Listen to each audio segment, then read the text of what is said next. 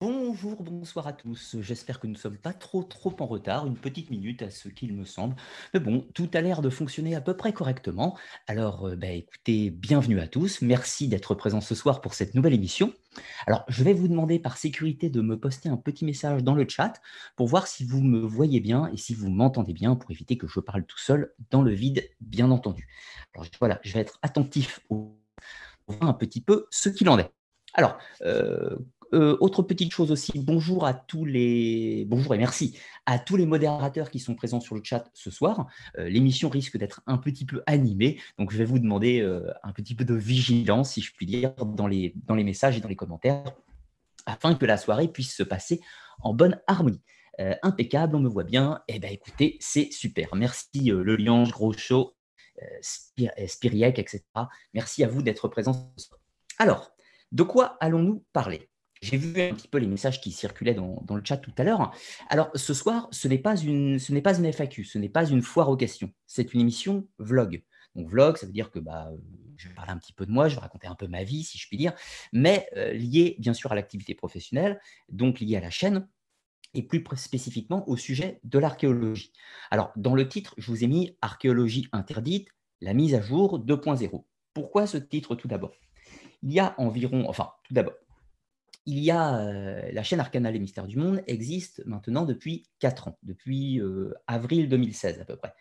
Or, comme vous le savez, sur ma chaîne, on traite plusieurs thématiques. On traite d'archéologie, d'histoire, de mythologie, mais également des sciences occultes, et par extension de théologie, de symbolisme, et tout ce qui gravite autour de ces sujets.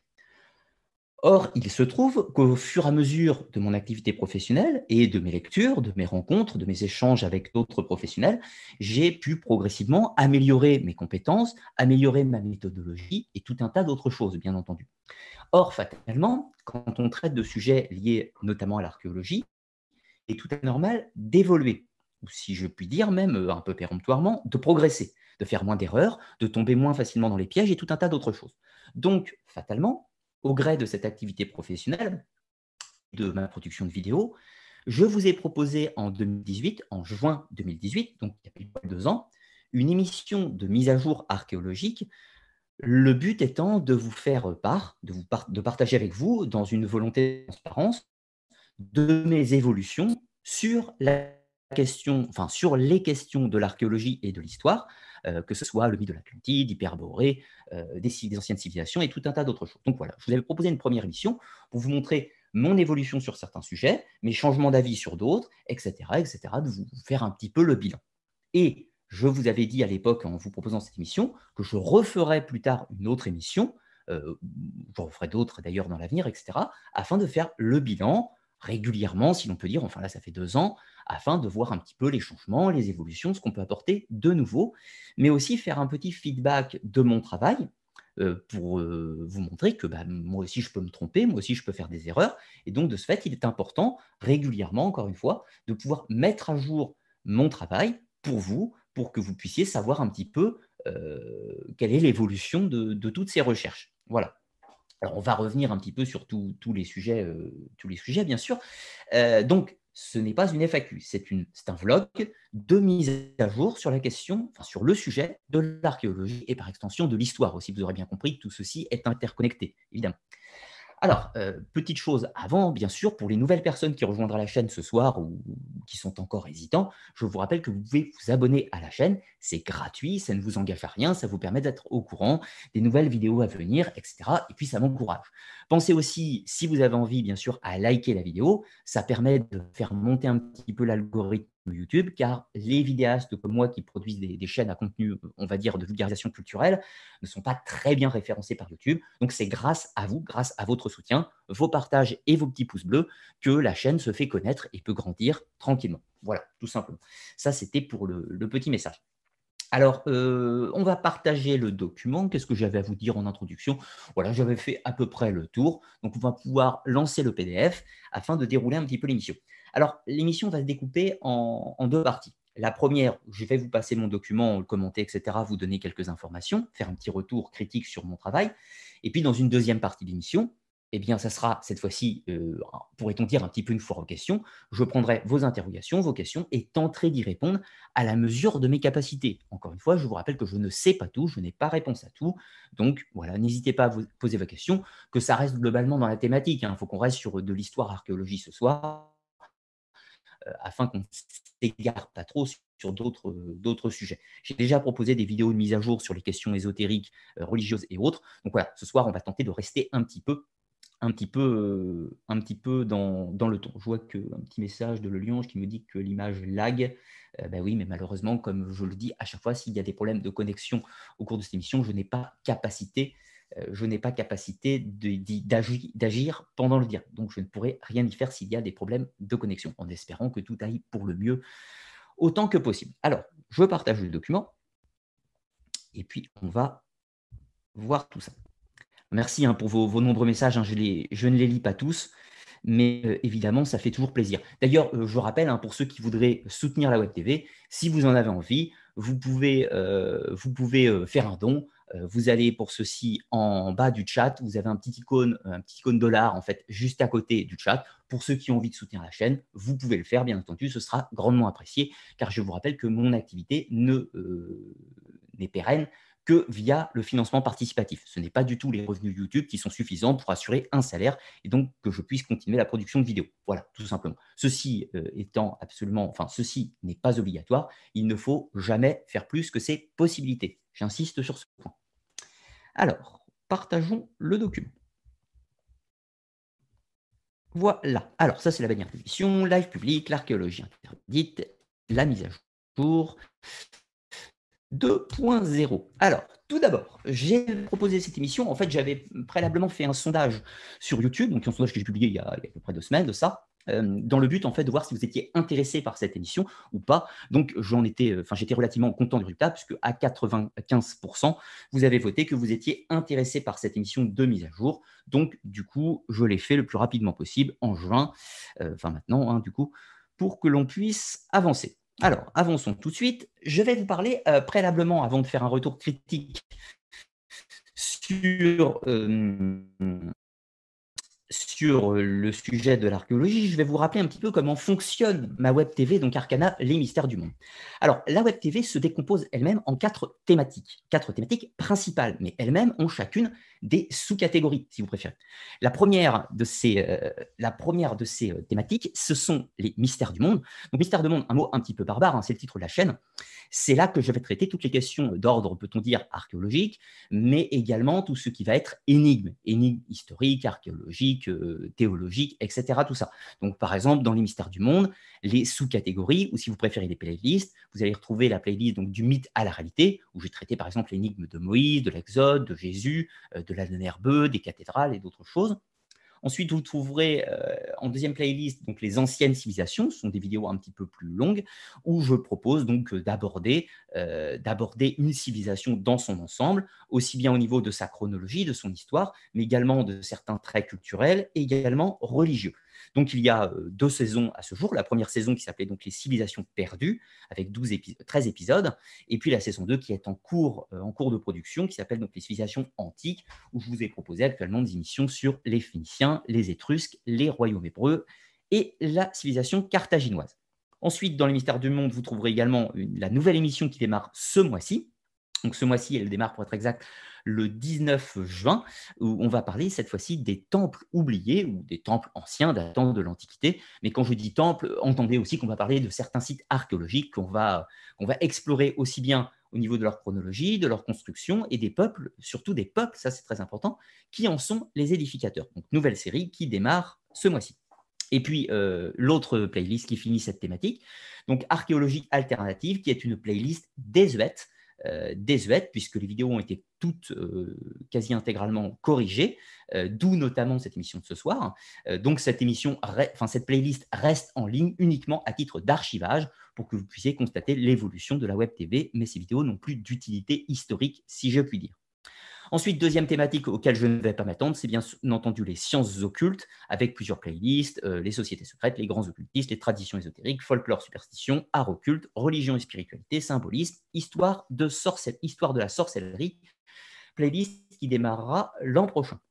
Ensuite, vous avez la thématique histoire, avec plusieurs playlists également, l'histoire de France, l'histoire du monde, l'âge des croisades, ils ont fait l'histoire, je traite de grands personnages, qui est en cours cette année, histoire insolite, fiction vs histoire, et histoire de guerre.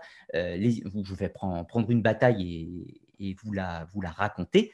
Euh, playlist qui démarrera évidemment l'an prochain également. Et puis pour finir, mythologie du monde, où je traite les mythologies grecques, égyptiennes, nordiques, celtiques, japonaises, sachant que je vais étendre la playlist japonaise à toutes les mythologies asiatiques à partir de l'an prochain.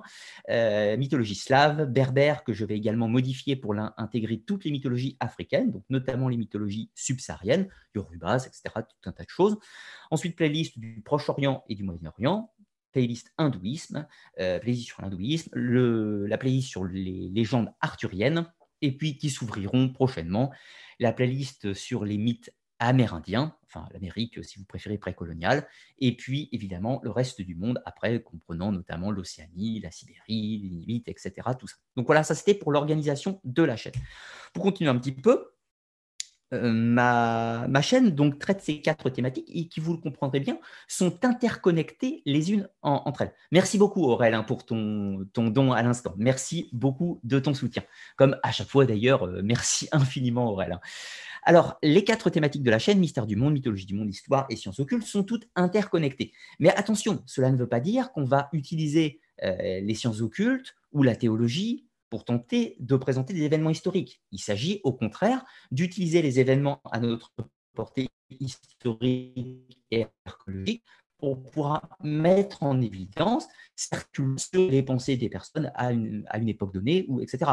Comprenez bien qu'il ne s'agit pas, encore une fois, d'utiliser euh, l'ésotérisme afin de justifier des événements historiques. C'est l'inverse qui fonctionne. On a des éléments historiques qui permettent d'attester d'une croyance ésotérique, de certaines pratiques ésotériques à une époque donnée. Voilà. Donc, tous ces sujets sont interconnectés, ils sont reliés ensemble, puisque fondamentalement, l'histoire en est le nerf directeur l'histoire est utile dans toutes les thématiques, que ce soit ésotérique, sciences occultes, mythologiques ou autres. Hein. Bien entendu, ça, j'espère que vous le comprenez bien.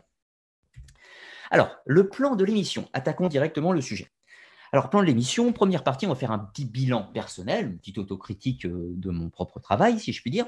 Ensuite, une partie 2 qui va traiter donc de l'archéologie romantique ou archéologie alternative, ou un petit peu folklorique, même euh, peut-on dire. Ensuite, en partie 3, on va parler euh, des fantasmes, on va, parler de ce qui se passe au niveau archéologique au-delà de tout ce qui est fantasme, donc les véritables énigmes à caractère, à caractère archéologique. Et puis en quatrième partie, bien sûr, ça sera la, plus longue, à savoir les questions des auditeurs, tout simplement. Et puis on finira bien sûr avec la, enfin, la bibliographie. Je ne vais pas vous la présenter dans l'émission. En fait, en réalité, je vais euh, je l'ai placée en description de la vidéo. Vous pourrez la consulter bien sûr suivant vos envies et vos besoins.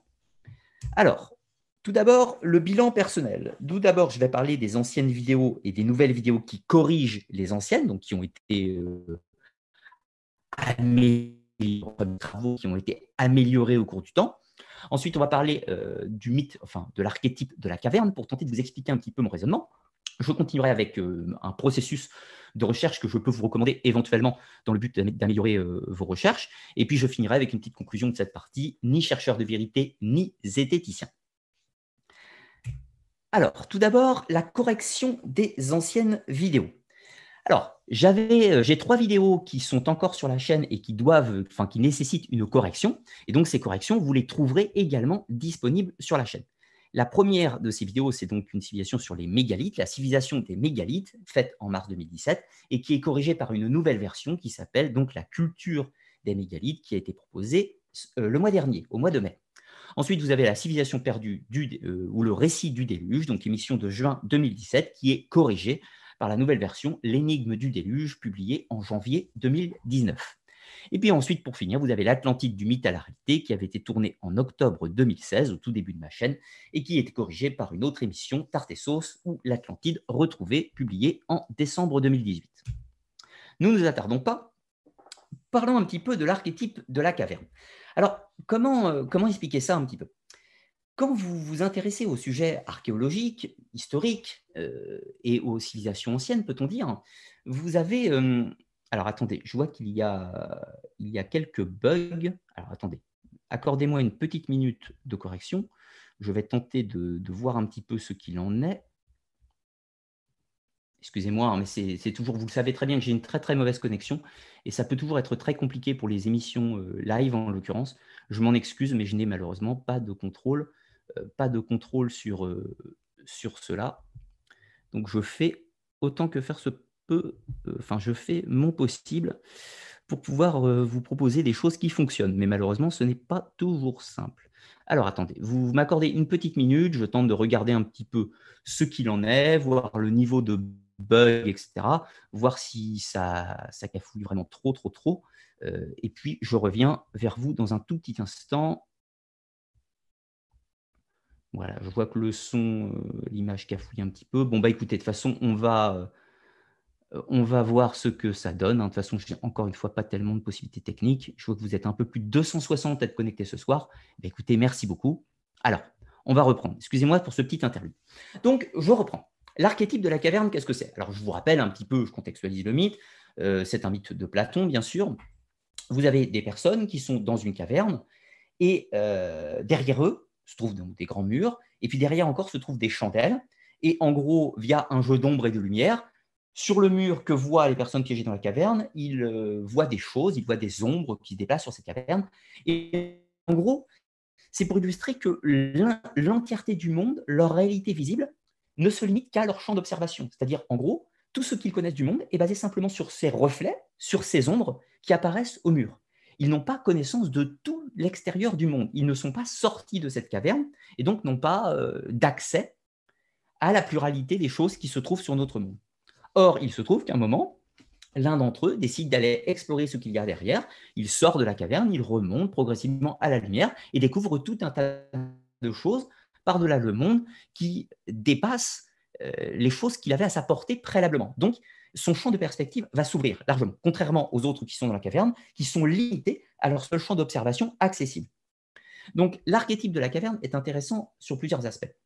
Là, je vais critiquer, euh, je vais critiquer, enfin, plus précisément, je, ne vais pas critiquer une personne en particulier ou même un groupe de personnes en particulier, mais le problème, c'est que l'on tombe facilement dans, ce, dans cet archétype de la caverne.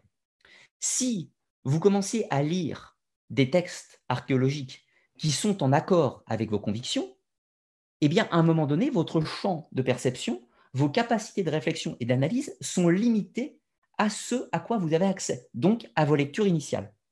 Donc évidemment, tout ce qui est au-delà vous est à ce stade inaccessible et donc de ce fait invisible. Inversement, si vous décidez d'être un cherchant, de sortir un petit peu de cette caverne, vous allez voir qu'il y a d'autres choses que la réalité que vous connaissez. Il y a d'autres textes, d'autres auteurs, des avis contradictoires. Et donc, vous allez pouvoir augmenter votre champ de réflexion et donc emmagasiner de nouvelles informations et augmenter votre esprit critique, si je puis dire. Donc, je reprends un petit peu le document pour vous l'illustrer par deux cas. Voilà. Alors voilà, grosso modo, le cas numéro un de l'archétype, je ne consulte uniquement des textes et des documents qui sont en accord avec mes croyances. De ce fait, je renforce mes opinions ou croyances engendrées par les premières lectures sans possibilité d'évolution. Je suis donc piégé dans une caverne. Je suis limité à mon champ de réalité observable qui sont les ombres, les reflets de ce qui vient de l'extérieur de la grotte. Cas numéro 2, plus intéressant, je consulte des textes et documentaires ayant des thèses diverses afin d'obtenir une vue d'ensemble de ce qui, et ce qui me permet donc d'étayer mon analyse critique et mon raisonnement. Je sors de ma zone de confort. Et c'est ce qui me semble tout à fait intéressant. Et c'est tout à fait euh, quelque chose que je m'applique à moi-même, puisque avant, avant, en 2016, par exemple, je ne lisais quasiment que des textes qui étaient en accord avec mes croyances. Donc, de ce fait, dans mon raisonnement de l'époque, en 2016, je me disais, les, méchants archéologues nous mentent, ils nous cachent des choses, puisque les livres que je lis euh, m'incite à penser que les archéologues nous, nous cachent des données. Donc, de ce fait, j'ai tendance à les croire, mais n'ayant à ce stade pas lu les archéologues. Et puis, à un moment, je suis sorti de ma zone de confort, si je puis dire, et donc j'ai commencé à lire des textes qui étaient contradictoires avec mes croyances. Et en lisant ces textes contradictoires avec mes croyances, j'ai pu répondre à certaines interrogations que j'avais et donc, de ce fait, en répondant à ces interrogations, cela a ouvert d'autres portes, m'a donné accès à d'autres lectures, encore une fois, et donc j'ai pu augmenter mon analyse et ma réflexion sur ces différents sujets, et également euh, augmenter un petit peu ma capacité critique de mes premières lectures, et voir contredire euh, les thèses auxquelles j'étais d'accord dans certaines premières lectures. Alors, histoire d'éviter tout malentendu, ne me dites pas encore une fois, comme vous m'avez dit il y a deux ans, oui, tu changes d'avis, tu trahis, euh, tu à la science officielle, tu es euh, un juif franc-maçon payé par l'État ou des choses horribles encore une fois, un illuminati, un jésuite ou tout ce que vous voulez. Non, non, je suis rien de tout ça. Je suis simplement une personne qui se pose des questions, qui tente de réfléchir au possible sur tous ces différents sujets, et je ne vais euh, pas vous dire des choses auxquelles je ne crois pas. Donc, s'il y a des choses que j'ai pu croire en 2016, que j'ai fait en vidéo, et que je ne propose plus aujourd'hui, que je corrige aujourd'hui dans de nouveaux travaux, c'est parce que je ne suis plus en accord avec ce que j'ai dit il y a quelques années. Donc, euh, dans une volonté de transparence, encore une fois, il est normal que je vous en fasse part, évidemment. Alors, arrêtez de me lancer des insultes ou ci ou ça en me disant que je trahis ici ou ça, je trahis rien du tout. Je fais mes recherches de façon indépendante, seul dans mon coin, en faisant des recherches, des lectures et tout un tas d'autres choses. Alors, pour illustrer un petit peu ce mythe de la caverne d'une façon plus logique par rapport au sujet qui nous intéresse, vous êtes le petit bonhomme au centre. Si vous vous amusez à regarder que des documentaires euh, un petit peu fantaisistes, peut-on dire, et puis que vous prenez des lectures qui sont tout aussi fantaisistes, euh, alors fantaisistes, euh, attention, je ne suis pas en train de rentrer dans un jugement complètement primaire à dire que ces lectures sont, mauvaises. Je, vous incite à les lire. Lisez ces lectures, mais lisez aussi des autres. Sortez de votre zone de confort, allez chercher d'autres livres, d'autres livres de qualité qui sont hors du cercle, allez consulter des articles scientifiques, allez consulter des sources, allez consulter les textes antiques euh, si vous en avez besoin pour vérifier les allégations. Je prends un exemple. Si vous entendez quelqu'un vous dire Platon a dit ça, ben, c'est très bien, mais il l'a dit où, dans quel texte, que je puisse aller le consulter. Et pour aller le consulter, sortez encore une fois de votre zone de confort. Vous allez consulter sur Gallica, sur Wikisource, sur Persée ou directement dans les œuvres de Platon afin de vérifier si Platon a bel et bien dit l'affirmation que, que le, chercheur prétend, euh, prétend vous donner, tout simplement. Il faut toujours vérifier les sources des informations que l'on vous donne. Et cela est valable pour les archéologues alternatifs, mais cela est dans l'absolu valable également pour les archéologues de formation. Un archéologue de formation qui vous dit quelque chose, il doit vous le sourcer de la même façon qu'un alternatif. C'est tout à fait naturel. La plupart des livres euh, faits par des spécialistes sont néanmoins bien sourcés et vous trouverez dans le texte en général la plupart des références ou des, euh, ou, des, euh, ou des liens nécessaires pour pouvoir justement faire ces vérifications. Mais encore une fois, il faut sortir de sa zone de confort. Personnellement, je suis sorti de ma zone de confort à un certain moment, ce qui m'a permis, encore une fois, d'augmenter mon potentiel de réflexion sur tous ces différents sujets. Alors, Comment faire des recherches un petit peu? Alors, tout d'abord, il y a une phase de découverte. Alors, phase de découverte, c'est quand vous allez lire un article ou éventuellement voir un documentaire. Je vais prendre un exemple. Vous lisez un article qui traite euh, du, site, euh, du site archéologique du néolithique de Çatalhöyük, euh, en Turquie. Bon, c'est très bien, vous lisez un article. Mais une fois que vous avez lu cet article, tout d'abord, si vous voulez poursuivre un petit peu cette recherche, vous allez prendre des notes. Vous prenez des notes, vous marquez les points essentiels, les choses qui vous ont marqué, et les choses également auxquelles vous avez des doutes.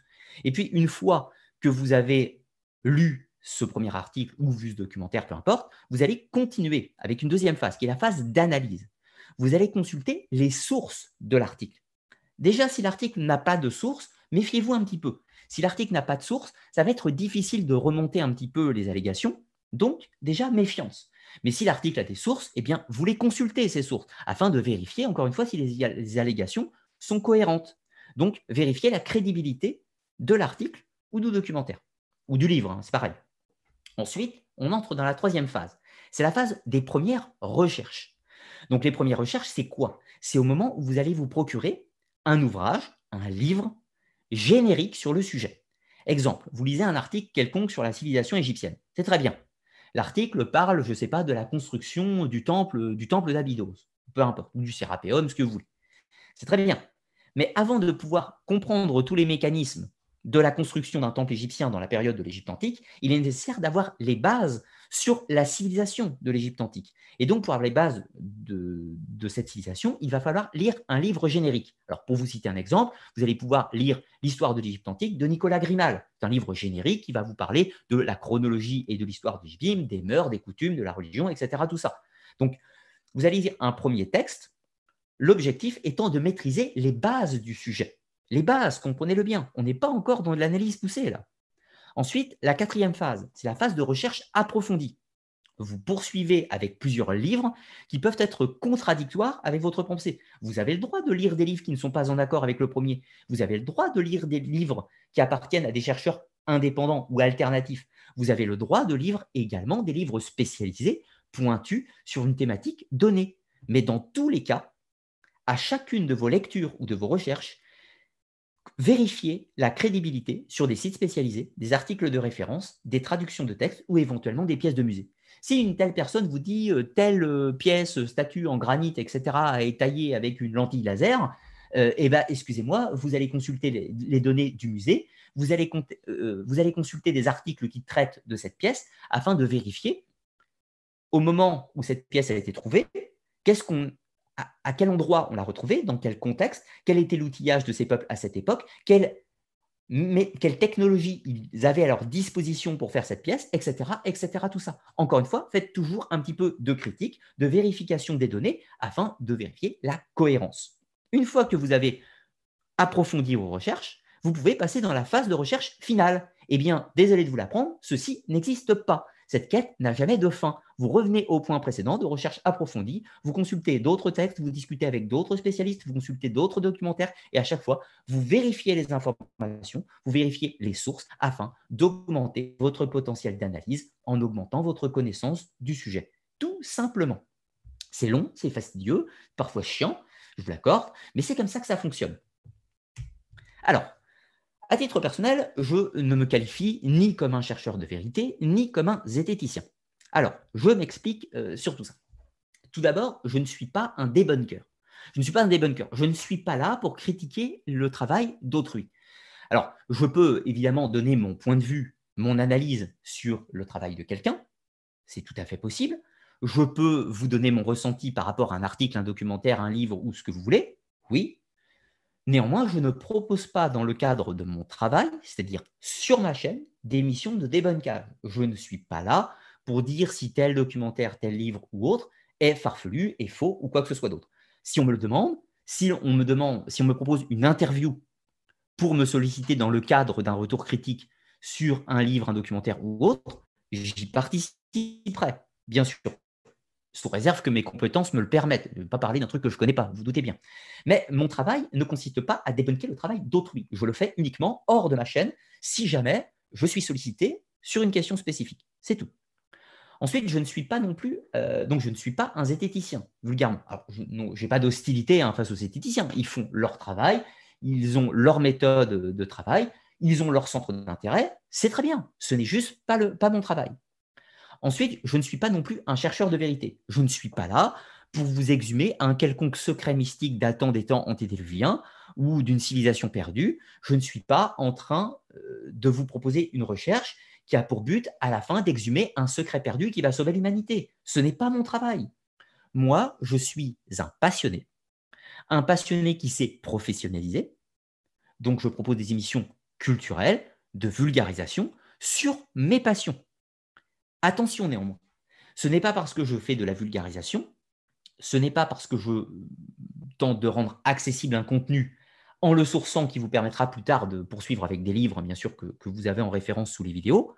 Ce n'est pas parce que je vulgarise le contenu des connaissances actuelles sur certains sujets que je ne fais pas à titre personnel de recherche. Bien évidemment, m'intéressant à tous ces sujets, il est normal que je me pose des questions et que je tente d'apporter éventuellement des réponses. Alors, les, réponses, je tente de les apporter euh, pour moi-même déjà, je tente de comprendre. Donc, ce que je tente de comprendre, il peut m'arriver évidemment de vous le transposer. Mais j'insiste sur un point. Quand je vous propose des recherches qui sont personnelles, des réflexions personnelles et des analyses personnelles, je vous le dis. Je vous dis, ceci est mon hypothèse, ou ceci est ma théorie, etc., etc., etc. Comprenez bien cette nuance. Mais je ne m'inclus pas dans une catégorie ou sous le vocable chercheur de vérité, et je ne m'inclus pas non plus dans le vocable zététicien. Je n'ai pas d'hostilité ni pour les uns ni pour les autres. J'apprécie certains zététiciens, j'apprécie certains chercheurs de vérité. Je n'apprécie pas certains éthiciens et je n'apprécie pas certains chercheurs de vérité. Ceci est tout à fait normal. Je suis comme tout le monde, j'ai des goûts et des préférences, etc. Mais je ne suis pas là pour casser du sucre sur leur dos. Je ne suis pas là pour les traiter de crétins ou de cons ou de ci ou de ça. Euh, chacun son travail, chacun sa recherche. Je tente de faire la mienne à ma façon, dans mon coin, et je vous explique simplement mes méthodes et mon parcours pour faire cela. Alors, on va tout de suite entrer dans la deuxième partie, puisqu'il faut que j'avance un petit peu quand même. Alors, tout d'abord, l'archéologie romantique. Alors, on parle souvent d'archéologie interdite ou d'archéologie censurée. Ceci n'est pas cohérent. Pourquoi? On va le voir surtout en, troisième partie, mais comprenez que l'archéologie n'est pas un dogme. Il n'y a pas un dogme, une chape de plomb archéologique avec des méchants chercheurs en, blouse blanche payés par, euh, payés par les Illuminati ou tout ce que vous voulez. Euh, ça, ça n'existe pas. Si vous voulez le vérifier par vous-même, c'est très simple. Discutez avec des archéologues. Parlez avec eux, envoyez-leur un mail. Tous, ils vous répondront peut-être pas tous, mais au moins 5 sur 6 qui vous répondront. Moi, j'ai la chance d'en connaître quelques-uns qui m'ont répondu, euh, qui m'ont répondu, qui ont pris du temps pour m'expliquer certaines choses ou autres. Donc, consultez-les. Plutôt que de dire que c'est tous des crétins et des méchantes personnes, écrivez-les, demandez-leur, posez des questions. Et si vous n'êtes pas d'accord avec eux, avec eux, eh ben dites-leur que vous n'êtes pas d'accord. Mais ne vous offusquez pas si quand vous exprimez un désaccord, si vous exprimez un désaccord euh, à un archéologue, ne vous étonnez pas si la personne en face vous demande d'étayer votre point de vue avec des sources, avec des raisonnements cohérents, et puis évidemment avec euh, une, liste de lectures que vous avez pu faire. Si vous, par exemple, vous allez poser une question à des archéologues sur la construction des pyramides en Égypte, et que vous leur dites, euh, eh bien, je ne sais pas, moi je pense que les pyramides ont été faites en pierre géopolymère, en pierre moulée, ne vous étonnez pas si l'archéologue vous dit, vous demande quelles sont vos sources, quelles sont les références qui vous permettent d'émettre cette hypothèse. Et eh bien, vous leur donnez euh, vos sources, vos références de lecture, et puis vous continuez à discuter. Si jamais vous n'avez pas de référence de lecture, si jamais vous n'avez pas de sources à leur donner, ne vous, ne vous étonnez pas non plus qu'ils ne vous prennent pas au sérieux. C'est tout à fait normal. Et puis, inversement, je vous rappelle encore une fois qu'il est important pour vous-même, ce que je vous dis à vous vous comprenez, je, je le dis à moi également. C'est également valable pour moi. Si vos sources sont limitées uniquement à un bloc monolithique de pensées qui vont dans le même sens, eh bien, c'est très limité. Donc, essayez de consulter des ouvrages qui sont, encore une fois, en désaccord avec vous. Si vous lisez à longueur de temps du de Coq, eh bien, lisez un petit peu de Jean Bottero, un petit peu de Nicolas Grimal, une touche de, Jean, de Jean-Claude Pourça sur la Grèce, etc., afin d'étayer votre raisonnement et d'avoir un contre-argument. Cela vous permettra, encore une fois, d'étayer vos connaissances, tout simplement. Voilà, c'est tout simple. Alors, donc, il n'y a pas un dogme archéologique stricto sensu, fermé, qui bloque le savoir. Ça, ça n'existe pas. Tout simplement pour une seule raison. C'est qu'on le remarque au cours de l'histoire qu'il y a des controverses archéologiques, des changements d'avis, des évolutions, de nouvelles découvertes qui font progresser l'histoire et qui la font évoluer. Je ne m'étends pas plus pour l'instant sur ce sujet, puisque je vais y revenir en troisième partie. Alors, Là, pour l'instant, parlons de l'archéologie romantique, que certains appellent de ce fait l'archéologie interdite ou censurée, qui serait soi-disant cachée par les méchants archéologues, ce qui n'est pas le cas. Donc, on va parler tout d'abord des mythes fondateurs, des récits mythiques, des légendes, si l'on peut dire. Ça, ça fait partie déjà de la première étape de l'archéologie romantique. Ensuite, on va parler de deux cas spécifiques qui sont l'étruscomanie et l'égyptomanie. Ensuite, on va parler de l'évéméris, ensuite du néo-évéméris, et puis on continuera avec le prisme d'observation, qui est le piège absolu dans toute recherche archéologique. Mais pas uniquement. Hein. Là, je parle d'archéologie, mais c'est également valable en ésotérisme et dans tous les sujets historiques, mythologiques, théologiques, religieux, tout ce que vous voulez. Et puis on finira avec la difficile question, ésotérisme et archéologie sont-ils réconciliables et sont-ils compatibles surtout? Continuons. Alors, le récit des origines et les récits mythiques. Ça, c'est la première forme d'archéologie romantique qui existe depuis l'aube des temps. Vous avez déjà constaté très, certainement que dans, l'histoire antique, de nombreuses cités, de nombreuses villes, je prends l'exemple de Rome, de Athènes, de Sparte, de Delphes, de Memphis, euh, de Carthage, toutes ces villes ont un point commun. Ce point commun, c'est qu'elles bénéficient tous d'un mythe fondateur.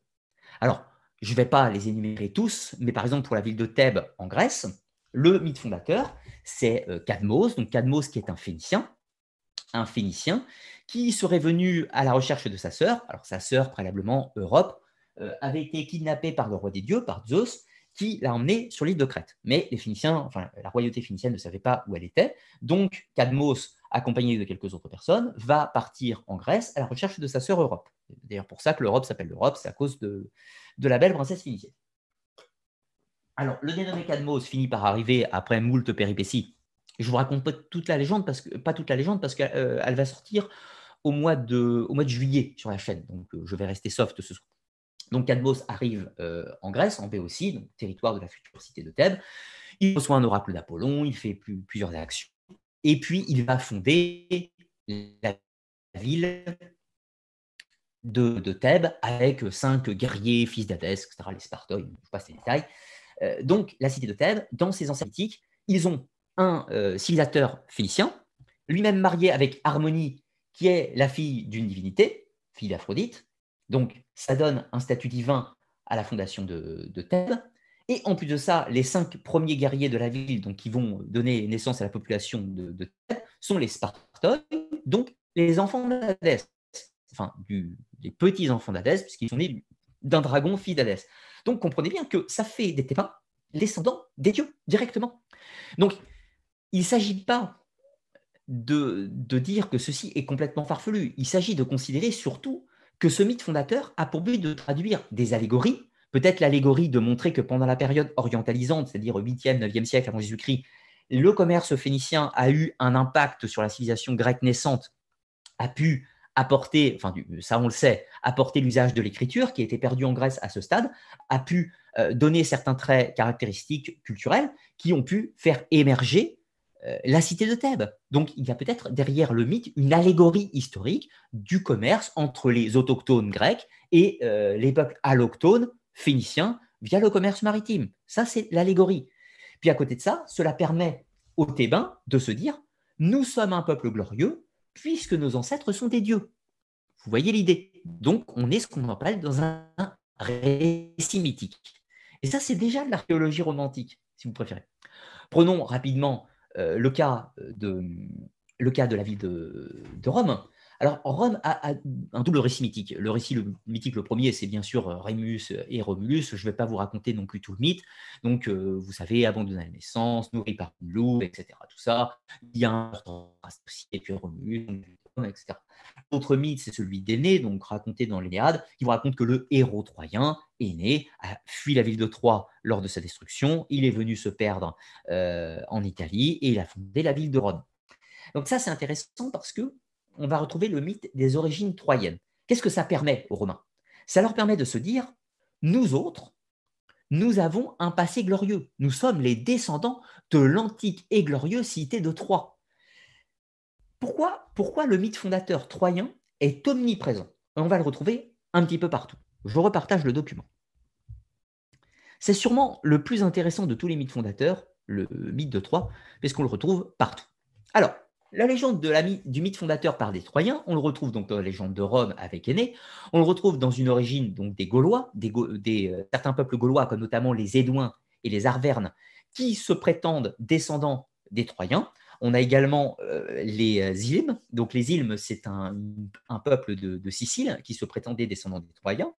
On a les Francs. Donc les Francs, je vous rappelle, c'était un peuple germanique qui est venu euh, en France pendant la période de, la chute de Rome, c'est-à-dire sensiblement 4e et 5e siècle de Jésus-Christ. Se sont installés progressivement depuis la Belgique, Danemark. ils sont descendus sur la France d'abord peuple fédéré par Rome, puis plus tard ils vont s'établir en royaume avec Clovis, etc. Je ne passe passe pas, euh, enfin je vous raconte pas tous les détails. Donc les Francs se sont également euh, octroyés une origine euh, troyenne. Ensuite, on a une légende équivalente avec les Normands. Les Normands, comprenez les Vikings qui se sont installés en Normandie et qui vont tenter de légitimer leurs ancêtres avec des Troyens. Ensuite, on a une légende équivalente avec les Bretons. Alors, les Bretons comprenaient pas seulement la Bretagne, mais également toute la Grande-Bretagne. Donc, dans la légende, enfin, il va y revenir. donc, les Bretons se donnent également une origine troyenne dans leur légende. Euh, on va trouver une légende équivalente chez les Vénètes ou les Vénitiens, de Venise, hein, qui vont se donner une origine troyenne. Et on trouve également des mythes équivalents en Afrique du Nord, dans les populations berbères, qui se donnent une origine troyenne. Alors, qu'est-ce qu'on peut dire rapidement hein, de tout ça? Puisqu'on ne va pas passer toute l'émission sur chaque mythe, je ferai des vidéos sur chacun de ces sujets de toute façon par, la suite. Euh, intéressons-nous rapidement à quelques-uns. Le mythe des Gaulois, euh, chez les Arvernes et les Édouins, est intéressant sur plusieurs aspects. à l'époque où les mythes sont retranscrits, les Édouins et les Arvernes sont des peuples gaulois qui sont en relation avec les Grecs depuis longtemps. Donc je vous rappelle que les Phocéens, donc les premiers navigateurs grecs, sont installés à Marseille sensiblement vers 600 avant Jésus-Christ. Or, à ce stade, nous n'avons pas beaucoup de sources textuelles des populations celtiques. Donc ces, euh, navigateurs grecs vont entrer en, relation de commercial avec les Celtes, enfin les Celtes, les, différentes tribus celtiques du secteur, et un petit peu au-dessus, donc secteur du Rhône, etc. Et il y aura des échanges culturels. Or, ce qui est intéressant, c'est que si les marins grecs se sont installés en, Gaule, c'est en grande partie parce que les populations locales l'ont bien voulu. Donc s'ils l'ont bien voulu, cela s'est fait d'une certaine façon pacifiquement. Et si ça s'est fait pacifiquement, c'est qu'il y a eu fatalement une facilité d'échange culturel. Donc, maintenant, avançons dans le temps, à l'époque où les Romains commencent à, arriver au sommet de leur puissance, la Gaule n'est pas encore conquise par les Romains, mais euh, ils sont en relation étroite, puisque je vous rappelle que toute la Narbonnaise, donc tout le sud de la Gaule, est romain. C'est une province romaine. Donc il y a une frontière commune entre la civilisation romaine et la civilisation des Éduins, des Arvernes. Or, les Romains se, se prétendent descendants des Troyens, et les Éduins et les Arvernes se prétendent aussi descendants des Troyens, mais cela se traduit surtout qu'ils ont subi une lourde influence de la culture grecque puisque ça fait longtemps qu'ils échangent les, éléments de la culture grecque. Les Romains ont échangé les éléments de la culture grecque, les, les, Celtes ont échangé les éléments de la culture grecque. Or, il se trouve que les Romains et les Celtes ne sont pas des descendants des Grecs, mais en se donnant une origine troyenne, cela permet de se donner un lien très fort avec un petit peu ce passé mythique en relation avec le monde grec, si vous voulez. Donc, les Gaulois, Arverne et Demain qui se prétendent descendants des Troyens, se disent d'une certaine façon, nous sommes les cousins des Romains, qui sont eux aussi descendants des Troyens. Et ça, c'est intéressant, parce que notamment au moment de la guerre des Gaules, certaines tribus celtiques vont se sentir, enfin gauloises, vont se sentir plus proches des Romains, alors que d'autres peuples euh, de la Gaule vont euh, voir les Romains comme un ennemi, comme un colonisateur. Donc c'est très très complexe. Il y a euh, l'histoire du front uni de la Gaule contre Rome, c'est bien, mais c'est sur la fin et c'est pas générique, si je puis dire. Alors ensuite, prenons un cas très intéressant, celui de la Sicile, avec les îles. Quand les vont conquérir, conquérir la Sicile, il faut savoir que l'île avait déjà été lourdement colonisée par des navigateurs grecs, phocéens, puis plus tard des Corinthiens, du Syracuse, etc. Donc quand les Romains conquièrent euh, la Sicile, certains peuples de Sicile se donnent une origine troyenne, encore plus ancienne. Et quand les Romains vont y arriver, ils, vont, enfin, ces villes qui se prétendent descendantes de Troie, ils ne vont pas les taxer d'impôts parce que, en référence à leur passé mythique, cela va faire qu'ils vont épargner un petit peu de sous. vous voyez cette importance du mythe fondateur, elle a une importance entre civilisations qui se comprennent, si je puis dire. Finissons avec le mythe des Bretons. Alors les Bretons, euh, comprenez Grande-Bretagne, euh, ce qui va être toutes les, légendes arthuriennes. Quand Geoffrey de Monmouth, donc celui qui va conceptualiser dans le dur, euh, de façon assez stricte, la légende arthurienne, il va prendre des travaux qui existaient préalablement, préalablement, mais surtout, il va établir un passé mythique au roi Arthur. Le roi Arthur est lui-même un roi mythique qui va permettre de légitimer. J'ai fait des émissions sur le sujet. Hein. Vous chercherez le roi Arthur du mythe à la réalité. Donc, le roi Arthur, lui-même personnage mythique, euh, se veut un lointain ancêtre, si l'on peut dire, des rois normands qui cherchent à se légitimer. Mais plus loin encore, on fait de Brutus un personnage légendaire un Troyen qui serait un ancêtre lui-même du roi Arthur. Donc, on établit que la légende arthurienne elle-même puise une origine troyenne plus ancienne encore. On est complètement dans le mythe fondateur. Le but étant de se donner une antériorité mythologique pour rehausser sa gloire et surtout se légitimer. Parce que quand vous êtes une dynastie régnante, et là on va, quand vous êtes une dynastie régnante, que ce soit les Francs, les Capétiens, enfin les, les Mérovingiens, les Capétiens, tout ce que vous voulez, vous avez besoin d'asseoir votre autorité, de la rendre légitime aux yeux du Dieu, aux yeux des dieux ou tout ce que vous voulez. Donc le fait de se construire un passé mythique est très important pour la légitimité. Ce qui ne veut pas dire que les gens n'y ont pas cru. Ça ne veut pas dire qu'il n'y a pas euh, certains éléments du récit fondateur qui sont totalement erronés. Ce qui est erroné, c'est l'augmentation légendaire qu'on en fait.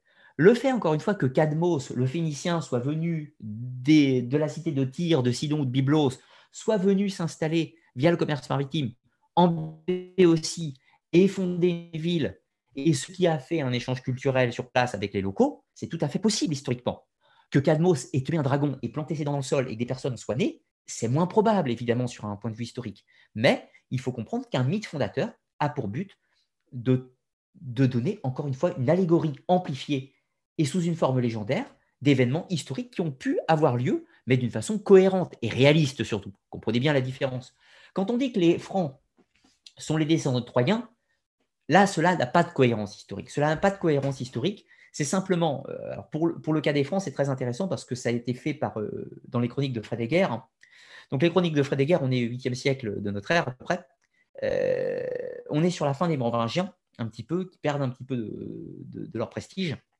Et là, ce qui est intéressant dans cette chronique, c'est que si on veut légitimer les Francs comme descendants des Troyens, c'est surtout pour effacer le fait que ce sont des Germaniques. À cette époque, on ne veut pas que les Francs soient germaniques parce qu'on veut créer le lien entre les anciens habitants historiques, les Gallo-Romains, et les Francs. Donc pour créer le lien, la meilleure façon, c'est d'éluder le passé germanique des Francs et d'en faire des Troyens. Pourquoi? Parce que si on a d'un côté des Gaulois descendants de Troyens et de l'autre côté des Francs descendants de Troyens, ce sont des cousins. C'est donc le même peuple et ils vivent ensemble. Donc ceci est politique. Et ça, c'est intéressant. On est dans la construction avec le mythe des origines troyennes, du roman national, euh, franco si je puis dire, en France. Et c'est absolument fascinant. Alors, rapidement, je reprends le document. Alors, on partage. Alors, aussi autre ancêtre mythique, c'est Héraclès. Alors, vous connaissez tous Héraclès ou Hercule pour les intimes, grand personnage de la mythologie grecque, mais qu'on va retrouver en équivalent chez d'autres peuples. Héraclès est l'archétype du civilisateur. Alors, je vous passe le détail des douze travaux, de toutes les missions euh, d'Héraclès, etc. Tout ça. Ce qui est intéressant, c'est que Héraclès est passé dans de nombreux territoires. À chaque fois qu'il passe quelque part, il apporte la civilisation. Alors, il est passé Héraclès chez les Étrusques, Héraclès, Héraclès chez les Celtes, Héraclès en Libye, en Afrique du Nord, Héraclès chez les Ibères, Héraclès dans les Pyrénées, etc., etc., etc. On aurait pu faire les albums d'Astérix version Héraclès, si vous préférez. À chaque fois qu'Héraclès passe quelque part, il civilise. Mais ce qui est très important, c'est qu'à chaque fois qu'Héraclès est raconté comme étant présent dans un lieu, c'est une habile allégorie, encore une fois, de l'histoire pour montrer que les Grecs sont présents dans un lieu. Car les Grecs ont établi des comptoirs maritimes chez les Ibères, ils ont établi des comptoirs maritimes en Libye, en Afrique du Nord, euh, Libye, comprenez euh, la Libye historique, hein, pas la Libye pays actuel. La Libye, c'était tout le Maghreb à l'époque. Donc, ils ont établi des comptoirs en Gaule, à Marseille, mais également dans d'autres petits secteurs, à Arles notamment. Ils ont établi des comptoirs euh, à proximité des Étrusques et, des Romains. Ils ont établi des comptoirs en Sicile. Ils ont établi des comptoirs en Espagne, en Ibérie.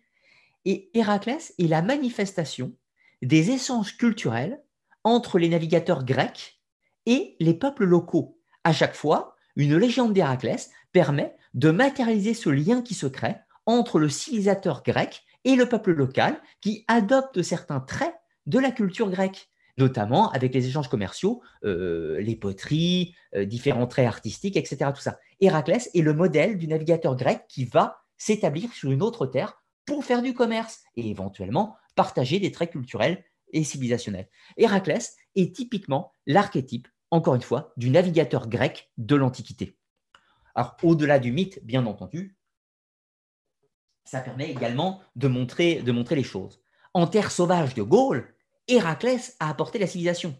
N'ayez pas peur d'aller en Gaule, mes chers Grecs, parce que le grand ancêtre Héraclès l'a fait avant vous. Et encore une fois, là, on rentre dans le message politique du roman national et épique, légendaire, qui permet donc de justifier son déplacement quelque part, de justifier également sa présence dans certains cas, puisque d'une certaine façon, Héraclès devient l'ancêtre de tous les peuples, si vous voulez, d'une certaine façon. Et ça, c'est très intéressant. Alors, ensuite, Étruscomanie, Égypte.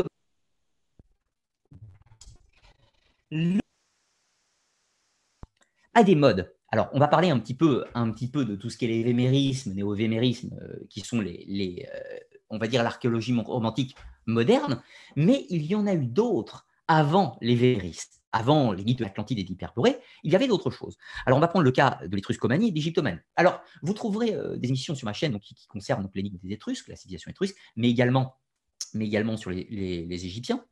Alors, ce qui est intéressant avec l'étruscomanie, comment ça se passe? Alors, les Étrusques sont une civilisation qui s'est répandue sensiblement entre le 7e siècle et le 3e siècle avant Jésus-Christ, euh, sur la péninsule italienne, au nord, Toscane actuelle si vous voulez, et cette civilisation a été progressivement oubliée au cours du temps, digérée par les Romains, puis sombrant progressivement dans l'oubli. C'est au 15e siècle à peu près que les, euh, des vestiges de la civilisation étrusque seront exhumés et qu'on va redécouvrir cette civilisation. Alors, euh, on va retrouver des poteries, on va retrouver tout un tas d'éléments, et ce qui est intéressant, c'est qu'à cette époque, on découvre, on découvre en Toscane qu'il y a une civilisation qui a précédé les Romains. Et c'est fascinant. Et ceci va être réutilisé à l'époque par la famille régnante de Florence, donc les, les, Médicis, qui vont utiliser ce passé étrusque dans le but de se dire, vous voyez, notre civilisation de Toscane, notre civilisation dans la République de Florence, nos ancêtres sont les Étrusques. Nous ne sommes pas des Romains. Nous sommes plus anciens que les Romains. Donc, le pape de Rome, je ne lui reconnais pas d'autorité sur mon territoire, puisque je possède euh, des ancêtres glorieux, que sont les Étrusques. Donc, on découvre une civilisation, et tout de suite, immédiatement, le pouvoir régnant en place euh, en Toscane, Florence, va tenter de récupérer cette découverte archéologique pour en faire un ancien, euh, un ancien, un ancien passé mythique euh, pour assurer sa propre légitimité. Donc on est complètement dans la politisation de l'étrusque. Ensuite, on va rentrer dans le phénomène typique de l'étruscomanie, qui commence réellement à partir du XVIIe siècle, où euh, l'étrurie devient, euh, devient une sorte d'Atlantide, si, vous préférez. À cette époque, les, les, Étrusques deviennent quelque chose de plus ancien que Rome. Or, à cette époque, Rome représente le summum, le summum du passé pour les peuples de la Renaissance et du XVI-XVIIe euh, siècle, l'Empire romain et les Grecs, c'est le summum absolu de ce qui, qui s'est fait dans l'histoire humaine. Et là, tout d'un coup, on découvre qu'il y a quelque chose avant les Romains. Et on rentre dans le fantasme. On rentre dans le fantasme d'une civilisation hautement évoluée, hautement supérieure, hautement spirituelle qui existait avant Rome. Mais néanmoins, à cette époque, on est chrétien, majoritairement. Donc, de ce fait, vu qu'on est chrétien, on va faire des Étrusques des descendants des Hébreux. Donc, c'est ainsi qu'on va tenter de rattacher les Étrusques aux Hébreux, en disant, en faisant tentative de rapprochement linguistique, etc., pour dire que les Hébreux ont quitté la Terre Sainte pour se rendre en Italie du Nord, pour fonder la civilisation étrusque qui précède, euh, Rome, etc., tout ça. On est dans la construction du passé mythique. Ceci va se terminer euh, uniquement au 19e, 20e siècle, où on va réellement faire des véritables recherches sur avec de l'étruscologie cette fois-ci, et non pas de l'étruscomanie, où on va se rendre compte que les Étrusques sont une civilisation, certes, tout à fait épatante, avec euh, des traits caractéristiques artistiques, et qu'ils sont endogènes au secteur, qu'ils ne viennent pas d'ailleurs. Donc ça, c'est les travaux de Massimo Polotino, qui ont été publiés pour la première fois donc en 1942, et qui n'ont fait que s'étayer au cours du temps, et qui nous permettent de sortir du fantasme de l'étruscomanie. Et puis, bien sûr, ensuite, vous avez la plus célèbre des, euh, des lubies archéologiques qui, sont, qui est donc l'Égypte, avec l'égyptomanie, ou les égyptomaniaques, si je puis dire. Alors, l'Égypte fascine de tout temps. Hein. Euh, l'égyptomanie a existé déjà dans la Rome antique. L'égyptomanie a existé pendant toutes les époques, euh, depuis que l'Égypte n'est plus que l'ombre d'elle-même. Alors, la civilisation égyptienne noble et glorieuse, certes, c'est vrai. La civilisation égyptienne au sens dynastique commence sensiblement vers 3000 avant, avant Jésus-Christ. Et la période de gloire de l'Égypte se termine définitivement avec la période ptolémaïque, c'est-à-dire premier siècle avant notre ère. C'est la, gloire et le faste de l'Égypte, avec des hauts et des bas. Hein. Comprenez, l'Égypte, c'est pas du tout une histoire linéaire. C'est vraiment euh, des périodes différentes, avec euh, des sursauts, avec des invasions, avec des, des, des pertes artistiques et tout un tas de choses. L'Égypte, c'est pas monolithique. Donc, déjà au moment où les Romains mettent le pied en Égypte, ils sont fascinés. Donc ça devient une lubie. C'est ainsi qu'on va retrouver certains cultes orientaux, euh, comme par exemple le culte d'Isis ou le culte de Sérapis, mais également, c'est également vrai, pour le, proche, et le Moyen-Orient, où certains mythes, certaines divinités de l'Orient, mais également de l'Égypte, vont se retrouver importé à Rome parce que c'est exotique. C'est exotique, c'est nouveau, ça change, c'est fleuri, c'est dansant, tout ce que vous voulez. Donc, l'égyptomanie existe déjà à Rome. Certes, le problème, c'est qu'elle s'est jamais arrêtée. Donc, quand on arrive au XVIIe siècle, on a un petit peu plus de possibilités de se déplacer, euh, de se déplacer dans les secteurs, plus tard encore plus avec les campagnes de Napoléon, et l'Égypte devient le berceau de tous les mystères. On va commencer à rapporter des artefacts, des momies, des statues et tout un tas de choses. On récupère tout ce qu'on peut en Égypte parce qu'on est fasciné par cette civilisation. Et c'est vrai, l'Égypte est fascinante. Mais ce qui est important, c'est que l'Égypte est fascinante aussi du fait que l'on ne connaisse pas de civilisation équivalente dans l'histoire de la même époque. Et ça, on va y revenir. Donc, résultat, l'Égypte est la chose la plus ancienne que l'on connaisse, avec des constructions pharaoniques, c'est le cas de le dire, et on ramène tout un tas d'objets. Forcément, certains auteurs occultistes, de l'ésotérisme si vous préférez, vont commencer à extrapoler euh, des sciences mystiques qui viendraient d'Égypte. Ça, ça ne se fait pas tellement avant le XVIIe, XVIIIe siècle. Mais à partir du XVIIIe siècle, c'est bien ancré. Certains auteurs, comme Antoine Cour de Guébelin, ou euh, Antoine Cour de Guébelin, Jean-Baptiste Aliette, plus tard, on va voir Eliphas Lévy, on va avoir 20e euh, siècle René Guénon, Elena Blavatsky un petit peu avant, etc. Tout, tout un tas d'auteurs, donc 18 euh, et 19e siècle, qui vont commencer à faire de l'Égypte le berceau de toutes les sciences secrètes, de tous les ésotérismes de tous les temps. Mais le problème, c'est que ceci s'appuie sur des éléments archéologiques totalement erronés et sur une vision complètement fantasmée de l'Égypte qui n'est pas réaliste. Pourquoi? Parce que les travaux de l'archéologie égyptienne vont progresser au cours du temps. On ne traduit les hiéroglyphes que depuis euh, le premier tiers, enfin euh, la fin du premier tiers du 19e siècle, avec Jean-François Champollion. Préalablement, on pensait que les hiéroglyphes, c'était des images, des images qui véhiculaient un enseignement, comme le tarot. C'est pour ça que vous connaissez la fameuse légende qui dit que le livre de Thoth, livre ésotérique de Thoth, eh bien, en fait, euh, c'est le jeu de tarot qui lui-même serait des hiéroglyphes égyptiens. Ceci n'a bien sûr aucun sens, mais cette erreur est excusable pour ces personnes à cette époque, qui n'avaient pas connaissance des données que l'on possède sur l'Égypte actuellement, et de plus qu'on ne traduisait pas les hiéroglyphes. Donc fatalement, l'Égypte était seule à posséder cette antériorité. Mais à partir du XXe siècle, on va découvrir d'autres civilisations aussi anciennes que l'Égypte, notamment Sumer, la civilisation suméro-acadienne. Et là, on va découvrir tout un tas de choses qui nous montrent que l'Égypte n'est absolument pas seule à bénéficier de cette antériorité de prestige, si je puis dire. Mais l'égyptologie ayant fait ce travail dans les milieux occultistes, la plupart des théories égyptomaniaques, si je puis dire, viennent des courants occultistes du XIXe siècle et sont exhumées encore de nos jours, alors que la recherche sur la civilisation égyptienne a largement progressé, mais complètement mise de côté en réalité. Donc, le problème, c'est qu'il faudrait un petit peu se mettre à jour sur de l'Égypte et se rendre compte que ce qu'a dit René Guénon à l'époque, ce qu'a dit Elena Blavatsky ou ce qu'a dit Antoine Cour de, Guébelin au XVIIIe siècle n'est pas factuel au niveau des connaissances que l'on possède aujourd'hui. C'était cohérent pour leur époque, mais ça ne l'est pas aujourd'hui. Nous avons plus d'informations. Alors, on arrive justement à l'archéologie romantique moderne, qui est l'évémérisme. Alors, l'évémérisme, qu'est-ce que c'est?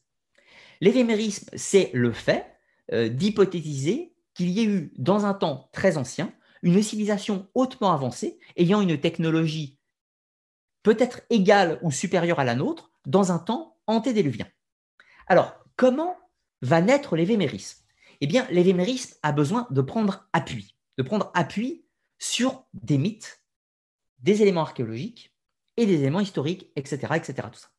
Le problème, c'est que l'évémérisme va faire des raccourcis. Alors, je vous ai mis quelques petits schémas, un petit peu rigolos. N'y voyez pas ça comme une insulte, mais plutôt comme une, euh, façon humoristique de présenter comment se construit l'évémérisme. Voici la version numéro 1 du protéiforme. Parce que l'événement c'est-à-dire qu'il prend plusieurs aspects. Et on va voir quelques-uns de ces aspects. Alors, pour établir ce mythe d'une enfin, cette hypothèse d'une civilisation antédiluvienne, il faut plusieurs ingrédients. Le premier ingrédient qui est nécessaire, il faut le mythe du déluge. Le mythe du déluge, vous prenez celui de Noé. Et puis là, vous allez me dire, ah, mais le mythe du déluge, il y a celui de Noé, celui euh, d'Atrahasis, il y a celui de Mani, il y a celui euh, des Amérindiens, etc. Tout un tas de mythes du déluge. Ça, premier élément pour le mythe protéiforme. Ensuite, vous y va rajouter un petit peu de Platon. Vous prenez la légende de l'Atlantide. Il y a un mythe du déluge avec une destruction par les eaux. Et puis de l'autre côté, il y a un auteur grec qui vous dit il y avait dans un temps très ancien une civilisation qui a été détruite en un jour et une nuit par un déluge des eaux. Donc vous dites Ah, de l'eau. Ah, le mythe du déluge. Clac Vous collez ça ensemble. Ensuite, vous prenez un petit peu d'Hérodote. Et vous dites Tiens, Hérodote nous parle des Hyperboréens, peuple mythique qui vivait dans les contrées du Nord, inaccessible aux Grecs, c'était le pays des dieux, où vivait Apollon, etc. Je vous passe les détails. Ah, une civilisation magique avec une haute sagesse, une haute science, etc. Tout ça. Clac Vous collez ça avec votre déluge et avec votre Atlantide. Ensuite, vous prenez un petit peu de curiosité archéologique de par le monde, un petit peu d'île de Pâques, un petit peu de pyramide, un petit peu d'Igourat, un petit peu de Yonaguni, un petit peu de tout ce que vous voulez. Vous collez tout ça pour dire, vous voyez bien, tout ça est étrange. Et puis vous prenez un petit peu de prophétie et un petit peu euh, d'analyse ésotérique des sujets, un petit peu de calendrier qui en réalité est un calendrier aztèque, vous prenez une machine anticitaire, vous prenez quelques vases égyptiens, etc., tout ça, et vous globalisez tout ça. Le problème est que tous ces éléments peuvent être analysés et doivent être analysés indépendamment. Pourquoi indépendamment? Parce qu'il faut les contextualiser. Prendre, le, prendre la légende de Platon, c'est bien, prendre la légende de Platon, mais il faut analyser l'œuvre de Platon. Qui est Platon à quelle époque a vécu Platon, qu'est-ce que fait Platon de son temps, c'est un philosophe, où a vécu Platon, qui a côtoyé Platon, quelles sont les autres œuvres de Platon et quel, est son raisonnement et son mode de pensée philosophique, tenter de s'immerger un petit peu dans sa pensée, et ensuite tenter de comprendre pourquoi il a écrit la légende de l'Atlantide, sur quoi a-t-il potentiellement pu se baser, etc. Faire l'analyse complète de l'œuvre de Platon. Ensuite, il faut faire la même chose avec le mythe des Hyperboréens, il faut faire la même chose avec le mythe du déluge. Il faut faire la même chose avec les statues de de Pâques, la même chose avec les pyramides, la même chose avec la machine anticitaire, ta, ta, ta, ta, ta, ta, vous aurez compris. Il faut faire la même chose avec tous les ingrédients de ce mythe protéiforme. Et quand vous allez le faire, vous allez vous rendre compte que ce mythe protéiforme n'est pas cohérent. D'accord? Alors, je ne suis pas là ce soir pour faire un débunkage. Vous retrouverez des émissions sur ma chaîne qui traiteront de tous ces différents sujets un par un. Là, je suis simplement en train de vous apporter euh, des clés de raisonnement et des clés d'analyse sur ce mythe évémériste. Mais pour que le mythe protéiforme prenne forme, collant tous ces éléments entre eux, il faut une allumette, quelque chose qui, qui fasse l'étincelle.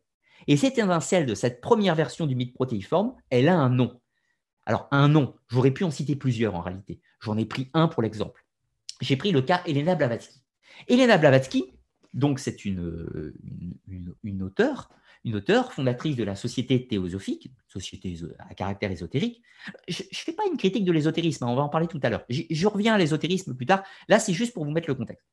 Donc, Elena Blavatsky a fait des travaux qui portent d'ésotérisme, mais pour justifier ses allégations ésotériques, elle va commencer à créer ce mythe protéiforme avec des hyperboréens translucides, quelque chose de complètement mythifié, des Atlantes disparus sous les eaux, des Lémuriens, des histoires de millions d'années, avec un petit peu de mythologie hindoue, un petit peu. De... Donc, elle va prendre tous ces éléments protéiformes, les regrouper en un globi-boulga et vous proposer sa théorie, qui est reprise par la suite, pour se dire ah oui, il y avait une civilisation antédiluvienne, alors qu'en fait c'est simplement la vision, la version, c'est un meilleur terme, la version de Elena Blavatsky, de ce mythe protéiforme. Alors, vous allez pouvoir prendre exactement la même chose avec René Guénon, sauf que cette fois-ci, le mythe protéiforme va prendre un aspect différent, puisqu'il va le cibler sur l'Inde. Il va, ce n'est plus euh, la version Blavatsky avec des hyperboréens translucides de la nuit des temps, cette fois-ci, c'est l'indocentrisme. L'Inde devient la détentrice de tous les savoirs de l'humanité dans une tradition primordiale. Mais c'est également exactement les mêmes ingrédients qui sont pris pour le mythe protéiforme version René Ensuite, vous avez la version, la version Edgar Cayce. C'est celle qui est la plus usitée aujourd'hui. La version Edgar Cayce, c'est la même chose. On reprend tous ces éléments par Edgar Cayce qui va vous dire j'ai fait des lectures médiumiques, j'ai reçu des messages de maîtres invisibles, donc aspect ésotérique encore une fois, et j'ai la connaissance par mes vies antérieures d'Atlantide que euh, Satara, truc, etc. Tout ça, il y avait une civilisation antédiluvienne avec des Atlantes qui volaient avec des cristaux magiques qui étaient très spirituels. Et puis euh, il y avait des méchants, ils se sont fait une guerre entre eux. Et puis les méchants ont euh, détruit l'Atlantide, etc. Tout ce que vous voulez. Bref, je passe sous les détails. Donc le mythe protéiforme évolue dans sa version New Age du milieu XXe siècle un petit peu.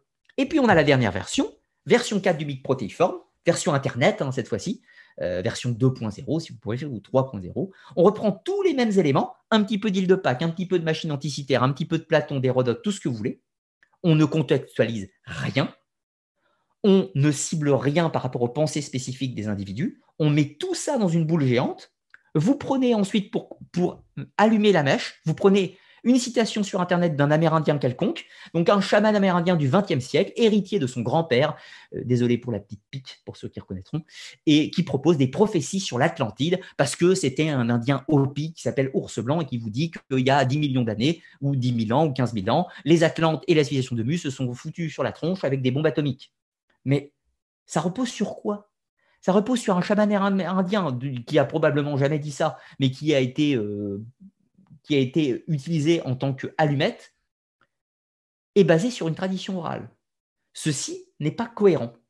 Donc, sortez un petit peu de ces mythes protéiformes, c'est ce que j'ai fait, à titre personnel, et puis prenez tous les éléments du mythe protéiforme, analysez un par un.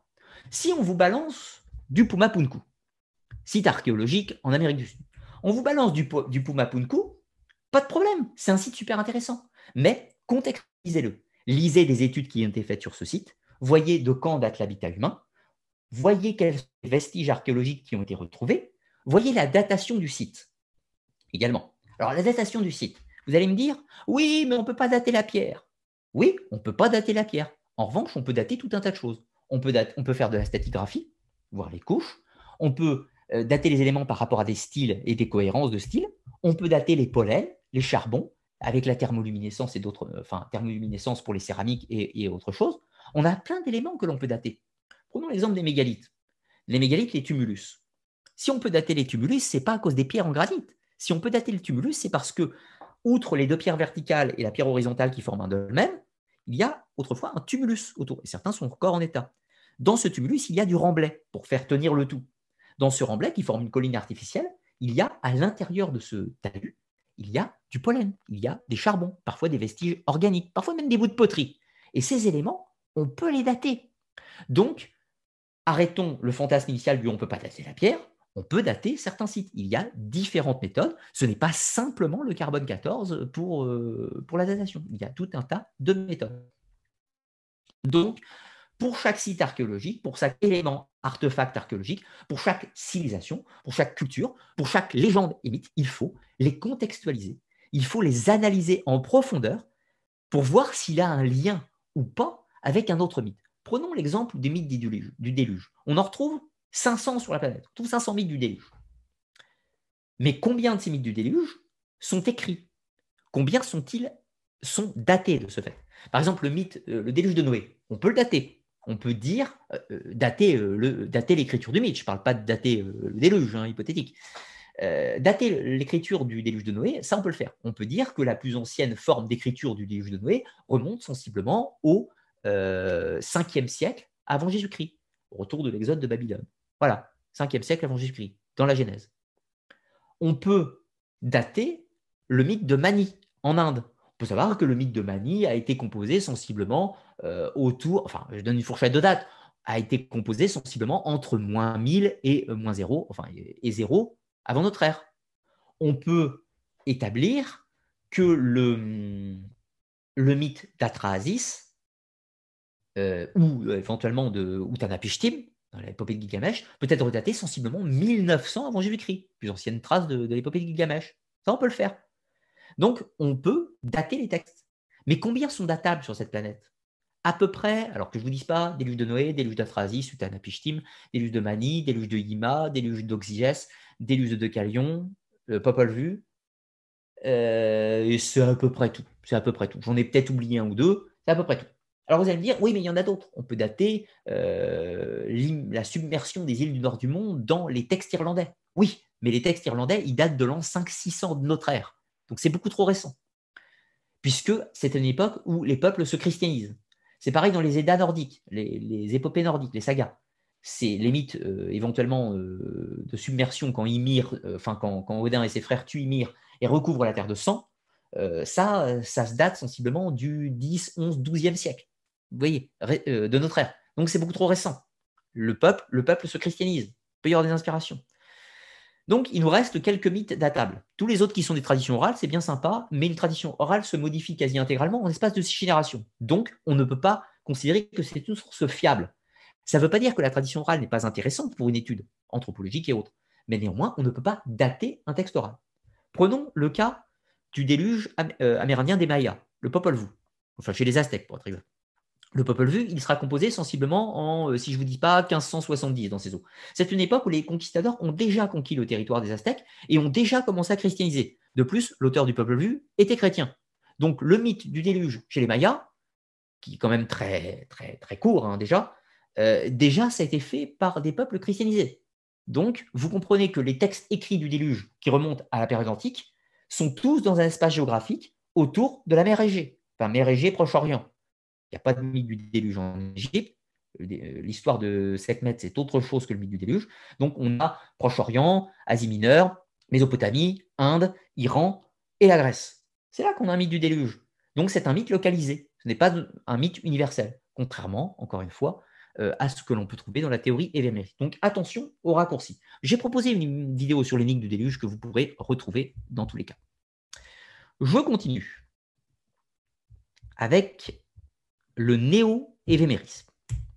Alors, pour le néo-évémérisme, c'est la forme moderne. Excusez-moi, je vous explique déjà un petit peu ce qu'est le néo-évémérisme. Euh, le néo-évémérisme, c'est la même chose que l'évémérisme, si ce n'est que la fameuse civilisation antédiluvienne, etc., tout ça, vient d'ailleurs, elle vient de l'espace, d'une autre dimension, ou tout ce que vous voulez. Donc, ça fait intervenir les gentils aliens. Alors, tout d'abord, histoire d'éviter euh, les raccourcis et la mauvaise interprétation de ce que je pourrais dire, je ne sais absolument pas s'il y a des gens qui existent dans la galaxie, je ne sais pas si les extraterrestres existent, je ne sais pas s'il y a euh, des volants, la vie ailleurs dans notre galaxie, je n'en sais rien. Ce n'est pas un de mes sujets d'intérêt, ce n'est pas un sujet que je travaille, je n'ai pas de connaissances suffisantes sur le sujet, donc je ne m'exprime pas sur les sujets que je ne maîtrise pas. Je suis simplement en train de vous parler du mythe du néo-évémérisme, pas de la réalité ou non des gens venus d'ailleurs. Alors, le néo-évémérisme, comment il se construit. Alors, il se construit dans la deuxième moitié du XXe siècle. Ça reprend le mythe protéiforme version 1, 2, 3 ou 4 ou les autres vus préalablement, tous les éléments qu'on rajoute ensemble dans une grosse boule magique, puis à ça, on rajoute le phénomène ufologique, ou le phénomène ovni si vous préférez. On va prendre tout un tas d'éléments de ces mythes protéiformes, mais ce qui est très intéressant, c'est qu'il va naître d'une sorte d'émergence de, mythologie moderne. Certains auteurs, comme par exemple A.G. Wells avec La guerre des mondes, certains auteurs plus récents comme Roland Emmerich ou autres, ou même euh, Indiana Jones euh, si vous voulez, vont faire que ce mythe protéiforme va évoluer avec une aspiration moderne un peu science-fiction, et autant la fiction s'inspire de la réalité, que c'est la réalité parfois qui s'inspire de la fiction. Et tous ces éléments de fiction moderne vont intégrer le corpus du mythe protéiforme pour donner naissance à la vision du néo-évémérisme, comme la version Stargate, qui est la version la plus connue aujourd'hui, si je puis dire. Alors, le mythe protéiforme, il est simplement basé sur une mythologie moderne qui a besoin de donner toujours une antériorité, une civilisation ancienne perdue, etc., pour tout un tas de, réflexions qu'on va, aborder après. Mais surtout, il intègre les éléments de fiction de la mythologie moderne qu'on construit progressivement au XXe siècle. Alors, je ne vais pas m'étendre sur le néo-émérisme, mais en fait, c'est simplement une adaptation moderne du mythe protéiforme de l'évémérisme par rapport à notre civilisation moderne qui est tournée vers l'espace, ni plus ni moins. Mais ça ne change absolument rien avec l'évémérisme basique, si je puis dire. Alors, la difficulté du prisme d'observation, et c'est le grand piège quand on s'intéresse à tous ces sujets, euh, c'est le principe de la vision binaire. Vous êtes intéressé par l'histoire de l'Amérique, l'Amérique, la Mésoamérique, euh, ou par l'histoire des conquistadors, et suivant votre postulat intellectuel, vos croyances personnelles, vous allez commencer à entrer dans un jugement de valeur. Vous allez étudier l'histoire de la conquête, conquête espagnole et portugaise de l'Amérique du Sud et centrale, et puis par rapport à votre ressenti personnel, par rapport à vos convictions, vos croyances, vos opinions politiques, vos opinions idéologiques, si vous êtes écolo, pas écolo, et tout un tas de choses, vous allez rentrer dans un clivage. Un clivage gentils Amérindiens. Oh, les pauvres Aztèques, les pauvres Mayas, les pauvres Incas, ils étaient si gentils, ils faisaient de mal à personne, etc. Pourquoi les méchants conquistadors sont venus les détruire? C'est les méchants chrétiens, c'est des méchants conquistadors, c'est des méchants prosélytes, c'est des méchants avides d'or. Voilà, vision binaire. Et puis de l'autre côté, vous avez la vision inversée. Oui, les Aztèques faisaient des sacrifices humains, les Incas aussi, c'était des païens, ils étaient atroces, de toute façon, ils n'étaient pas civilisés, tout ce que vous voulez. Et puis de côté, vous avez euh, les, les, conquistadors, c'est des gens héroïques, ils sont partis en Amérique du Sud pour conquérir des territoires, apporter la parole divine, etc. Donc, suivant votre postulat de base, vous allez rentrer dans un climat gentil indien, méchant conquistador, ou alors méchant païen contre gentil chrétien. Ceci est absurde. Ceci est absurde. On ne juge pas les événements. Un événement historique se constate, il s'observe. On peut avoir une préférence historique, on peut avoir une préférence. On peut préférer les conquistadors, on peut préférer les Amérindiens. Ça, c'est vos goûts. Moi aussi, j'ai des goûts. Je préfère certaines choses que d'autres. C'est comme ça. Je préfère certaines civilisations que d'autres. Je préfère certains personnages historiques que d'autres. Mais quand on fait de la recherche historique, on ne juge pas les événements, on les constate. C'est tout, ni plus ni moins. Il ne faut pas faire entrer son affect personnel dans le jugement de l'histoire. C'est dangereux. Prenons un deuxième cas du principe de l'erreur du prisme d'observation. Vous vous intéressez au mythe de l'Atlantide. Très étrangement, on constate assez rapidement une chose. L'Atlantide est toujours chez vous. Si vous êtes un euh, habitant de l'Afrique du Nord, un berbère, eh bien vous allez vous dire, l'Atlantide c'était en Mauritanie, c'était chez nous, les berbères, nous sommes les descendants des Atlantes. Euh, non, pas plus que les autres. Mais étrangement, j'ai rarement vu un berbère me dire que l'Atlantide était en mer du Nord.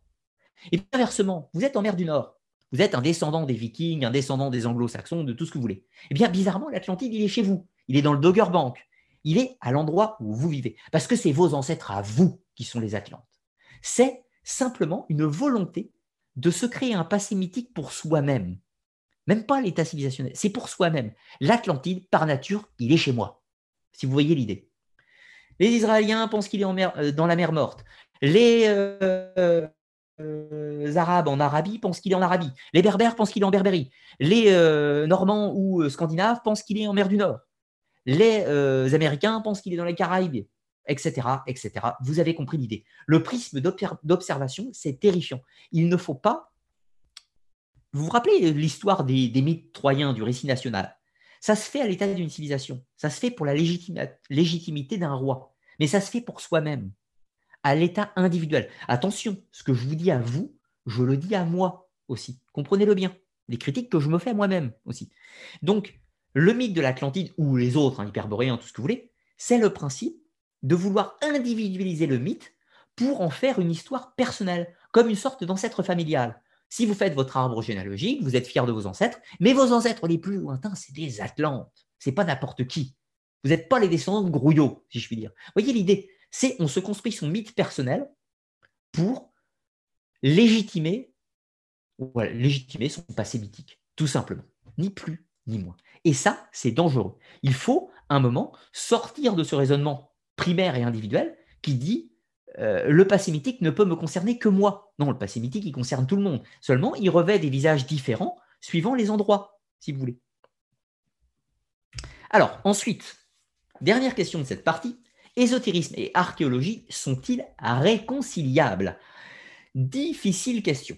Alors, tout d'abord, on va euh, très rapidement, c'est vraiment pour la, simplification, histoire de savoir de quoi on parle, on va euh, définir rapidement ce qu'est l'archéologie et, l'histoire hein, par extension.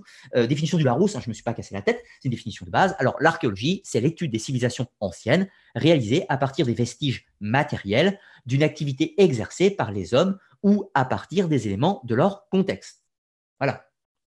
L'histoire, définition Larousse, toujours pareil, c'est la connaissance du passé de l'humanité et des sociétés humaines, discipline qui étudie ce passé et cherche à reconstituer les sources, les matériaux, les méthodes de l'histoire. Voilà. La définition de l'ésotérisme est beaucoup plus complexe. Alors, je vous en ai mis plusieurs, je vais les remettre à l'écran un petit peu tout à l'heure. Euh, globalement, personne n'est d'accord sur la, la définition de l'ésotérisme. Est-ce réconciliable? Oui, dans une certaine mesure. Alors vous allez me dire, il me dit oui, mais en même temps, il traite d'ésotérisme sur sa chaîne, il ne va pas me dire non. Je vais vous expliquer pourquoi je vous dis oui, mais je vais vous expliquer dans quelle mesure je pourrais dire non. Alors oui, tout d'abord, je traite d'ésotérisme sur ma chaîne, mais je traite d'ésotérisme sur un aspect historique. Dire qu'il ne s'agit pas, quand je vous parle de nécromancie ou de divination ou, euh, je ne sais pas, euh, de théurgie, il ne s'agit à aucun moment de ma part de vous dire si les phénomènes de nécromancie, de divination ou de théurgie existe. Je ne suis pas là pour vous dire si c'est possible de voir l'avenir dans un jeu de tarot. Je ne suis pas là pour vous dire si c'est possible d'invoquer une entité.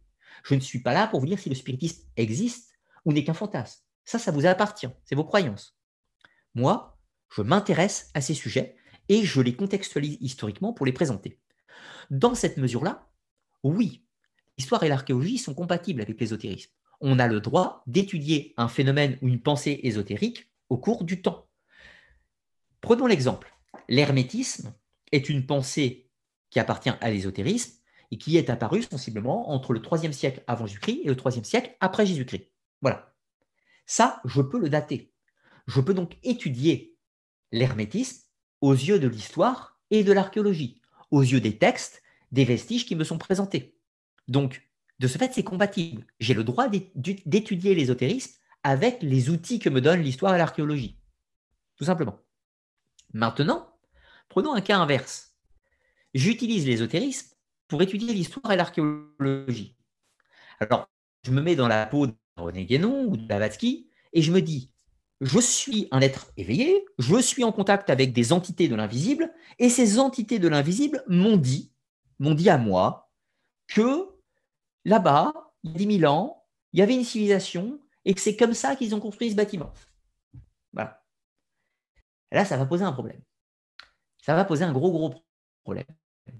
Parce que le problème, c'est quand je vais faire de l'histoire et de l'archéologie sur ce même monument, je vais découvrir que, un, je peux le dater et que ça ne correspond pas avec ce que les maîtres invisibles m'ont dit je vais dater que je trouve des éléments archéologiques autour et que ça ne correspond pas à la euh, glorieuse civilisation que le maître invisible m'a donnée, je vais me rendre compte que j'ai éventuellement des textes qui racontent l'histoire du bâtiment, qui l'a construit, euh, comment, etc. Un tas de choses. Et donc, la vision du maître invisible donnée à moi se retrouve caduque. Donc là, j'entre dans une difficulté. Soit je dis, le maître invisible qui me parle dans mon sommeil, c'est vraiment de la merde qu'il me raconte, ou alors je me dis, les archéologues sont tous des menteurs, tout ce qu'ils nous disent est faux, tout ce qu'on trouve dans le sol est une manipulation créée pour m'induire en erreur, parce que moi, dans ma méditation, j'ai acquis la vérité. Vous avez compris, je pense immédiatement le problème. Le problème étant que non, l'ésotérisme ne peut pas être utilisé pour valider euh, l'histoire ou l'archéologie. C'est l'inverse. C'est l'histoire et l'archéologie qui sont utilisés afin de contextualiser et de mieux comprendre cerner le comportement, la pensée, les croyances, l'anthropologie concrètement, l'anthropologie d'un peuple, d'une civilisation à une époque donnée. Donc oui, on peut utiliser l'histoire et l'archéologie, et d'autres sciences d'ailleurs, tout un tas d'autres sciences, épistémologie, tout ce que vous voulez, afin de comprendre l'ésotérisme, de comprendre la pensée d'une époque. Alors attention après, le fait que je peux croire à titre personnel à des phénomènes ésotériques, l'idée que je puisse croire à des phénomènes dits de l'occulte, le fait que je puisse croire en Dieu ou ne pas croire en Dieu, ça, euh, l'histoire et l'archéologie, on s'en fout. Si je crois en Dieu, je crois en Dieu. L'histoire peut montrer que l'existence de Dieu, euh, bah, on n'en sait rien. Ok, mais j'ai quand même la foi, c'est tout, c'est comme ça. Après, voilà. Mais je ne dois pas utiliser l'ésotérisme ou la croyance pour justifier des éléments historiques ou archéologiques. C'est pas comme ça que ça marche. C'est l'inverse. J'espère que vous avez bien compris ce raisonnement. Donc, ésotérisme et histoire, enfin, et archéologie sont-ils compatibles? Oui, à condition de ne, de ne pas euh, confondre, de ne pas les confondre surtout.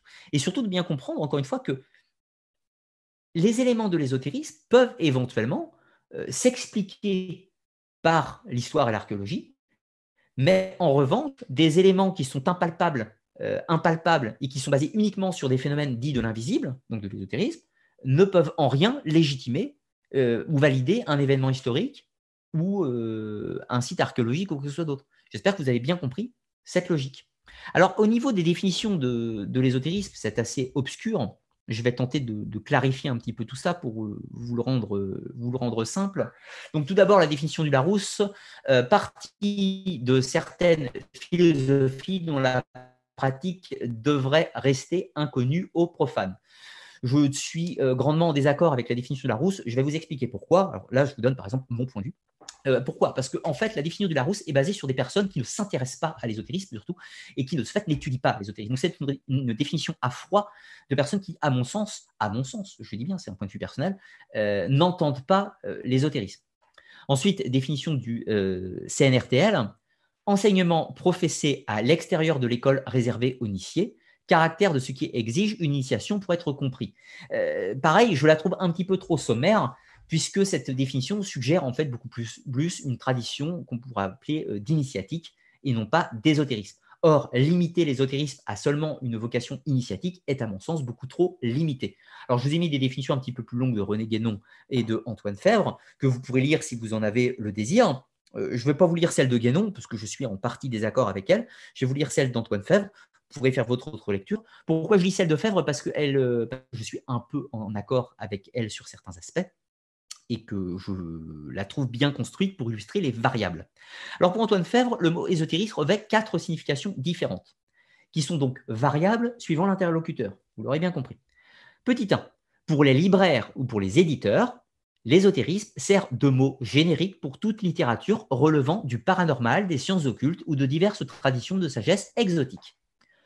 Deuxième euh, version, pour un autre interlocuteur, le mot lui-même, ésotérisme, évoque l'idée d'enseignement secret. Ça, je serais en partie d'accord avec la doctrine de l'ésotérisme sur ce point. 3. Le mot ésotérisme renvoie aussi au caractère de l'être, de l'être, celui de l'homme, de la nature ou de Dieu. Par exemple, le dieu ésotérique de Franz von Baden et le dieu caché, dieu invisible. Quatrième, enfin, dans notre champ de recherche, le mot ésotérisme renvoie à un ensemble de courants spirituels, hermétisme, cabale, cabale euh, chrétienne, euh, et tout un tas d'autres choses comme le soufisme, la gnose, etc., qui ont un certain air de famille.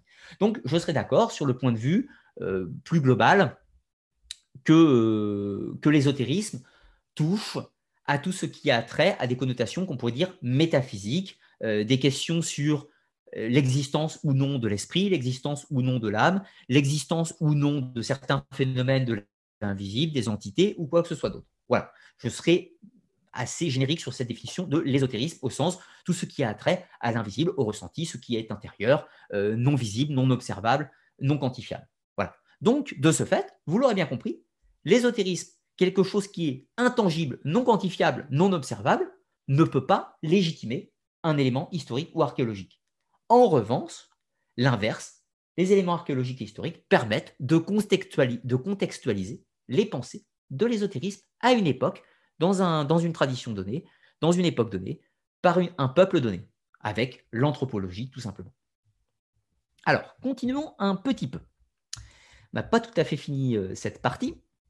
Et puis, euh, il, nous restera, ouais, il nous restera la dernière partie où je devrais accélérer un petit peu. Alors, ensuite, vous connaissez j'imagine, le principe du point Godwin, le point Godwin en histoire. Alors, le point Godwin en histoire, c'est quand dans une conversation quelconque, vous allez finir tôt ou tard par commencer à aborder les nazis, à parler des nazis ou à traiter l'autre de nazis, ce qui rend de ce fait toute conversation impossible. Voilà, donc vous connaissez, définition, moment où dans l'un cas, un adversaire s'injure en caricaturant grossièrement les positions de l'autre et faisant allusion à l'Allemagne nazie, toute discussion constructive devenant alors impossible. Précision, dans un débat atteindre le point Godwin revient à signifier à son interlocuteur qu'il vient de se discréditer en vérifiant la loi de Godwin. Mike Godwin ne parlait que de loi et jamais de point. C'est le langage courant qui, de cette loi, a tiré par extension le point Godwin. J'ajoute un point de vue personnel. Je fais le parallèle de la loi de Godwin avec les thèmes récurrents de l'Atlantide en archéologie et des Templiers dans le domaine de l'ésotérisme. L'on pourrait proposer d'autres équivalences avec les francs-maçons, les Illuminati, les, les Anunnaki, les Jésuites, etc. Prenons un exemple. Quand vous avez une conversation d'histoire, vous finissez toujours par parler des nazis. En général, c'est quand vous n'avez plus d'arguments. Point Godwin en archéologie, eh bien, vous avez ce, postulat de base, c'est les ruines de l'Atlantide d'avant le déluge. Forcément. À un moment donné, quand on voit un truc bizarre en archéologie, on finit toujours par citer l'Atlantide, de près ou de loin. C'est un label. Et puis, quand vous parlez d'ésotérisme, ça a toujours de près ou de loin un rapport avec les Templiers. Quand vous arrivez dans ces conversations et que l'interlocuteur finit toujours par s'engouffrer dans une de ces failles, que sont les Templiers, l'Atlantide ou les nazis en histoire, méfiez-vous, prenez le temps de l'analyse cherchez les sources et vérifiez tout. Ça, c'est un petit conseil que je m'applique à moi-même euh, dans ces différents sujets. Alors, continuons avec la troisième partie. Et puis ensuite, on, prendra toutes les questions avec cette partie qui va être assez rapide. Hein. C'est vraiment pour, euh, pour faire un petit peu le tour de la question. Donc, pour vous montrer un petit peu que l'archéologie, ce n'est pas un dogme, chape de plomb, fermé, euh, où rien ne se passe et où on veut surtout pas que les informations sortent de peur de réécrire l'histoire. Non, ça ne fonctionne pas comme ça. Alors, première chose, liste non exhaustive d'interrogations. Pourquoi je vous dis ça? Parce que si l'archéologie romantique s'efface avec les mythes protéiformes, les méristes, etc., tout ça devant les faits et devant la contextualisation, cela n'empêche pas qu'il y a des questions. Et l'archéologie et l'histoire ouvrent le champ à de nombreuses à de nombreuses interrogations. Et ça, on ne le nie pas.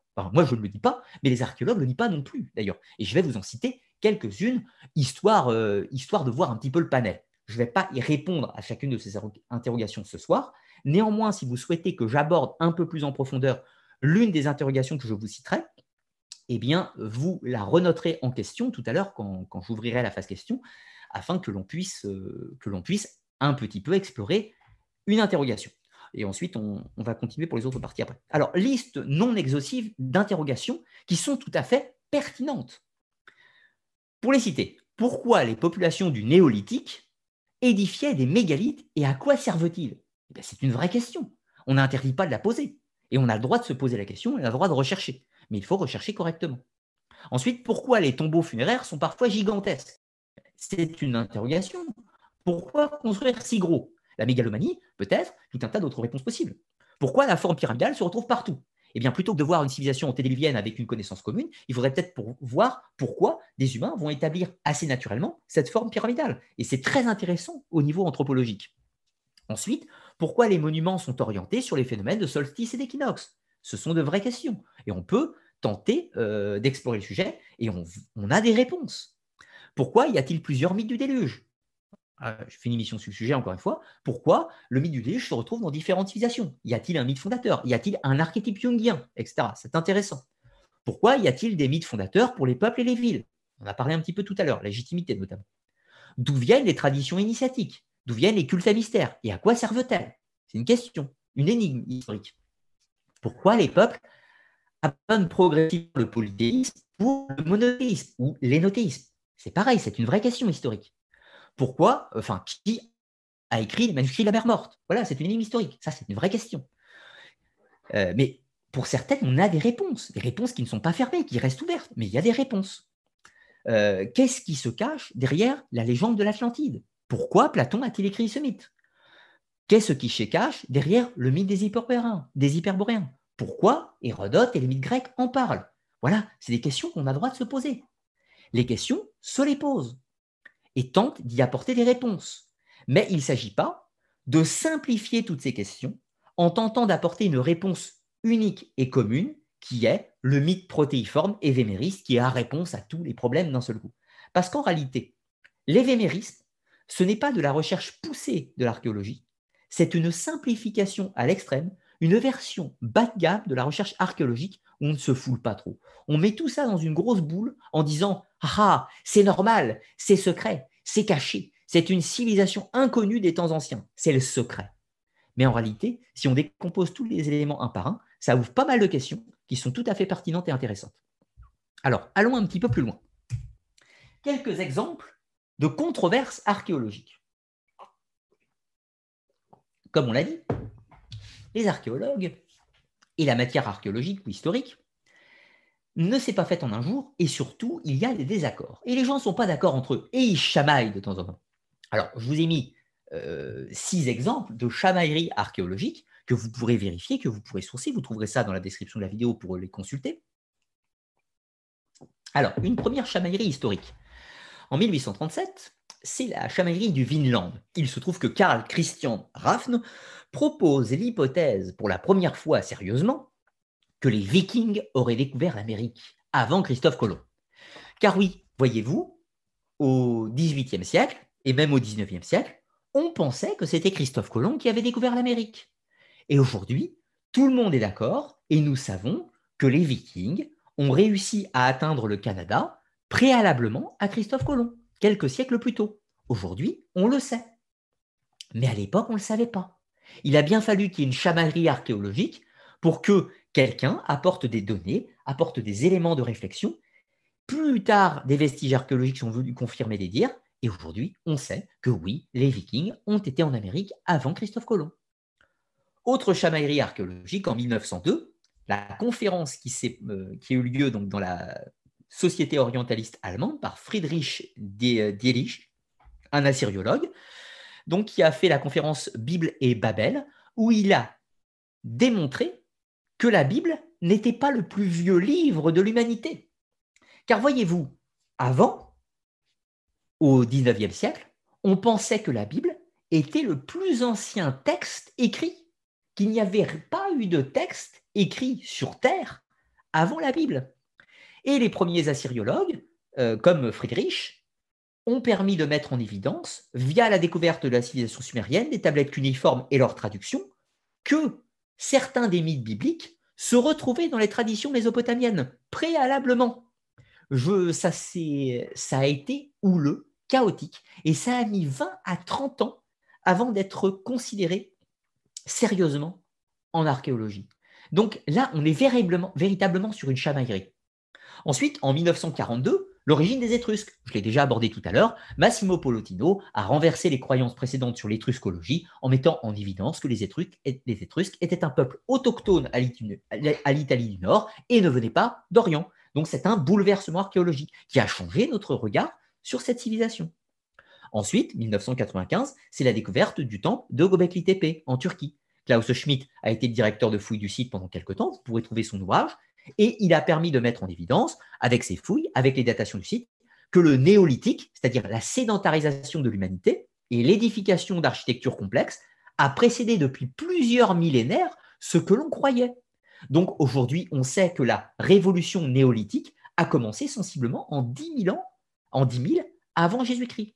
Avant, on pensait que c'était en 6 000, etc. Donc vous voyez, l'archéologie est une science qui évolue en permanence et qui évoluera encore. Ça, c'est important. Mais euh, c'est normal que tout ne se fasse pas toujours du jour au lendemain. Ça prend du temps. Autre controverse, 2001, la Bible dévoilée, l'archéologue Israël Finkelstein et, euh, ses compères euh, mettent en évidence que le mythe de l'Exode, le mythe de l'Exode et le de la monarchie unifiée d'Israël. Ça fait déjà un petit moment qu'on mettait en cause les données bibliques, mais aujourd'hui, avec ces données, on peut voir en effet que l'Exode n'est probablement pas un événement historique réel, de l'histoire de l'humanité. En revanche, ça ouvre d'autres questions. Parce que si l'Exode n'a pas existé, au sens s'il n'y a pas une migration de population des Hébreux au 12-13e siècle avant Jésus-Christ vers le pays de Canaan, sachant que les Hébreux n'existent pas. C'est ce qu'il met en évidence à ce stade, puisque les Hébreux et les Cananéens sont fondamentalement les mêmes. Donc si les Hébreux sont en fait des Cananéens qui étaient déjà sur place et qui sont juste devenus les Hébreux en étant sur place, ça ouvre pas mal d'autres questions. Pourquoi l'édification du mythe de l'Exode pourquoi cette écriture? Quelle est la symbolique de ce mythe? Quel est le symbole de ce mythe? Quelle est l'allégorie qui les véhicule? Et cela n'enlève rien à la valeur du mythe. cela n'enlève rien à son message symbolique. Mais cela permet d'avoir une meilleure appréhension historique. Et ça, c'est une controverse. Et puis, une des dernières en date, en 2014, puisque je travaille dessus en ce moment, c'est l'énigme des Celtes. En 2014, Jean-Louis Brumeau publie un livre, Les Celtes, l'histoire d'un mythe, où il tente de mettre en évidence que la civilisation celtique n'existe pas. Et qu'en réalité, il n'y a pas de cohérence de civilisation celtique, il n'y a euh, pas de trace d'antériorité du terme celtique. Et qu'en fait, euh, le terme celte n'est pas adapté et n'est pas cohérent par rapport à l'époque. Alors attention, je ne tranche pas sur cet avis, je suis en train d'étudier la question en ce moment euh, qui pose la question du terme de celte c'est pas tellement, euh, bien sûr, les Arvernes, les Édouins, euh, les peuples gaulois, les Britons, les Ligures, etc. Tous ces peuples ont existé, c'est pas la question. Mais la question, c'est de voir leur niveau de cohérence, leur datation, voir leur relation entre eux et voir si le terme celtique est adapté. Voilà. Donc ça, c'est une controverse archéologique relativement récente et ça va débattre encore quelques années. Vous voyez, l'archéologie, ça évolue, ça change et ça progresse. Et si vous prenez la peine de consulter les ouvrages d'archéologie, vous allez voir au cours des, lectures, voir ces évolutions.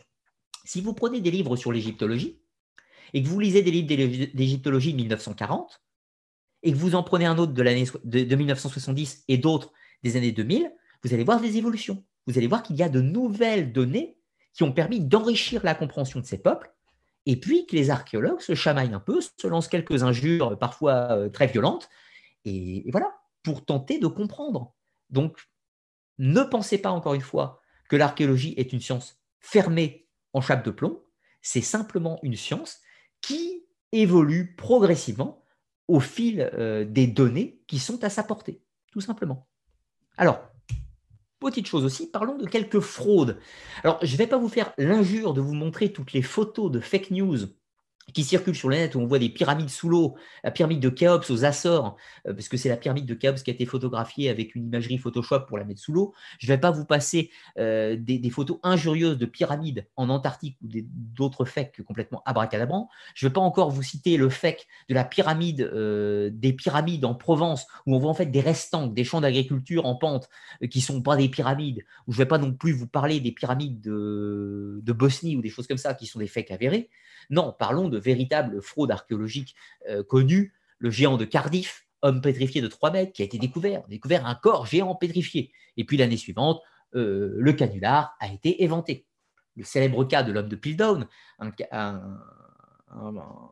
corps de militaire archéologique qui a tenté, euh, tenté de présenter donc un fameux chaînon manquant entre les différents types d'hominidés et l'homme moderne, qui s'est révélé être un canular, sachant qu'il a fallu plus de 20 ans pour que ce canular soit éventé, 20, ans pour qu'on en parle, et puis près de 50 ans, enfin 40 ans, pour que ça soit admis que c'est un canular. Ça a été extrêmement rigoureux. Ensuite, on a le cas des pierres d'Ica. Alors, les pierres d'Ica, c'est fait dans 1966. C'est des milliers de pierres en Amérique du Sud euh, où on voit des petites pierres gravées avec des humains qui se promènent avec des dinosaures, par exemple, ou tout un tas d'autres choses. Bon, bah forcément, ah mon Dieu, des humains ont côtoyé des dinosaures, ce qui veut dire que les humains existent depuis des millions d'années ou que les dinosaures ont disparu plus récemment. Sauf que ben, le faussaire a avoué son canular en 1973. Toutes ces pierres étaient bien sûr des faux. Il en existe des centaines et des centaines de canulars archéologiques. Pourquoi je vous cite ces canulars? Il ne s'agit pas de vous dire que tout est faux. Il s'agit simplement de vous pousser à la vérification des informations, à vérifier, encore une fois, les sources pour voir si la photo qu'on vous montre, est-ce qu'il y a une date, est-ce qu'il y a une, description sous la photo qui vous permet de retrouver sa source. Car une photo qui n'a pas de source n'a pas de valeur. Comprenez-le bien. Ensuite, pour citer le dernier exemple de canular, vous avez 2016, les momies extraterrestres de Nazca. Euh, donc, bon, euh, le canular euh, révélé est en cours, hein, si je puis dire, parce que c'est un, une, enfin, la démystification est en cours. Les premières dénonciations de plusieurs scientifiques et archéologues ont déjà eu lieu euh, en espérant que toute cette histoire finisse au tribunal, bien entendu. Voilà, pour les, quelques canulars archéologiques. Alors, euh, il y avait une dernière diapo que je voulais vous montrer pour conclure cette première partie d'émission avant que je prenne vos questions. Alors d'ailleurs, je vais mettre un petit message, euh, une petite barre dans, le chat pour matérialiser que je lirai les questions à partir de cette barre. Alors, fiction vs réalité.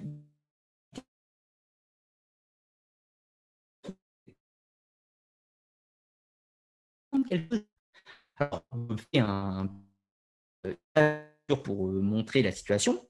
Quelqu'un arrive et vous dit, avec une affirmation, Platon a dit que les Celtes ont enseigné la philosophie aux Grecs Eh bien, vous pouvez lui répondre, OK, c'est très bien. Il a dit ça où? Dans quel texte? Que je puisse aller le consulter moi-même pour me faire mon propre opinion, pour voir s'il a réellement dit ça. Ça, c'est très important. Parce que, bon, Platon, il n'a pas beaucoup parlé des Celtes, en l'occurrence, donc ça serait intéressant d'aller vérifier les sources. D'autres affirmations, le monument a 10 000 ans et de toute façon, on ne peut pas dater la pierre. Et là, vous pouvez répondre, eh bien déjà, si on ne peut pas dater la pierre, comment sais-tu qu'il a 10 000 ans? Ensuite, vous pouvez continuer, euh, qu'on dit les autres méthodes de datation, car comme on l'a vu, il n'y a pas que le carbone 14. Donc voilà, à une affirmation, vous avez des réponses qui, sont possibles pour ouvrir le débat et surtout aller vérifier les sources. Ensuite, autre affirmation, les Sumériens connaissaient 10 planètes dans le système solaire et les Anunnaki sont des extraterrestres. La réponse, as-tu une tablette? Avec enfin, une traduction des tablettes qui affirme cela et surtout, où puis-je la trouver, cette tablette en l'occurrence? Parce que si vous sort un livre de Zechariah Zichtin, c'est mal barré. Ensuite, autre affirmation, les géants ont existé puisque c'est écrit dans la Bible. Réponse, as-tu as, as à disposition une étude archéologique qui peut étayer texte biblique, ne penses-tu pas qu'il peut s'agir d'une allégorie, chose fréquente dans un texte religieux?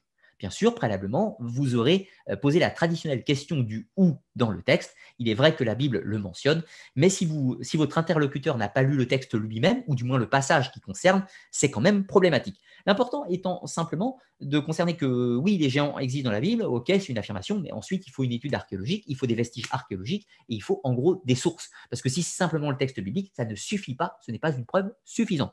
Sauf si vous êtes croyant, mais encore une fois, dans le cas de la croyance, je vous rappelle que le texte peut exprimer une allégorie pour mettre de la hauteur au récit. Cela n'enlève rien à la valeur de la croyance, mais ce n'est pas pour autant euh, une illustration euh, de la réalité au sens stricto sensus, si vous préférez. Voilà, voilà pour cette première partie de mise à jour sur l'archéologie que je voulais vous proposer. L'idée était simplement de vous montrer qu'il est important quand on s'intéresse à tous ces sujets énigmatiques et fascinants, nous sommes bien d'accord, d'user un petit peu de méthode et de temps, de patience, pour les analyser correctement. Il ne s'agit pas, de tout jeter en bloc. Il ne s'agit pas de dire tout est faux, euh, tous les chercheurs alternatifs sont des cons, tout est c'est de la gnognotte. Non, il ne s'agit pas de dire ça. Il s'agit simplement, si quelqu'un vient vous, vous apporter euh, quelque chose d'intéressant, quelque chose vient vous apporter euh, une théorie, enfin une hypothèse intéressante, qui vous semble un peu loufoque. Ok, ça ne vous empêche pas de la lire. Vous la lisez, et puis ensuite, vous regardez les sources. Si la personne apporte des sources solides, s'il étaye son propos, eh bien, vous allez pouvoir, grâce à ces sources, pousser vous-même vos investigations pour aller plus loin dans l'analyse et peut-être vous rendre compte que sa théorie tient la route. Et puis, dans ce cas, échanger avec d'autres personnes compétentes qui ont des avis contraires, ce qui vous permettra, encore une fois, d'égayer votre raisonnement et, d'augmenter votre champ de connaissances. Ne rejetez pas tout en bloc, mais prenez le temps de l'analyse, prenez le temps de la réflexion, lisez, informez-vous, vérifiez la provenance des informations et, euh, et puis surtout la, la fidélité de l'information aussi. Parce que si quelqu'un vous montre des photos de sites archéologiques, vérifiez si les photos possèdent une description, peuvent être sourcées, euh, peut-être que des musées en possèdent les pièces en question que vous pouvez aller consulter. Peut-être y a-t-il des bibliothèques, des sites en ligne, Gallica, Percé avec des études sérieuses sur les sujets qui vous permettront de voir si aussi les événements qu'on vous, apporte sont cohérents. Parce qu'il euh, y a énormément de fausses informations sur Internet. Euh, voilà, ne pas acheter tout en bloc, mais prendre le temps, encore une fois, le temps de la réflexion. Voilà, c'est le constat que je fais, moi, à ce stade, au bout de quatre ans d'activité professionnelle sur le sujet. C'est simplement de dire qu'il faut avoir de la méthode Je ne vous dis pas que la mienne est parfaite, hein, euh, ce n'est pas du tout euh, ce que je vous dis péremptoirement. Je vous dis que la, mienne s'étaye euh, et a pour but de m'éviter de tomber dans certains pièges, de m'éviter de tomber dans un raisonnement binaire du gentil, amérindien, gentil amérindien, méchant conquistador, de m'éviter de tomber dans le prisme idéologique, de me dire l'Atlantide, c'est forcément chez moi, j'habite en Occitanie, donc l'Atlantide, c'est en Occitanie. Ça m'évitera de me dire forcément que le mythe fondateur, du récit fondateur, euh, de, de ou de telle civilisation, euh, de le prendre au premier degré, ça m'évite de tomber dans les pièges. Et en euh, déminant ces pièges, à chaque fois, ça je vous partage vraiment de l'expérience personnelle, à chaque fois que j'ai démystifié ces, ces, pièges ou ces fantasmes, j'ai ouvert d'autres portes derrière. J'ai ouvert des portes fascinantes. Prenons l'exemple des mégalithes. Les mégalithes, on a des informations, contrairement à ce qu'on pourrait croire, on a des informations. On voit leur date d'édification, on voit leur méthode d'édification, ou du moins des théories fonctionnelles. Mais ce qu'on découvre, quand on enlève le fantasme sur les on trouve d'autres choses qui sont dix mille fois plus fascinantes. On va se poser la question du génie de ces hommes. On va se poser la question de l'inventivité de ces hommes qui ont réussi les exploits l'édification de ces sites. On va se poser la question de leur croyance. En quoi, en quoi ils croyaient, ces personnes? Pourquoi ils ont fait ces sites? Pourquoi ils les ont faits? Quelle était la fonction de ces sites? Et ça, ça nous ouvre des portes de réflexion absolument fascinantes. Quand on étudie les cultes à mystère de l'Antiquité grecque, on va se demander pourquoi, pourquoi le mythe de la catabase, le principe du voyage symbolique aux enfers, pourquoi il existe? Pourquoi on a ressenti le besoin de faire une sorte de voyage symbolique, onirique dans le monde des morts, sur un point de vue métaphysique, bien sûr, vous l'aurez bien compris, pourquoi les gens ont pensé que cela avait un intérêt? Et ça ouvre des portes de réflexion fascinantes. Donc, derrière le fantasme, il y a une réalité qui est dix mille fois plus intéressante encore et qui, je n'en doute pas une seconde, vous surprendra chaque jour que vous ouvrirez que vous montrez des marches d'escalier sur tous ces différents sujets. Moi, à titre personnel, euh, j'ai démystifié, pas mal de fantasmes auxquels je croyais, mais jamais je n'ai été déçu de ce que j'ai trouvé derrière le fantasme. C'est encore plus fascinant. Parce que vous savez quoi? C'est concret. Parce qu'une civilisation antédiluvienne, 10 000 ans avant Jésus-Christ, avant un hypothétique déluge, c'est quelque chose de très abstrait. C'est quelque chose qui ne me touche pas. Pourquoi? Parce que ça, m'envoie sur une civilisation mythifiée, duquel je ne connais rien, duquel je ne comprends rien, qui visiblement construisait des grands bâtiments pour nous laisser des messages mystiques, mais dont on ne comprend absolument pas la portée symbolique. Alors que quand je m'intéresse, à contrario, au culte à mystère de l'Antiquité grecque et à l'édification du temple de, du temple de Bacchus euh, à Baalbek, là c'est concret parce que je vais tenter de. J'ai des éléments de ces civilisations, via l'archéologie et l'histoire, des textes et des vestiges. Je vais pouvoir tenter de comprendre ces peuples. Je vais pouvoir m'immerger dans, dans, dans la pensée de ces peuples, autant que possible du moins, la philosophie de ces peuples. Et je vais tenter de les comprendre. Pourquoi ils ont fait ceci Et ce qu'on y découvre est toujours fascinant. Parce qu'on touche la psyché humaine, le génie humain, l'inventivité, le questionnement, le raisonnement, la raison, et tout un tas d'autres sujets à connotation métaphysique et cette fois-ci ésotérique. Donc oui, l'ésotérisme est compatible avec la science. La science nous permet, quand on s'intéresse à l'ésotérisme, de peaufiner notre réflexion, d'augmenter nos outils afin d'explorer les questions ésotériques également. Voilà en quoi c'est compatible. Et j'en ai terminé, euh, j'en ai terminé là pour cette première partie. Et donc maintenant, nous allons pouvoir passer à la suite à savoir, euh, à savoir les questions, du moins si vous en avez. Si vous êtes nouveau sur la chaîne, pensez à vous abonner, ça ne vous engage à rien et c'est gratuit, bien entendu. Et pensez à liker, mettre un petit pouce bleu sur la vidéo, ça permet de compenser un petit peu l'algorithme YouTube qui n'est pas très généreux avec les chaînes de vulgarisation historique, archéologique, ésotérique, comme la mienne en l'occurrence. Alors, euh, je ne dis pas ça pour me, plaindre, hein, je ne m'estime pas malheureux. Euh, j'ai la chance d'avoir une chaîne qui, grandit tranquillement, d'avoir, euh, bah, vous êtes tous, des des abonnés fidèles, si je puis dire. Vous me suivez depuis longtemps, depuis 4 ans pour certains d'entre vous, d'autres plus récemment. Alors, il n'y a pas de, pas de mieux de moins bien. Hein. Vous, m'avez découvert que vous m'avez découvert. Je vous remercie déjà de votre confiance. Et euh, d'où l'importance de ces émissions comme ce soir, hein, euh, que je fais de temps en temps, c'est pas fréquent, fréquent. Mais l'idée, c'est que vous m'accordez une confiance en suivant mes travaux. Je vous dois en contrepartie une certaine transparence. Donc, il est très important de faire des retours critiques aussi sur ses propres pensées. Comprenez que la seule personne que j'ai critiquée au cours de cette émission, c'est avant tout moi. Parce que la plupart des choses que j'ai critiquées ce soir, j'ai cru à ces théories préalablement. Alors, petit message que j'ai dit en début d'émission, ne m'accusez pas encore une fois de trahir quoi que ce soit. Je ne trahis rien du tout. Je ne suis payé par personne, si ce n'est par YouTube via les publicités et par les gens euh, qui me soutiennent sur Tipeee ou dans le chat YouTube. J'ai vu euh, deux, trois, euh, deux, trois messages de, de, dons sur le chat tout à l'heure. Je vous remercie. Je les pas vu les dons, je m'en excuse, je vous remercierai après émission. Je ne suis pas payé par un organisme quelconque, quel qu'il soit. Je suis totalement indépendant.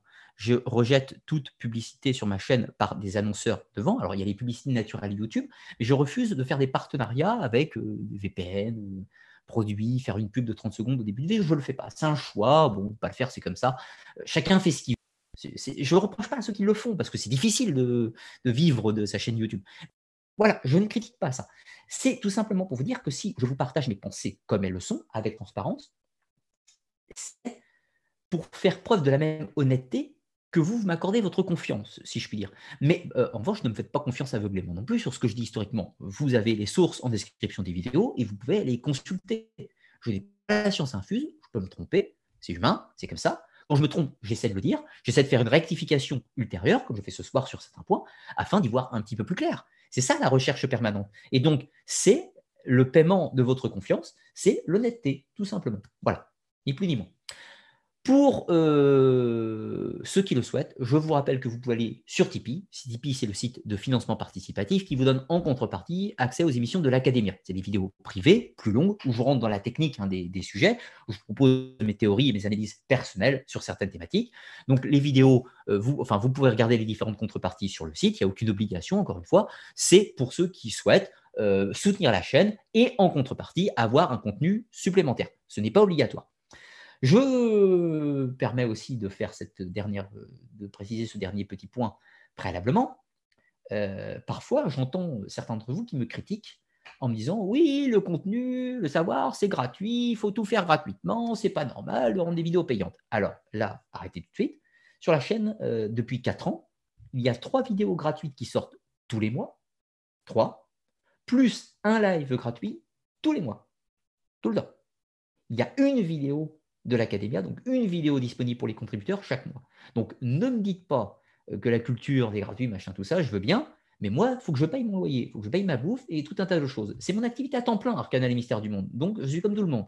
Donc, évidemment, une partie de mon contenu est réservée aux contributeurs. Et tout le reste est gratuit, soit plus de 200 vidéos sur la chaîne, gratuites. Et il y en a 33, 33, euh, enfin 34 avec celle qui sortira ce mois-ci, 34 euh, ce mois-ci, puis euh, augmentera tous les mois, euh, qui sont disponibles pour les contributeurs. Donc voilà, encore une fois, pas de procès d'intention par rapport à ça. Voilà, c'était tout ce que je voulais vous dire. Et puis pour ceux qui le souhaitent, vous pouvez également soutenir dans le chat YouTube pour ceux qui en ont envie. Ceci étant dit, j'ai fait ma phase pub promotion. Je m'en excuse, hein, on n'a pas le choix, c'est comme ça. Et on va pouvoir prendre les questions. Alors, je remonte un petit peu plus haut. Je, vais essayer d'en prendre le plus possible. On va essayer de faire l'émission jusqu'à minuit, euh, minuit peut-être minuit et. On verra suivant comment ça, comment ça tourne. Euh, mais je ne pourrais peut-être pas les prendre toutes. On verra suivant possibilité. Et un gros merci aux modos qui sont très actifs sur le chat. Alors, question de Utopia Handball. Quel est le meilleur ouvrage pour pouvoir sourcer avec le plus de véracité archéologique que les peuples de la mer ont participé euh, à mettre fin à l'âge du bronze. Euh, le meilleur ouvrage, euh, c'est délicat, de tête, à, froid. Hein. je, dis ça à froid. Je reconseillerais l'histoire de la Phénicie de Josette Elahi. Josette Elahi, qui donc une spécialiste de l'archéologie proche orientale, historienne et archéologue du Proche-Orient, et qui a travaillé notamment sur les Phéniciens, euh, un petit peu sur les Hébreux, un petit peu sur la Syrie, etc. Tout ça, mais donc dans son livre L'histoire de la Phénicie, qui traite notamment des invasions des peuples de la mer, et donc avec l'émergence future de la Phénicie, justement, donc qui va montrer la chute, la chute, enfin du moins l'effondrement de l'âge du bronze, euh, soit 1200, 1000, pardon, 1200-1150 avant Jésus-Christ, sensiblement dans la zone. Donc, vous pourrez trouver euh, des informations dans ce livre-là. Il y en a d'autres, mais si tu veux les, sources, tu vas sur mes vidéos, donc l'énigme des peuples de la mer, tu vas en description de la vidéo, tu trouveras plusieurs ouvrages, contradictoires entre eux hein, pour certains, qui pourront te donner euh, des informations. Alors, je vais essayer de, me contenter par contre des questions qui traitent euh, histoire, archéologie. Hein. Je m'excuse pour les autres. Euh, question, que pourrais-tu dire du prisme de lecture utilisé par l'histoire officielle? Hmm, C'est difficile comme question. C'est difficile comme question, mais on peut y répondre sur plusieurs aspects. Tout d'abord, histoire officielle, qu'est-ce que c'est? Euh, L'histoire officielle, en soi, à la base, n'existe pas. Il n'y a pas une histoire officielle. Attention, je précise, il n'y a pas d'histoire officielle pour les archéologues, il n'y a pas d'histoire officielle pour les historiens. En revanche, un État politique, lui, se crée sa vision historique un prisme d'observation. Vous savez, le prisme, c'est le principe de, l'erreur primaire, le prisme de mon point idéologique qui me permet d'observer le monde par ma, caverne. Vous savez, je suis dans ma caverne, prisme d'observation fermé. Donc, les archéologues et les historiens n'ont pas de... Techniquement, je dis bien techniquement, ils n'ont pas ce prisme d'observation fermé. Attention, ce sont des humains les archéologues et les historiens, tout comme les chercheurs alternatifs, sont des humains. Donc, ils ne sont par nature pas parfaits. Il est tout à fait possible que l'un d'entre eux puisse avoir un biais méthodologique, une erreur. C'est possible, bien sûr. Et c'est là que les autres vont intervenir pour d'ailleurs euh, lui éviter de tomber dans ce prisme d'observation. Donc, au niveau des chercheurs, il n'y a pas de prisme d'observation. S'il y en a un, c'est un biais de confirmation et ça concerne l'individu qui le fait. En revanche, un pays, un État, un royaume, peu importe, lui, il a une histoire qu'on va pas appeler l'histoire officielle, mais il a son roman national.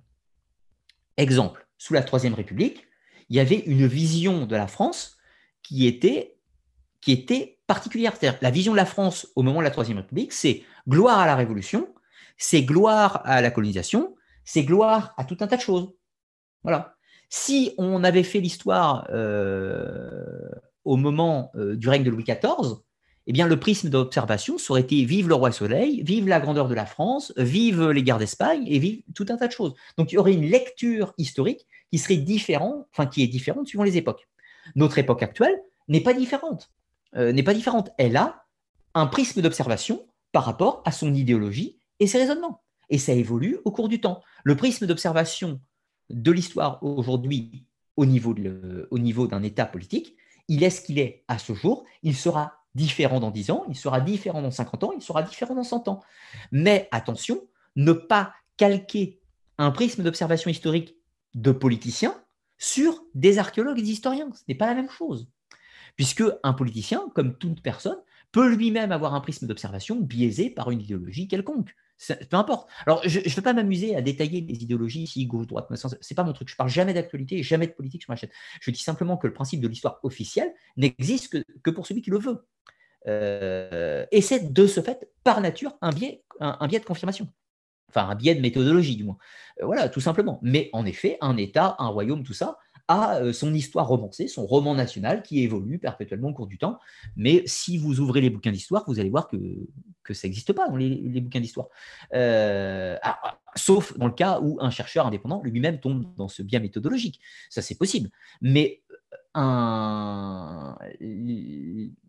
l'histoire, avec sa vision État-nation, n'est pas la vision que développent les chercheurs.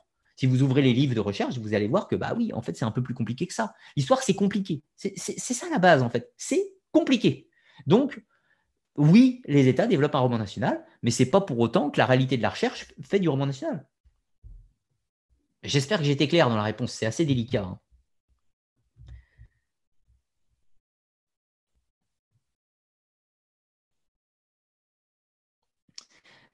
Question de, quelqu'un que je n'arrive pas à prononcer le pseudo, je suis, désolé. Pourquoi pensait-on en 1902 que le premier livre écrit était la Bible alors que Champollion avait déchiffré les hiéroglyphes au moins 70 ans avant? Euh, Alors c'est très simple.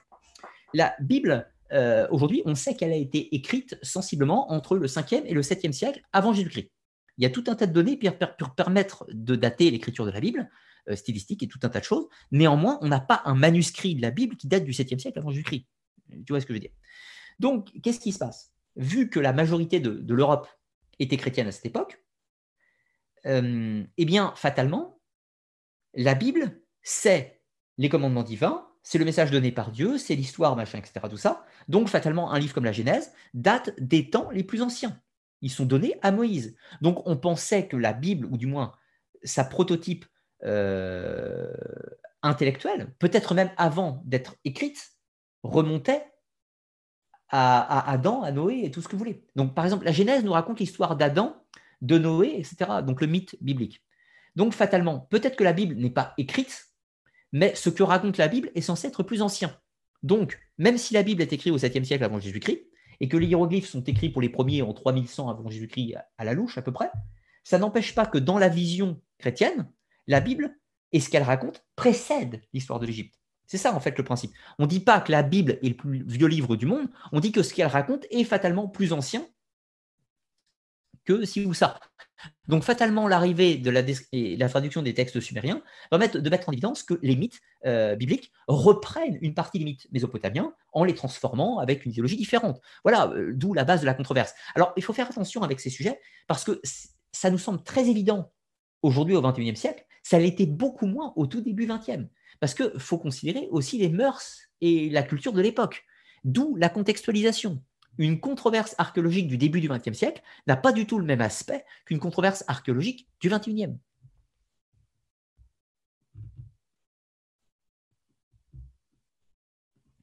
Question de Gus. Lors d'une découverte archéologique, que doit-on faire? Qui doit-on contacter? Peut-on posséder des objets patrimoniaux et les garder pour nous? Alors, c'est très simple, Shogus. Si tu fais une découverte archéologique euh, fortuite, fortuite, c'est-à-dire par hasard, euh, ce que tu fais, la première chose, c'est que tu appelles la DRAC. Enfin, tu appelles la mairie, tu appelles la mairie de ta ville, voilà.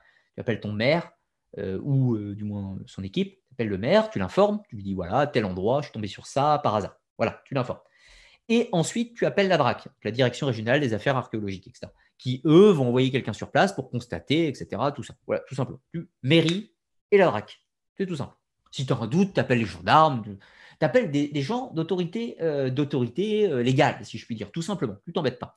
Euh, par contre, attention, je vous rappelle que les recherches à caractère archéologique sont interdites sur le sol français, donc les découvertes ne peuvent être que fortuites.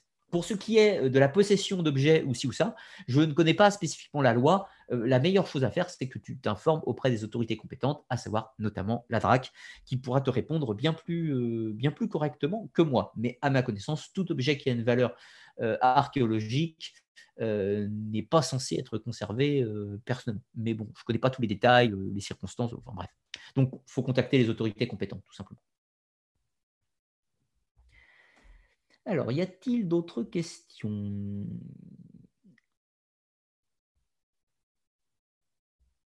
Question de Emmett Brown.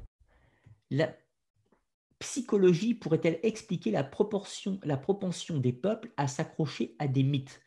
Pourrait-elle être utile à l'archéologie en permettant de distinguer le fantasme de la réalité? Bah, euh, Oui, oui, mais c'est aussi le propre de l'anthropologie. Si un mythe existe, c'est qu'il a une vocation. Il a une vocation, ce mythe. Le mythe des origines troyennes, on l'a vu tout à l'heure, il a une vocation. Il est celui de légitimer un passé glorieux, éventuellement légitimer un cousinage avec un autre peuple, légitimer sa position éventuelle sur un territoire et légitimer une ascendance ou un lien avec un autre peuple antique. Il y a plusieurs raisons possibles. S'il est, écrit ou conceptualisé sur le monde national, c'est euh, à une époque où on en a besoin. Quand Frédéguer euh, place le mythe troyen pour les origines des Francs, c'est à une époque où les populations majoritaires de France, donc gallo-romaines, ont un petit peu de mal avec les autorités minoritaires germaniques, que sont les Francs. Donc, cette distinction entre Francs et Gallo-Romains fait que le pseudo-prétoguerre peut, par ses écrits, appuyer la prétention des Francs à dire Mais non, on n'est pas des Germains, on est vos frères, on est tous descendants de Troyens. C'est l'idée. Un exemple beaucoup plus frappant, c'est celui des Plantagenets. Alors, Henri de Plantagenet devient roi d'Angleterre, mais préalablement, il est euh, duc d'Anjou, enfin, comte d'Anjou, du Maine, euh, tout un tas de choses. Euh, donc, c'est des gens qui vivent en France, qui, par des histoires de succession, arrivent à monter sur le trône d'Angleterre, mais du coup, il y a une contestation de légitimité. Parce que l'Angleterre, c'est un melting pot, c'est-à-dire que vous avez des Britons, des Celtes, si je puis dire. Ensuite, vous avez des Saxons et des Angles, donc des Germaniques. Tout ça prend du temps. Puis enfin des Britons, vous avez aussi des Écossais, etc. Ça, bref. Hein. Euh, ensuite, vous avez des Danois. Puis ensuite, vous avez des Normands. Alors, les Normands sont eux-mêmes des Vikings venus en France qui, après, vont conquérir la Grande-Bretagne. Donc, vous avez euh, des, euh, Celtes, si je puis dire, par vulgarité, des Angles, des Saxons, des Danois, et puis plus tard des Normands. Et puis tout d'un coup, vous avez un autre roi français encore d'une dynastie nouvelle qui vient. Alors du coup, tout ce petit peuple, certains vont lui contester sa légitimité. Donc, de ce fait, un auteur qui s'appelle Weiss, qui va écrire le roman de Brut, va écrire un texte à tendance mythe fondateur, qui va faire de Henri II, Henri Plantagenet le lointain descendant du roi Arthur. Donc, ce qui permet de dire à Henri Plantagenet, non, je ne suis pas le nouvel envahisseur qui vient vous gouverner, je suis légitime par mes ancêtres. Donc, en fait, je viens vous sauver. Vous savez la prophétie du retour d'Arthur C'est pas Arthur qu'on attend, c'est Henri II Plantagenet qu'on attend attendez, parce qu'il est la manifestation du retour d'Arthur. C'est du moins comme ça que le texte nous le présente. Donc, c'est le principe de la légitimité. Voilà pourquoi on fait des mythes fondateurs. Il y a aussi le principe du passé glorieux. Euh, on se crée un descendant mythifié avec un nom divin. Nous sommes les descendants de Thésée, d'Achille ou d'Hercule ou ce que vous voulez. C'est le principe de légitimation, d'autorité et puis, aussi du roman pour expliquer l'avenir. Pour donner une ligne de conduite à l'avenir, parfois on crée un roman national qui va justifier nos actions futures.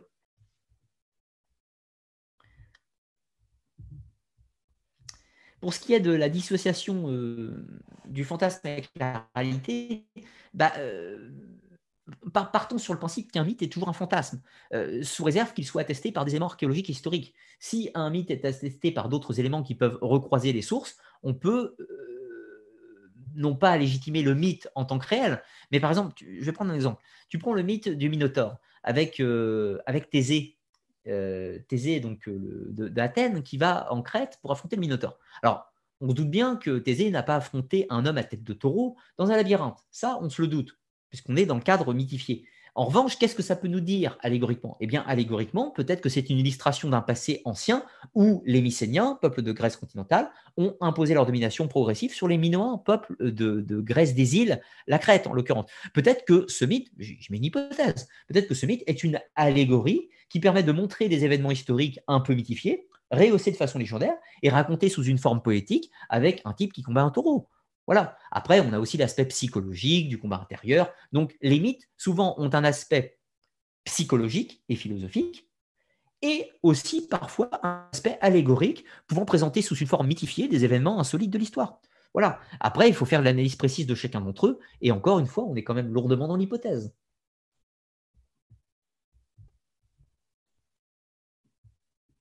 Question de Jean. Pourquoi gardes-tu encore certaines de tes anciennes vidéos très fantasmagoriques qui pourraient décrédibiliser ta chaîne pour un novice qui découvre ta chaîne de façon aléatoire? Alors ça, c'est une vraie question. J'y ai répondu euh, quelque part ailleurs il n'y a pas très très longtemps. C'est un, vrai, euh, un vrai sujet euh, d'intérêt. on part de, deux postulats différents. On va trouver, je pense, la réponse au milieu. Première solution, c'était très simple. Je vire les émissions fantasmagoriques. Bon, c'est simple, il y en a à peu près sur la chaîne. Il en reste 1, 2, 3. il, y en a 5 actuellement. 5 sur la chaîne. Des émissions euh, qui sont euh, romantiques, va-t-on dire. Romantiques. 4 concernent l'archéologie et une concerne l'ésotérisme. Sur les 4 concernant l'archéologie, j'aurais pu virer les 5. Basta. Et puis, euh, d'un autre côté, il y avait l'autre solution qui consistait à les garder toutes qui ont aussi à garder toutes parce que c'est des vidéos qui font de la vue, clac, et ça va me faire plus de vues sur YouTube. Un peu de putaclic. Ça, c'est les deux options. Choisis une mission d'entre deux. Je les supprime progressivement en réalité. En réalité, il y en avait en tout, en tout et pour tout, il y avait 10 vidéos, euh, voire 12 euh, vidéos qui ne répondaient pas à mes exigences actuelles sur ma chaîne. Et ces 12 vidéos, aujourd'hui, il en reste 5, tout simplement. Pourquoi? Parce qu'en fait, je les enlève au moment où j'ai fait le correctif et que le correctif et l'autre vidéo peuvent être consultés en même temps. L'idée étant d'être dans une vocation, si je puis dire, un peu péremptoirement pédagogique, c'est de, montrer, en martelant de messages sur l'autre vidéo, de messages en description, en commentaire, partout, euh, afin de dire cette vidéo, regardez-la, c'est une archive. Attention, il y a ça derrière. Voilà, vous regardez ça, ça c'est la pensée d'un moment, on peut se tromper, Voyez maintenant le correctif. Ça a une vocation pédagogique. On peut le contester, on peut ne pas être d'accord, etc. Bon voilà, je les supprime au fur et à mesure quand elles ont eu le temps de vivre avec leurs vidéos contradictoires à côté. Bon, c'est un choix, euh, c'est un choix de fonctionnement. Euh, les euh, cinq autres restants, trois d'entre elles sont corrigées actuellement, et donc ces trois vidéos corrigées vont disparaître probablement fin d'année 2020. Euh, et les autres, euh, une fois le correctif fait, vont passer quelques mois en cohabitation avec la nouvelle version, si je puis dire, pendant un laps, euh, un laps de temps. Voilà, c'est un choix de fonctionnement, tout simplement. Le tout étant en fait qu'à chaque fois que je reçois des, des, commentaires de félicitations sur les anciennes vidéos, je puisse faire un message en disant c'est gentil de me féliciter, mais ce que j'ai dit c'était un peu de la merde. Donc maintenant, il faut que tu ailles voir cette vidéo où je corrige. C'est un petit peu délicat, mais ça prend un petit peu de temps, mais il faut le faire. C'est comme ça. Question de Gus. Y a-t-il des endroits archéologiques qui ont été interdits d'être explorés et étudiés de nos jours? Si oui, pourquoi et dans quel pays? Euh, bah, Oui, j'imagine, mais alors là, je vais te répondre de façon un petit peu très hypothétique parce que je ne suis pas un grand connaisseur des, des, nomenclatures, euh, des lois et du fonctionnement euh, de chaque pays. Il y a des sites qui sont interdits pour plusieurs raisons. Il y a, des sites qui sont interdits parce que les chantiers, les chantiers de fouilles sont en cours et donc, de fait, ils, sont inaccessibles pour éviter du pillage, éviter des dégradations et tout un. Bon, ça, c'est assez basique à comprendre. Ensuite, il y a d'autres sites qui sont interdits pour une autre raison. Il y a eu des fouilles, le site est à l'arrêt, il est recouvert par des bâches, on a remis la terre dessus, il est en stand-by. Ce site n'est pas fouillé à l'État, mais il le sera un jour. Donc, de ce fait, ce site est fermé au public parce que c'est une zone à risque, et de ce fait, pour éviter des dégradations, de la même façon, il est fermé au public. En revanche, cela ne veut pas dire que les archéologues ne retourneront pas le fouiller plus tard. Voilà, donc ça, il faut aussi prendre en compte ce type de choses. Il y a des sites qui restent sous terre pendant 10-15 ans hein, euh, avant d'être fouillés. Il y en a qui y sont depuis très très très très longtemps. Euh, autre chose, il est possible que certains pays interdisent euh, l'accès à certains sites pour des notions de sécurité. Le site étant dangereux, bah, on ferme le site pour éviter que les pierres tombent sur des gens et les tuent, etc. Ensuite, euh, moins, moins agréable, il y a aussi d'autres sites archéologiques dans des pays plutôt totalitaires, je pense à la Chine notamment, qui interdit son accès à certains sites et dont on ne connaît pas la raison de cette interdiction. Mais le fait, le fait que, le, site soit interdit, les raisons peuvent être multiples. peut-être que c'est parce qu'il y a des fous, peut-être parce qu'ils ont prévu de s'en occuper plus tard, peut-être qu'ils ont peur du pillage, peut-être qu'ils ont peur que les étrangers viennent faire euh, des relevés ou des vols sur leur site. Il y a plein de raisons possibles. Mais on remarque quand même que les sites dits interdits au public viennent souvent des pays dits totalitaires. Euh, voilà. Après, euh, les raisons sont multiples. Mais je ne suis pas un spécialiste des, lois au niveau archéologique. Je pense que la meilleure chose à faire est de contacter les autorités compétentes du site en question pour avoir la réponse, tout simplement, ce qui permettra d'enlever pas mal de mystères, à mon avis.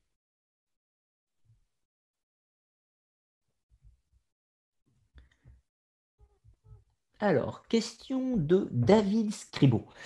Ludovic, euh, bonjour. Penses-tu qu'il soit possible, techniquement parlant, que des images de Google Maps ou Earth puissent être modifiées, canulars ou fake ou autres? Euh, alors, pareil, je ne suis pas un grand connaisseur de, Google Earth, parce que c'est un outil que j'utilise pas spécialement, euh, si ce n'est pour euh, trouver mes chemins de rando, euh, ou pour marquer certains sites que je trouve jolis, et pour pouvoir les repérer sur une carte. donc, mes compétences sont modestes, donc ma réponse sera évidemment modeste aussi. tout d'abord, Google Earth, c'est un logiciel. Le logiciel est par nature une construction humaine, donc par nature imparfait. Donc, il est tout à fait possible que Google Earth ne traduise pas une réalité absolue, c'est pas une réalité Hein. Enfin, c'est pas parfait. C'est pas une image en temps réel. Donc, de ce fait, euh, bah, Google Earth ne, transpose pas une réalité parfaite. Deuxième chose, jusqu'à preuve du contraire, le piratage informatique existe dans tout un tas de domaines, et si des types sont capables de hacker le site du FBI, j'en déduis qu'ils sont aussi capables de hacker Google Earth. Donc ça me semble réalisable à mes modestes connaissances humaines. Donc Google Earth, qu'il y ait des fakes euh, dessus, me semble possible. Euh, je crois savoir qu'il y a des correctifs très régulièrement sur ce logiciel, euh, que des faux puissent s'y glisser, puissent être corrigés, d'autres fois arriver, ça me semble tout, à fait possible. Je pense dans tous les cas que Google Earth est un outil que je n'estime pas sérieux pour une recherche précise en archéologie. Ceci est mon point de vue, bien sûr. Il y a quand même des outils plus performants que Google Earth. Question de Le Liange quels sont les fantasmes que tu as démystifiés? Euh, Des fantasmes que j'ai démystifiés. J'ai démystifié à titre personnel le fait qu'une civilisation euh, technologiquement avancée existait 10 000 ans avant Jésus-Christ. Ça, c'est quelque chose auquel je ne crois absolument plus aujourd'hui. Pourquoi j'y crois plus En trois mots. Euh, alors, trois mots, c'est rapide, mais ça va être rapide parce que j'ai fait plein d'émissions sur le sujet. Si vous regardez mon émission, mon émission du mois de mai, donc la civilisation des mégalithes, donc dans l'Académia. Bon, je sais, c'est pour les contributeurs typiques, j'en suis désolé. Mais si vous regardez cette émission, euh, j'explique plus en détail pourquoi. Si vous regardez mon cycle d'émissions sur les anciennes civilisations, qui lui est gratuit sur euh, YouTube, plus vulgarisé, ça, vous allez comprendre tout à fait pourquoi je ne crois plus à, cette, euh, à, ce fantasme. Pourquoi je n'y crois pas? Alors, en trois mots. Pour le moment. Tout d'abord, en prenons une fourchette de date, c'est-à-dire entre, entre comptons large, entre 6500 avant Jésus-Christ et 18 000 avant Jésus-Christ, prenons très large, ça correspond sensiblement à ce qu'on appelle le Drias récent. Le Drias récent, c'est la période, vous savez, où les eaux la Terre, le fond des glaciers, vont monter progressivement. Cette, euh, ce Drias récent fait que le climat va changer et l'eau va monter d'une centaine de mètres, euh, un petit peu plus à certains endroits, etc. Tout ça. C'est pas fait en un jour. Ça s'est fait entre 18 000 ans et les dernières zones émergées en 6500 avant Jésus-Christ, d'où le choix de la date. Pour être exact, la montée des eaux est quasiment intégralement finie en 8500 avant Jésus-Christ, mais elle commence en moins 18 000. Hein, Évidemment, sur la fin, ça augmente plus vite qu'au début, mais ça a quand même été un processus très long. Donc, dire que le Drias récent constitue l'événement du déluge est déjà un peu rapide. Voilà, je développe tout ça dans des vidéos, encore une.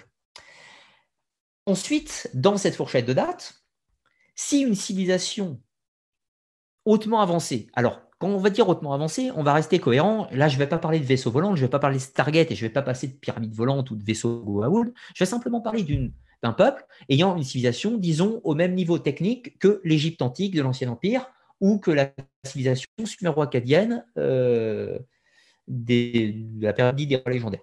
Donc, c'est-à-dire 3000 avant Jésus-Christ. Si je prends ces civilisations-là, et que je recherche une, une civilisation donc, dans cette fourchette 18 000, enfin moins 18 000 à moins 1500 avant Jésus-Christ, si je cherche une civilisation ne serait-ce que équivalente à l'Égypte antique ou Sumer, je n'en trouve pas les traces. Je n'en trouve pas les traces, enfin je dis moi, les recherches hein, archéologiques et autres, on ne trouve pas les traces.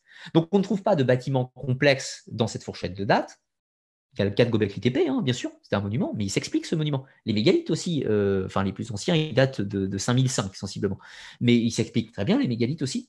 Donc dans cette fourchette de date qui nous intéresse, très ancienne, je trouve des traces de chasseurs-cueilleurs du paléolithique, je trouve des outils en silex de pierre taillée, je trouve de l'art pariétal, je trouve des grottes euh, d'occupation d'habitat avec du feu, je sais ce que mangeaient ces peuples, je sais euh, où était leur feu, je sais quel quels pigments de roche ils utilisent pour peindre dans des grottes.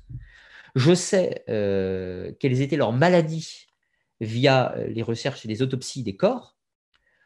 Je connais leur espérance de vie. Enfin, je connais, comprenez, hein, la science sait leur espérance de vie. Nous connaissons leur lieu d'habitat, nous connaissons leur gibier, nous connaissons leurs outils de chasse, nous connaissons leur, leur système d'habitat, de tentes et autres nous connaissons énormément de choses sur ces peuples. Oui, c'est infime par rapport à tout ce qu'il y a à connaître, mais nous connaissons énormément de choses sur ces peuples. Donc, comment expliquer que je connais quand même globalement bien le mode de vie des chasseurs nomades, des chasseurs-cueilleurs nomades de la préhistoire, et que je ne retrouverai pas d'éléments euh, complexes d'une civilisation beaucoup plus avancée C'est un non-sens. C'est un non-sens absolu. Plus tard, quand on arrive sensiblement vers 10 000, 9 000 avant Jésus-Christ, en Anatolie, on va trouver les traces des premières constructions, des villages, les Valikori, euh, les temples de Gobekli Tepe, le village de Caramel, euh, Djerhal, euh, je ne sais plus comment le nom, enfin d'autres sites du secteur. Euh, plus tard, 7000, on va trouver Chataloyuk. On trouve des habitats, on trouve des proto-villages, des premiers villages avec des habitations, des rues, des systèmes, des systèmes d'habitat communs, des greniers, des bergeries on trouve des données sur leur alimentation, sur leur outillage. On va voir le passage progressif à la pierre polie, le néolithique. On va voir les premiers balbutiements, balbutiements de la métallurgie du cuivre, au moment où le cuivre est utilisé natif, puis plus tard il est fondu. Puis on va voir progressivement les couverts de l'étain avec la, métallurgie du bronze. Donc le problème, c'est qu'on trouve tout un tas d'éléments et tout un tas de données sur le mode de vie du paléolithique, du néolithique, de l'âge du cuivre, de l'âge du bronze, etc. Et on ne trouverait pas d'éléments typiques une civilisation hautement avancée. Donc, le constat de toutes ces données factuelles m'a permis de me dire non, ce que je croyais, c'était incohérent. Incohérent au vu des sources et des données que l'on possède, tout simplement. Voilà, c'est assez facile. Hein. Euh, on consulte les sources, on analyse, on réfléchit, on met en commun et on se rend compte que le mythe d'une civilisation euh, datant du Trias récent. Alors, j'emploie le vocable par, par coutumance, j'emploie le vocable antédéluvien parce qu'on a tendance à parler de civilisation antédéluvienne, mais comprenez qu'il ne s'agit pas de placer déluge, il s'agit simplement de placer une civilisation dans des temps de la préhistoire ou du néolithique. Eh bien, non, en l'occurrence, ça ne tient pas.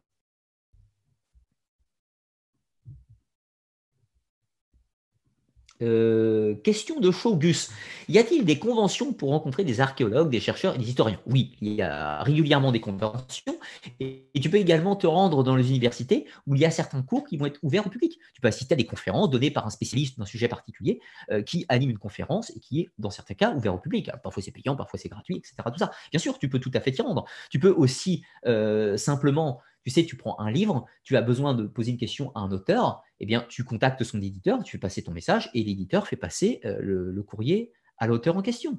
Tu peux aussi euh, contacter certains archéologues qui se présentent publiquement sur Internet et qui sont tout à fait disposés à te répondre. En l'occurrence, tu peux aussi contacter directement les universités pour euh, faire état d'une question, d'une interrogation, et s'ils disposent de quelqu'un euh, à leur portée qui a les compétences pour pouvoir euh, y répondre. Donc, il faut faire un petit peu d'effort, tout simplement, pour rechercher. Voilà.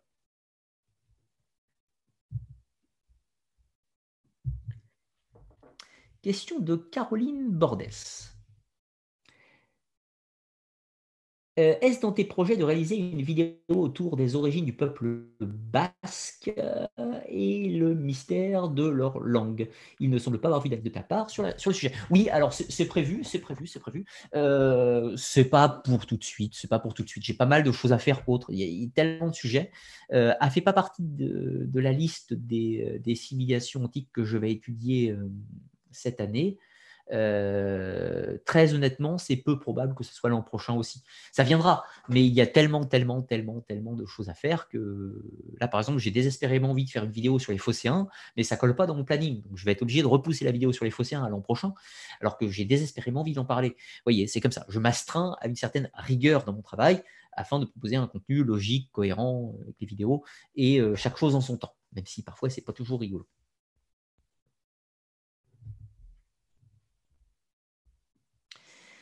Question, est-ce qu'il reste un mythe ou une théorie que tu trouves plausible ou qui te, questionne? Ah oui, mais il y en a, il y en a plein. Il y en a énormément de, mythes, euh, mythes ou théories euh, que je trouve plausibles ou qui te questionnent. Je vais prendre un exemple. À titre personnel, euh, à titre personnel, j'adhère, j'adhère et je défends la théorie comme quoi les peuples de la mer, l'invasion des peuples de la mer est venue de Méditerranée occidentale.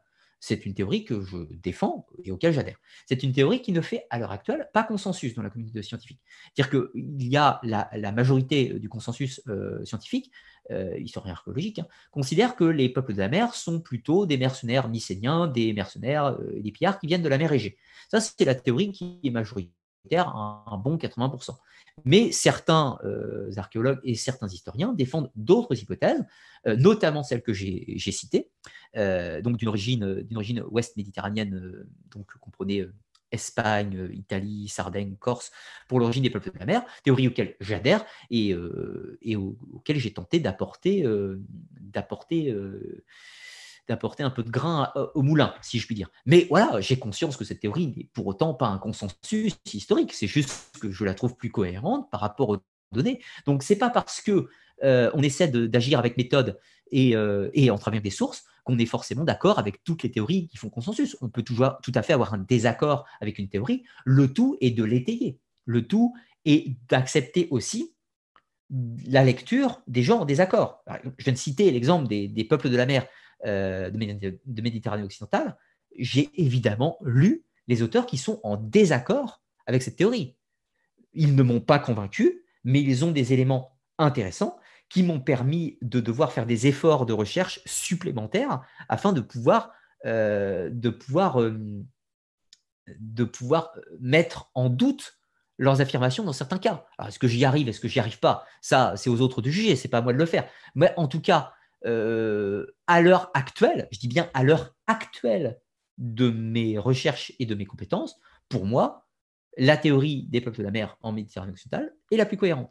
Alors ensuite, le mythe de l'Atlantide. Euh, le mythe de l'Atlantide, je n'aime pas ce mot, parce que l'Atlantide, euh, j'ai fait des vidéos sur le sujet, donc je ne vais pas détailler tout, c'est un mythe. C'est un mythe écrit par Platon dans le but de traduire une allégorie philosophico, euh, tout ce que vous voulez, pour son peuple, pour les Athéniens.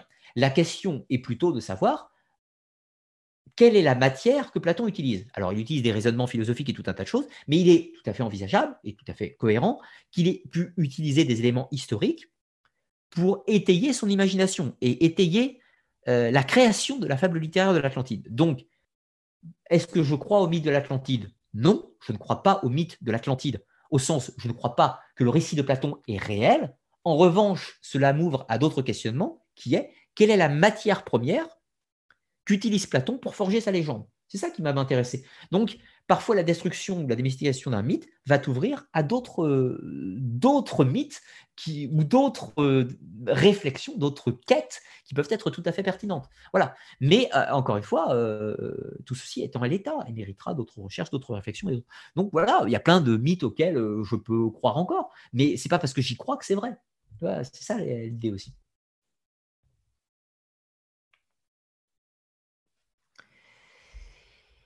Alors, euh, d'autres questions. Ça a sauté, j'ai perdu le fil, je retrouve.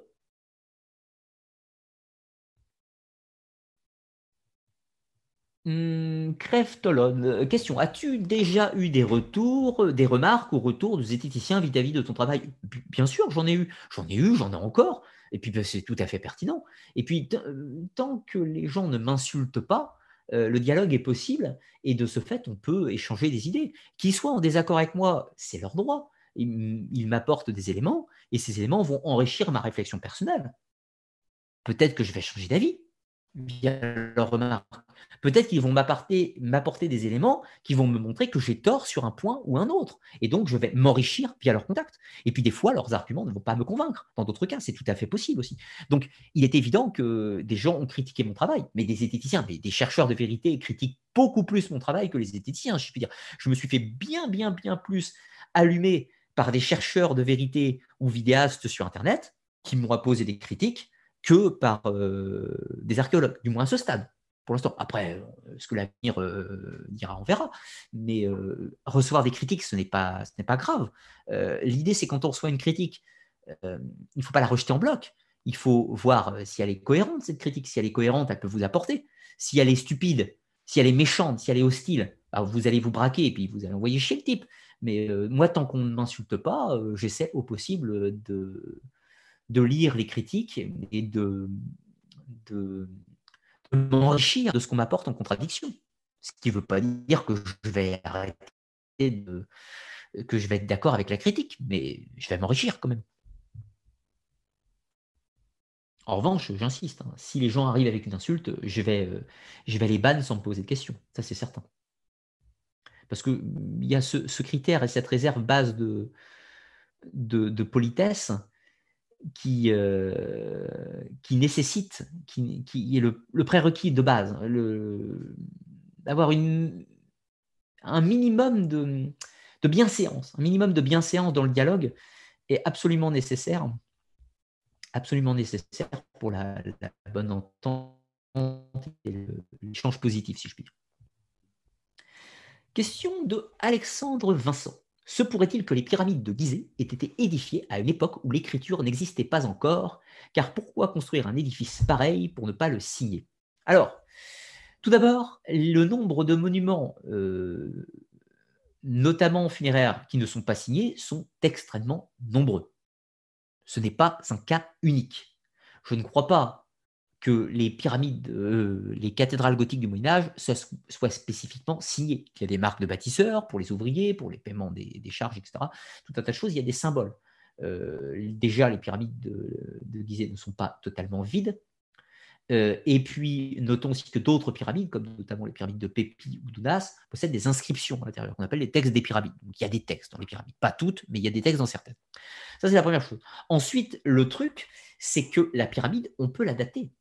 C'est-à-dire que, outre la notion de texte, la pyramide, les pyramides de Gizeh, on peut les dater. Et les dater via plusieurs éléments. Le premier élément, c'est qu'on peut dater les éléments organiques qui, par euh, chance, se retrouvent à l'intérieur de la pyramide. Car la pyramide de Gizeh, je ne suis pas un spécialiste de l'architecture. Là, je vous transpose simplement ce que j'ai lu de spécialistes de la question. La pyramide de Gizeh, elle est toute belle de l'extérieur, c'est des belles pierres de parement, mais à l'intérieur, c'est du remblai c'est faut, pas imaginer que les blocs, les beaux blocs rectangulaires, sont toute la pyramide est construite de blocs rectangulaires. C'est absolument faux. Il y a un énorme remblai à l'intérieur, d'ailleurs, ce qui explique en partie son affaissement sur les, arêtes. Euh, à l'intérieur de ce remblai, il y a parfois du bois et d'autres matières organiques qui sont datables. Et les datations permettent de savoir que la, date courante que l'on donne à la pyramide du Gizeh est cohérente. La deuxième chose est qu'on a des documents euh, autres et euh, des, stèles gravées, notamment à Byblos, qui permettent d'attester du commerce du bois de cèdre, parce que les Égyptiens ayant, ayant une petite carence en bois dans l'Antiquité, ils doivent importer de grandes quantités de bois. Et donc, ce sont les navigateurs de Byblos qui vont euh, vendre leur bois de cèdre, donc des forêts du Liban, pour l'envoyer en Égypte. Or, ce bois, déjà, il est datable, et euh, pour le peu qu'on a retrouvé qui doit se finir dans la pyramide, pour certains, euh, ou utilisé pour le transport des blocs et tout un tas de, choses pour la charpente, enfin pour euh, les édifices de construction. mais surtout sur ces thèmes de Byblos, on va retrouver que les Égyptiens commandent du bois en quantité pharaonique, c'est le cas de le dire, pour la construction du tombeau de Khéops. Donc, l'association de la datation du monument lui-même, plus la datation du règne de Khéops par Manéthon et les autres sources, plus les éléments exogènes à l'Égypte qui permettent de voir une cohérence entre les dates du règne de Khéops, du commande de bois de cèdre et du bâtiment, nous permettent de penser tout à fait que la date de la pyramide est bonne à ce stade. C'est d'ailleurs pour ça qu'elle est donnée. Si la date de la pyramide de Khéops et du plateau de Gizeh au sens générique sont données comme elles le sont, c'est parce que les sources qui permettent de le dire sont nombreuses et correctes. C'est ça l'idée. Si on trouvait demain une source qui met à plat ces idées, qui disait, bah non, la pyramide de Khéops, en fait, elle a 200 ans de plus, on le dirait, ce ne serait pas un secret. On dirait, ah, bah ça remet en cause certaines choses parce qu'il semblerait que ça soit plus ancien, etc. Ça se dirait. Actuellement, toutes les sources concordent pour donner euh, une datation cohérente à la pyramide de Gizeh, qui est celle qu'on leur donne habituellement, c'est-à-dire entre 2005 et 2006 avant Jésus-Christ. Voilà, tout simplement. Euh, et l'écriture était déjà maîtrisée en Égypte à cette époque.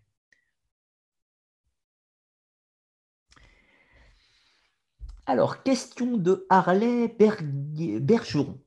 Question, que penses-tu des artefacts de Klaus Donna en Bolivie? Alors, euh, je vais être euh, dans la panade un petit peu pour te répondre pour une raison relativement simple. J'ai vu un documentaire de Klaus Donna un jour, il y a ça plus de dix ans, et à l'époque, j'étais émerveillé. Et euh, le truc, c'est que je n'ai plus jamais re-regardé ce documentaire de façon récente. Je ne l'ai pas regardé dans les quatre euh, dernières années et je n'ai pas lu de texte qui en parlait. Donc, je serais incapable de, te répondre de façon correcte sur ces artefacts, puisque j'ai vu ce documentaire à une époque où j'étais plutôt, euh, sensible à toutes ces croyances un peu évéméristes. Donc, il est évidemment que je n'aurais pas la même lecture aujourd'hui. Je tenterai de contextualiser chaque objet et surtout de le sourcer, savoir d'où il vient, dans quel contexte il a été trouvé. Y a-t-il des y a-t-il des, articles, des publications qui ont été faites sur ces objets indépendamment? Donc voilà ce que je ferai aujourd'hui. Alors à l'époque, je voyais des images défiler avec des petits textes qui m'affirmaient que c'était daté de temps ou de ci, mais ça, euh, je ne l'ai pas vérifié moi-même. Donc du coup, si jamais j'étais confronté à ces différents objets, aujourd'hui, je tenterai euh, au cas par cas de contextualiser et de lire des études sur ces objets. Voilà, tout simplement. Mais je ne serai pas capable de te répondre plus précisément aujourd'hui.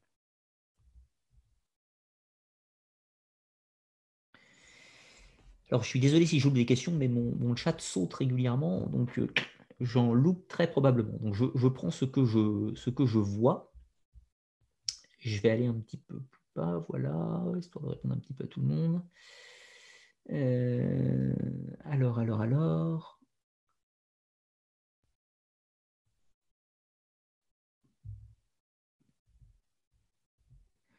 Question de David Scribo. Question concernant l'Atlantide. Compte tenu que nous n'en avons aucune preuve factuelle, malgré les moyens immenses, ne penses-tu pas que Platon ait pu tout simplement décrire une utopie? Mais c'est ce qu'il fait de toute façon. Euh, Platon, Platon c'est un philosophe. Quand il écrit sa légende de l'Atlantide, il traduit euh, une allégorie sociopolitique et philosophique pour son peuple. C'est le but du texte dans le Timée et dans le Critias. C'est le but de ce texte. La question n'est pas de chercher la réalité de l'Atlantide. L'Atlantide n'existe pas, c'est une invention de Platon. Néanmoins, la question étant, tout comme, je prends un exemple, Tolkien, pour créer son monde légendaire, il va s'inspirer de la mythologie nordique, s'inspirer de la mythologie chrétienne et s'inspirer de quelque autre chose. The Witcher, l'auteur polonais qui écrit The Witcher, il s'inspire euh, de la phase de la Renaissance entre l'Europe euh, chrétienne avec la montée de l'Empire ottoman. Il conquiert l'Europe. Il s'inspire de certains événements historiques. Cependant, il ne traduit pas littéralement la réalité historique. Il est tout à fait envisageable que Platon se soit servi de certaines matières primaires encore pour édifier sa légende. La question, c'est de quelle matière s'est-il inspiré? Mais il ne faut pas y chercher l'Atlantide tel que décrit par Platon. Il faut chercher une civilisation antique qui aurait pu le pousser à l'intérêt. Et donc, le pousser à euh, romancer, créer une utopie légendaire, etc. Tout ça via des souvenirs éventuellement éparses euh, des historiens qui l'ont précédé. Tout simplement. Mais il ne faut pas chercher l'Atlantide au sens décrit par Platon. Ça, c'est incohérent, puisque c'est une œuvre philosophique avant toute chose. Enfin, ceci dit, pour la théorie de l'Atlantide, c'est très simple. Euh, mon point de vue sera détaillé dans mon livre disponible en librairie le 8 octobre, où je passe les derniers, le dernier tiers du livre à explorer ceci, pas dire.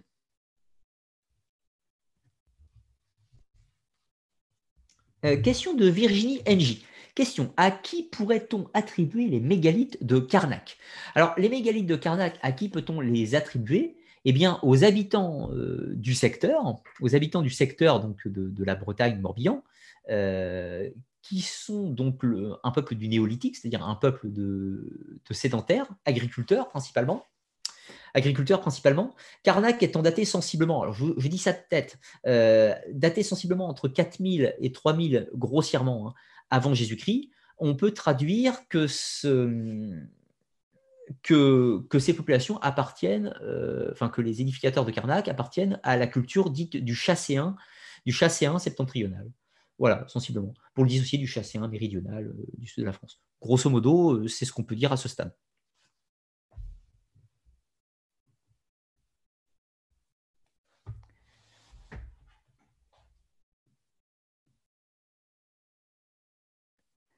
Question de Raijou.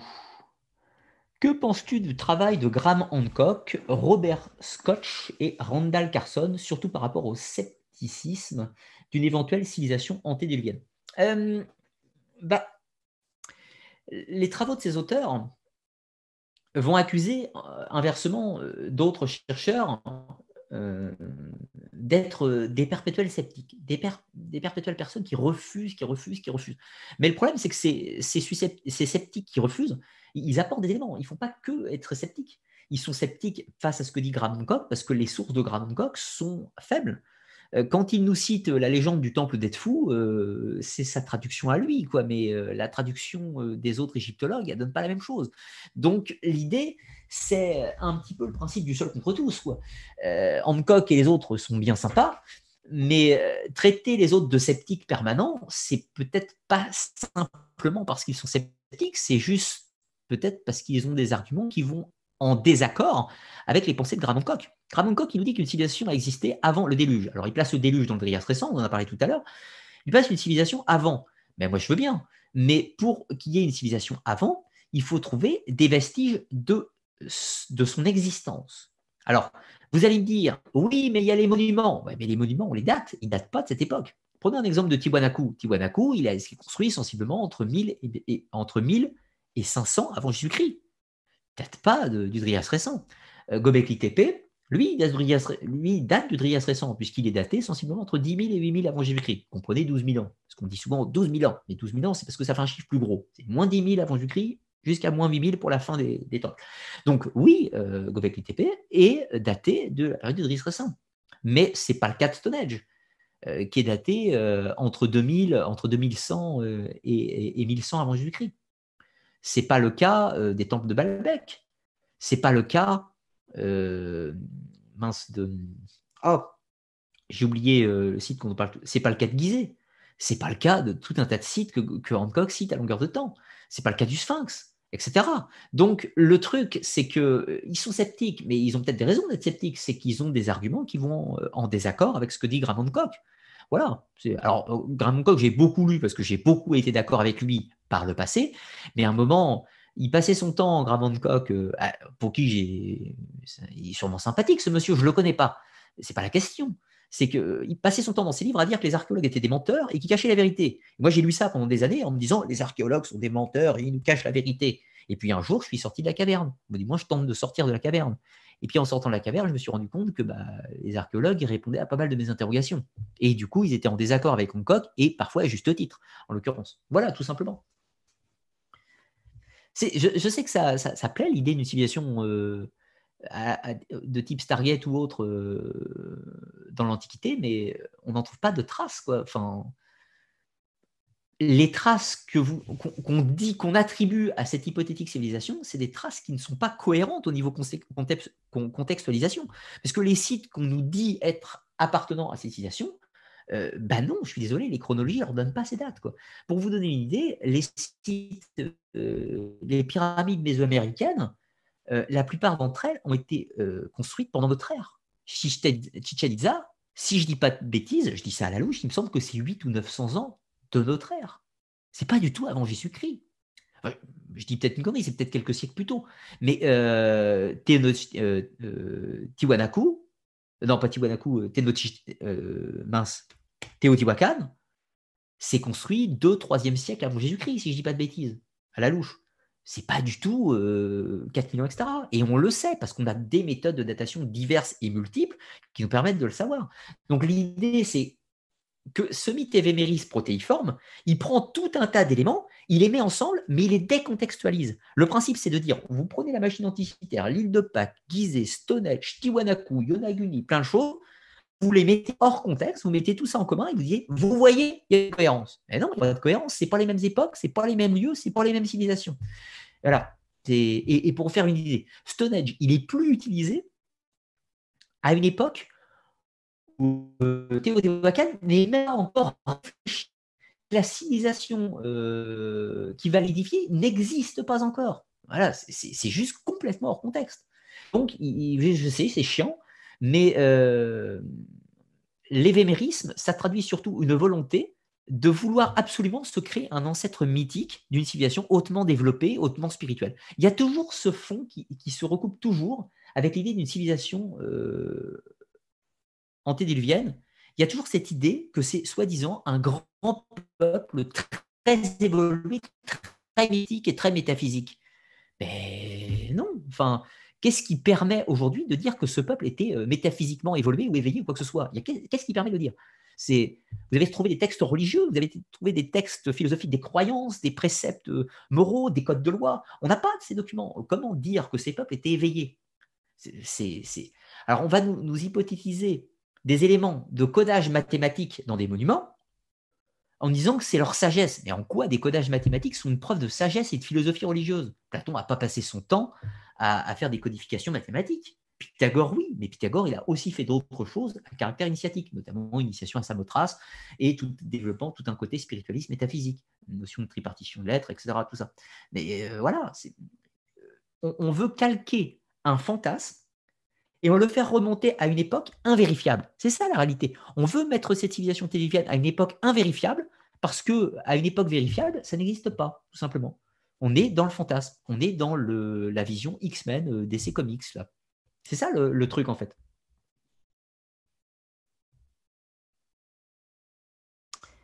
Alors, allons un petit peu plus loin. Euh,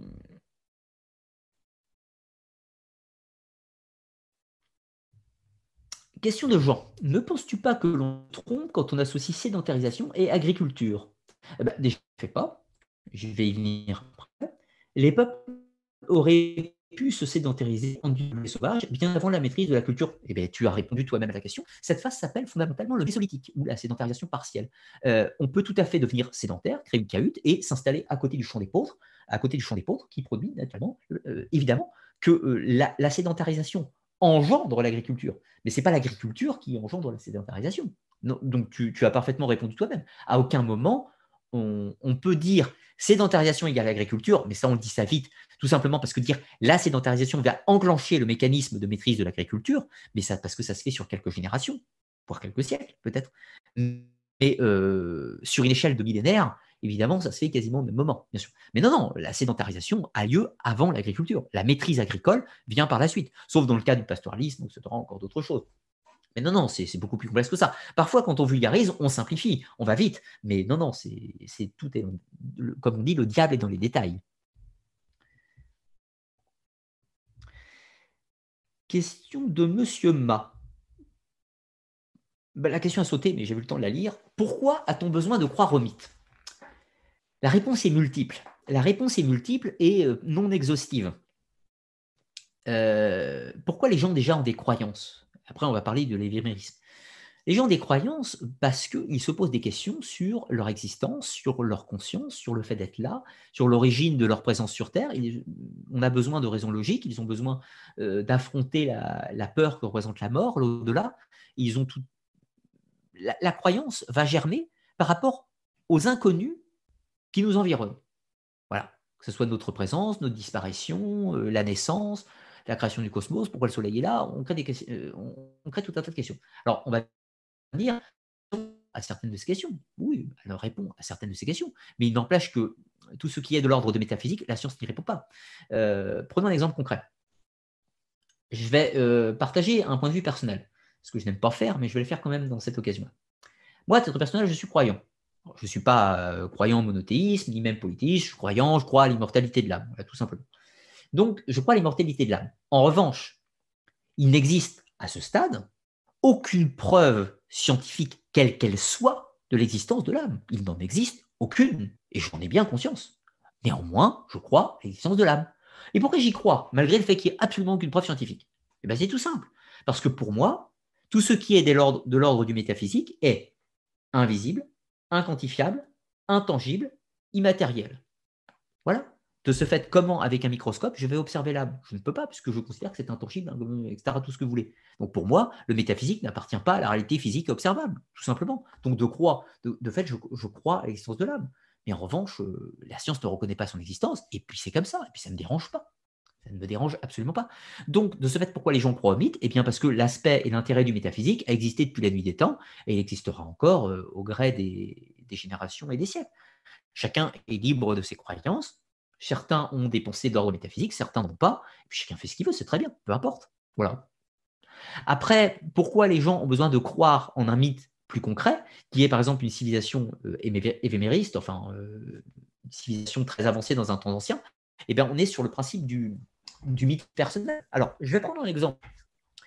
Vous êtes dans une société euh, actuelle et vous prenez l'individu. Je m'inclus. Euh, vous, prenez. Je vais prendre mon cas, voilà, me permet de parler simplement. Moi, vous prenez ma vie il y a 10 ans. Je ne suis pas forcément une vie que j'aimais. Je ne faisais pas le boulot qui me plaisait. Je n'étais pas spécialement heureux dans ma vie au quotidien. J'avais des potes, ça c'est cool. Donc ma vie sociale se portait bien, mais au niveau réalisation personnelle, vous savez, pyramide de Maslow, alimentaire, sécurité, machin, tout ça. Euh, ma vie sociale était bonne, mais ma réussite personnelle, hmm, ma réalisation personnelle n'était pas bonne. Je gagnais de l'argent, certes, mais je n'étais pas heureux dans ce que je faisais. Donc, vu que je n'étais pas heureux, j'avais besoin, comme beaucoup de gens, on a besoin de trouver une raison au fait qu'on n'est pas heureux. Et pourquoi on n'est pas heureux? On n'est pas heureux parce que c'est la faute du grand complot illuminati reptilien qui nous cache la vérité, qui nous cache la vérité qu'on est les descendants d'êtres exceptionnels qui vivaient dans un passé extrêmement glorieux. Et moi, petit, petit, euh, petit habitant euh, du Tarn, je suis un descendant de ces êtres supérieurs. Et là, ça me permet de mieux digérer ma tartine de, de caca que je mange tous les jours avec ma vie qui ne me convient pas. Parce que j'ai une raison au fait que je rate, j'ai une raison au fait de mon échec personnel, et je me crée un passé mythique, personnel, mythème personnel. Ensuite de ça, quand on accepte l'idée que le mythe c'est bien sympa, mais qu'à un moment on est responsable de ses actes, on est responsable de son destin et on est responsable de ce qu'on fait de sa vie, ça permet de sortir un petit peu de ce clivage aussi et donc de changer les choses éventuellement ou de les améliorer ou du moins de faire de mettre en place des choses qui peuvent permettre à une amélioration. C'est du moins le petit conseil que je peux donner. Ça ne répond pas cependant à la question du fait que beaucoup de gens croient à ça et tout le monde n'est pas dans ce cas de figure. Il y a des gens des vies tout à fait bien, qui sont très bien dans leur vie, qui sont très heureux, qui ont une réussite professionnelle, qui sont très heureux en amour et tout un tas de choses, et qui croient néanmoins à l'existence d'une civilisation euh, très avancée dans un temps passé. Le, le mythème est différent. Les raisons, enfin les raisons du mythème sont différentes. En revanche, elles peuvent s'expliquer aussi. On est dans une société, alors je ne vais pas faire mon, mon guénon ou, mon autre occultiste, de, occultiste en mode version New Age, euh, de désacralisation du monde ou de, sécularisation, mais simplement que les gens ayant toujours un certain besoin à l'aspiration du métaphysique font qu'on peut ne pas être en accord, c'est un choix personnel, on ne peut ne pas être en accord avec notre société moderne. On peut être critique, c'est un droit de la société moderne. On peut se dire, notre monde est trop ci, il est trop ça, il n'est pas assez ci, il n'est pas assez ça. Donc, de ce fait, voyons le constat du monde actuel, on va se dire, moi, mon modèle, c'est quelque chose, c'est une utopie. On fait la même chose que Platon ou que Francis Bacon dans la Nouvelle Atlantide. On va se créer une utopie. On va se raccrocher à une utopie du monde idéal, du monde parfait disparu, et on souhaiterait le retour de ce monde. Et pour le retour de ce monde, il faut de ce fait qu'on retrouve la vérité historique et archéologique que ce monde existait. Sinon, forcément, c'est un petit peu difficile.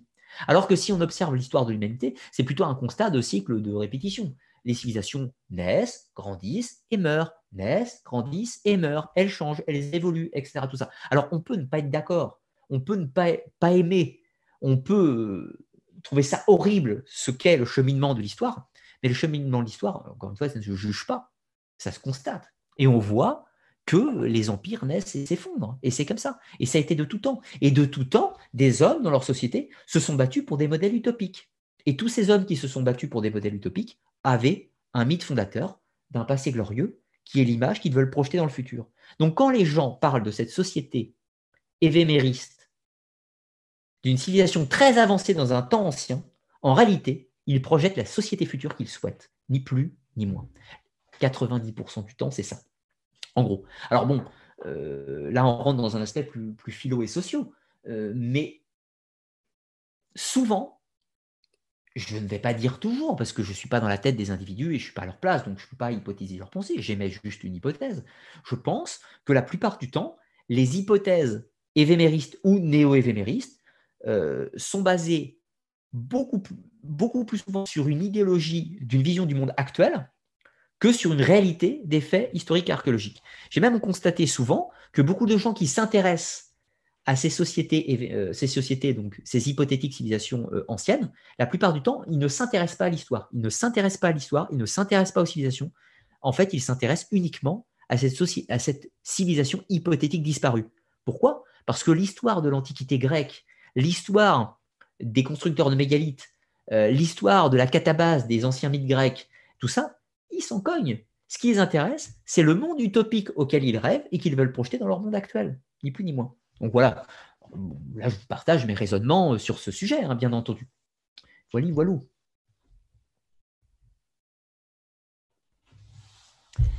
Alors, y a-t-il d'autres questions? La page recharge quand le navigateur acceptera euh, tout ceci. Je suis désolé hein, pour toutes les questions que je loupe, malheureusement. Là, il est minuit, on va tenir encore un petit quart d'heure.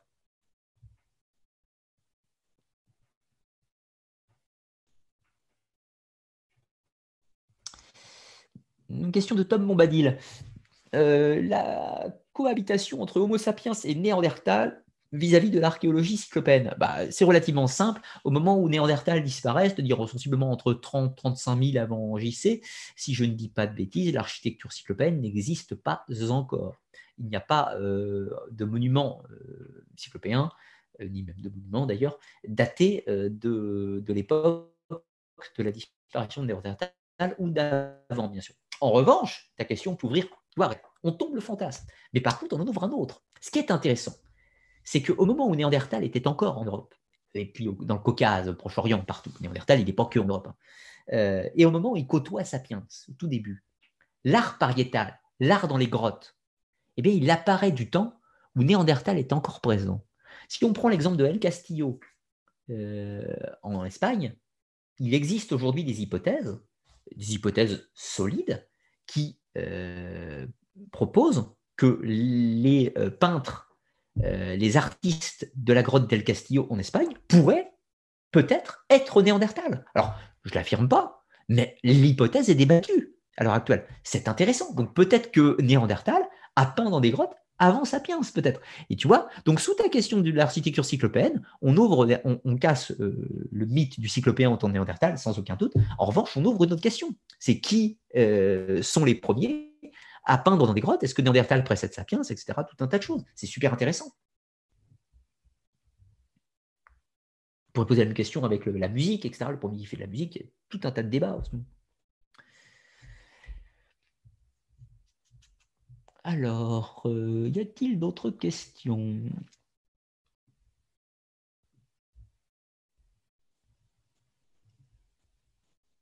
Euh, J'essaie de prendre des questions qui collent avec le sujet. Euh, je remonte, j'en vois pas. Euh, question de Achille Rosberg. Est-ce que les Grecs ne sont-ils pas originaires d'Orient? Euh, Non, non, non, non. Enfin, c'est compliqué en fait les Grecs parce que les Grecs c'est un, terme générique. Euh, alors bon, j'imagine qu'on parle de la période de la période antique. Alors, dans la période antique, la civilisation grecque, enfin le continent grec, tout d'abord, on a les peuples endogènes, les peuples allochtones locaux. Ces peuples, par coutumance, on va l'appeler les pélages. Terme qu'on emploie, c'est tout les pélages. Ce ne sont pas des Indo-Européens, les pélages. Ces pélages vont subir euh, tout d'abord des, Enfin, on les emploie, les locaux. Il va y avoir une migration et une acculturation qui va se faire depuis l'Anatolie, donc depuis la Turquie actuelle, où les premières communautés dites sédentaires, certaines, par la mer Égée, on a des mouvements qui attestent une implantation de population anatolienne sur le territoire grec continental, mais également Crète. On a également, euh, alors ça, ça sensiblement vers, euh, on est vers 6-7 000 avant JC. Je vous renvoie aux travaux de Jean-Claude pour ça, Ensuite, on va retrouver des migrations qui viennent plutôt de l'Europe balkanique, donc Turvinka, sensiblement vers 3 000, 4 000 avant Jésus-Christ, 4 3 000 avant Jésus-Christ. On a des migrations balkaniques qui descendent aussi en Grèce. Ça, c'est intéressant. Donc, on voit déjà qu'il y a des, circuits de population qui se font et qui forment les premiers villages. Alors, il faut aussi comprendre qu'une migration de population, ça ne veut pas dire que tout un peuple migre tout d'un coup. Ça peut être des petits, des petits groupes de personnes qui s'implantent et qui euh, aussi vont être copiés par les locaux. C'est-à-dire que c'est ce qu'on appelle le phénomène d'acculturation. Quelqu'un s'installe à côte sur les côtes, il a une technologie particulière, les trois villages qui sont autour vont regarder ce qu'il fait, dire ah, c'est pas con ça, on va faire pareil. C'est le phénomène d'acculturation. Tu copies, tu dupliques et tu partages le savoir. Donc, du, faire le phénomène d'acculturation, ça crée le néolithisme, en, la révolution néolithique en Grèce. Donc, à ce stade, il n'y a pas d'Indo-Européens en Grèce. premiers Indo-Européens, ils vont arriver sensiblement, euh, je dis ça de tête et euh, à la louche, ils vont commencer à arriver sensiblement vers 2000, si je ne dis pas de bêtises, vers 2000 avant JC, peut-être un poil avant, peut-être 2002, ces eaux.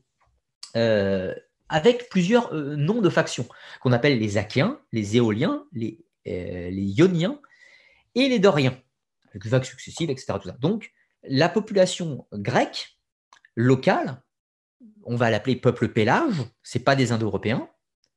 Et puis ceux qui viennent un petit peu plus au nord, donc les, les Indo-Européens, ils arrivent, donc Doriens, Éoliens, Ioniens et Achéens, et on va les appeler sous le terme générique des Hélènes, hellénistiques, Hélènes.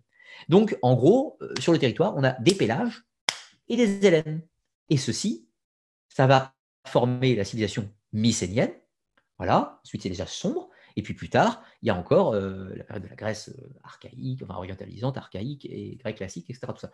Les, Grecs ne sont pas uniquement sont pas uniquement des Indo-Européens, mais en grande partie les, Grecs de l'Antiquité, c'est-à-dire si on prend la Grèce classique et archaïque, ce sont majoritairement oui, euh, des, populations indo-européennes, mais pas uniquement.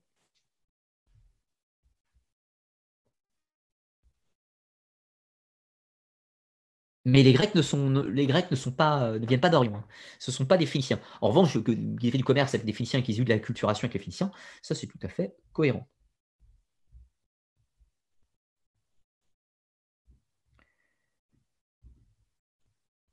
Euh, je, réponds parce que c'est dans la même lignée de la question de Jean. Connaît-on l'origine des Minoens Sont-ils des Indo-Européens? A-t-on retrouvé les squelettes étudiés euh, Non, les, Minoens, à ma connaissance, ne sont pas des Indo-Européens, ce sont des pélages.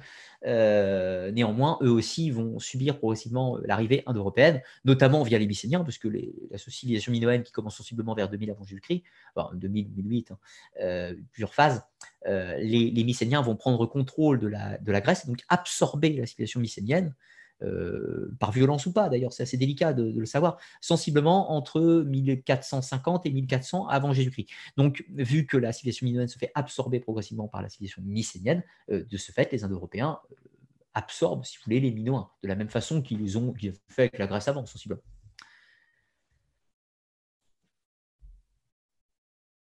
Alors, question Question de cassette d'Onil. As-tu déjà remis en question les méthodes de datation et les fondements de l'archéologie et les contextes de l'époque où l'archéologie a vu le jour, leurs théories et pratiques fiables Alors, tu poses une bonne question. Qu'en est-il des datations de l'archéologie? Alors, je vais poser la question au sens un petit peu inverse au départ.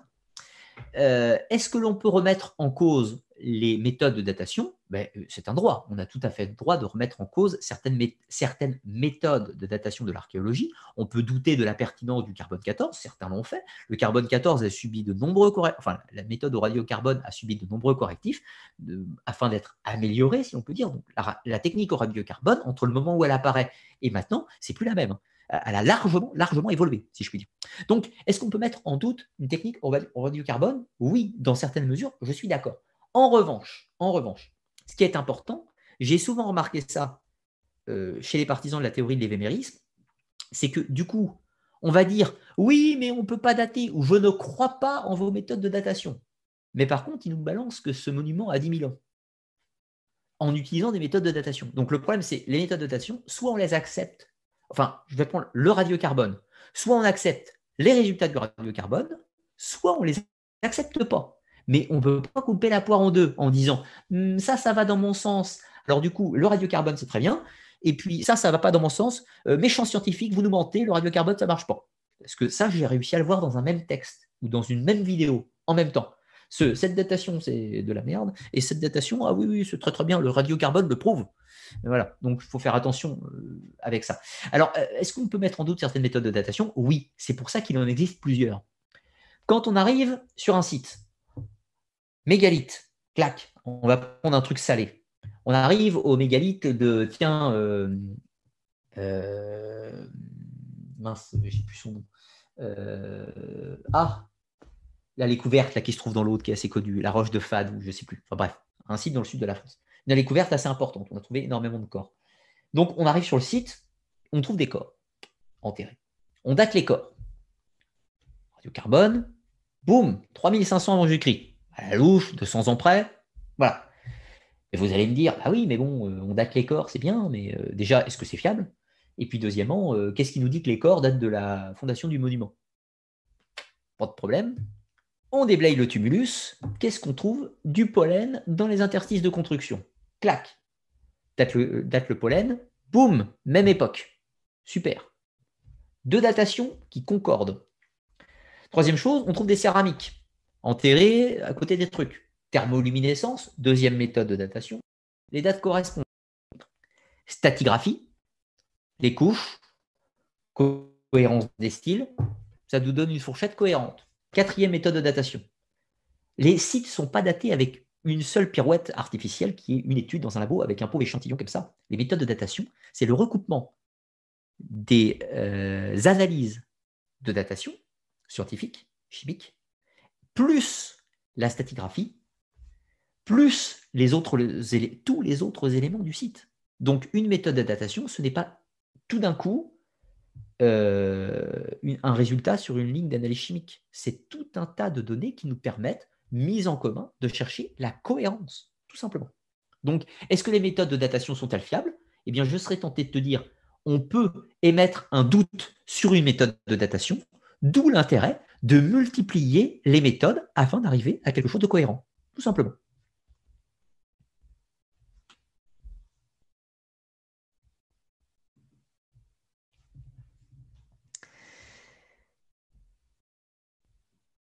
Alors, question que je trouve une autre question. Je vais en prendre encore, euh, je vais prendre encore deux questions et puis après nous serons obligés de conclure l'émission puisque nous aurons quand même fait 1h22, 23, 20, ça fera 3h15, c'est pas mal. Question de Emmett Brown. Les dieux polythéistes sont-ils généralement un seul et même dieu vénéré dans des régions géographiques différentes qui seraient devenues deux divinités lors de la consolidation d'un royaume Je n'ai pas du tout compris ta question. Donc je m'excuse, je ne vais pas pouvoir y répondre, ne l'ayant pas compris. Alors, je descends vers le bas, comme ça il n'y aura pas de jaloux. Euh, oui, autre question d'Emmet Brown, cette fois-ci je vais pouvoir y répondre. Euh, l'évémérisme est-il euh, un messianisme inversé, un proto-messianisme? Ah, Je suis parfaitement d'accord. Je suis parfaitement d'accord que l'évémérisme est une tentative d'illustration par le passé d'une société utopique future. oui, oui, je pense que l'évémérisme rentre facilement dans cette optique messianique. Les Atlantes deviennent la nouvelle avatar de Jésus, au sens civilisation. C'est-à-dire qu'on ne cherche plus un sauveur unique, on cherche une civilisation sauveuse. Vous savez, vous avez ça dans, dans, le documentaire La réaction des pyramides de Jacques Créneau, euh, qui nous apporte un message messianique. C'est-à-dire qu'il nous montre une civilisation ébémériste, bien sûr, euh, un mythe protéiforme, et il nous dit cette civilisation a un message secret pour toi derrière ton écran, et ce peuple que tu n'as jamais connu, qui n'a laissé aucune trace, mais qui vivait il y a très très très, très longtemps, a laissé un message pour toi, petit individu, car si tu décodes les traits mathématiques dans ce monument, tu connaîtras comment survivre à la fin du monde. Voilà, c'est complètement messianique et assez rigolo.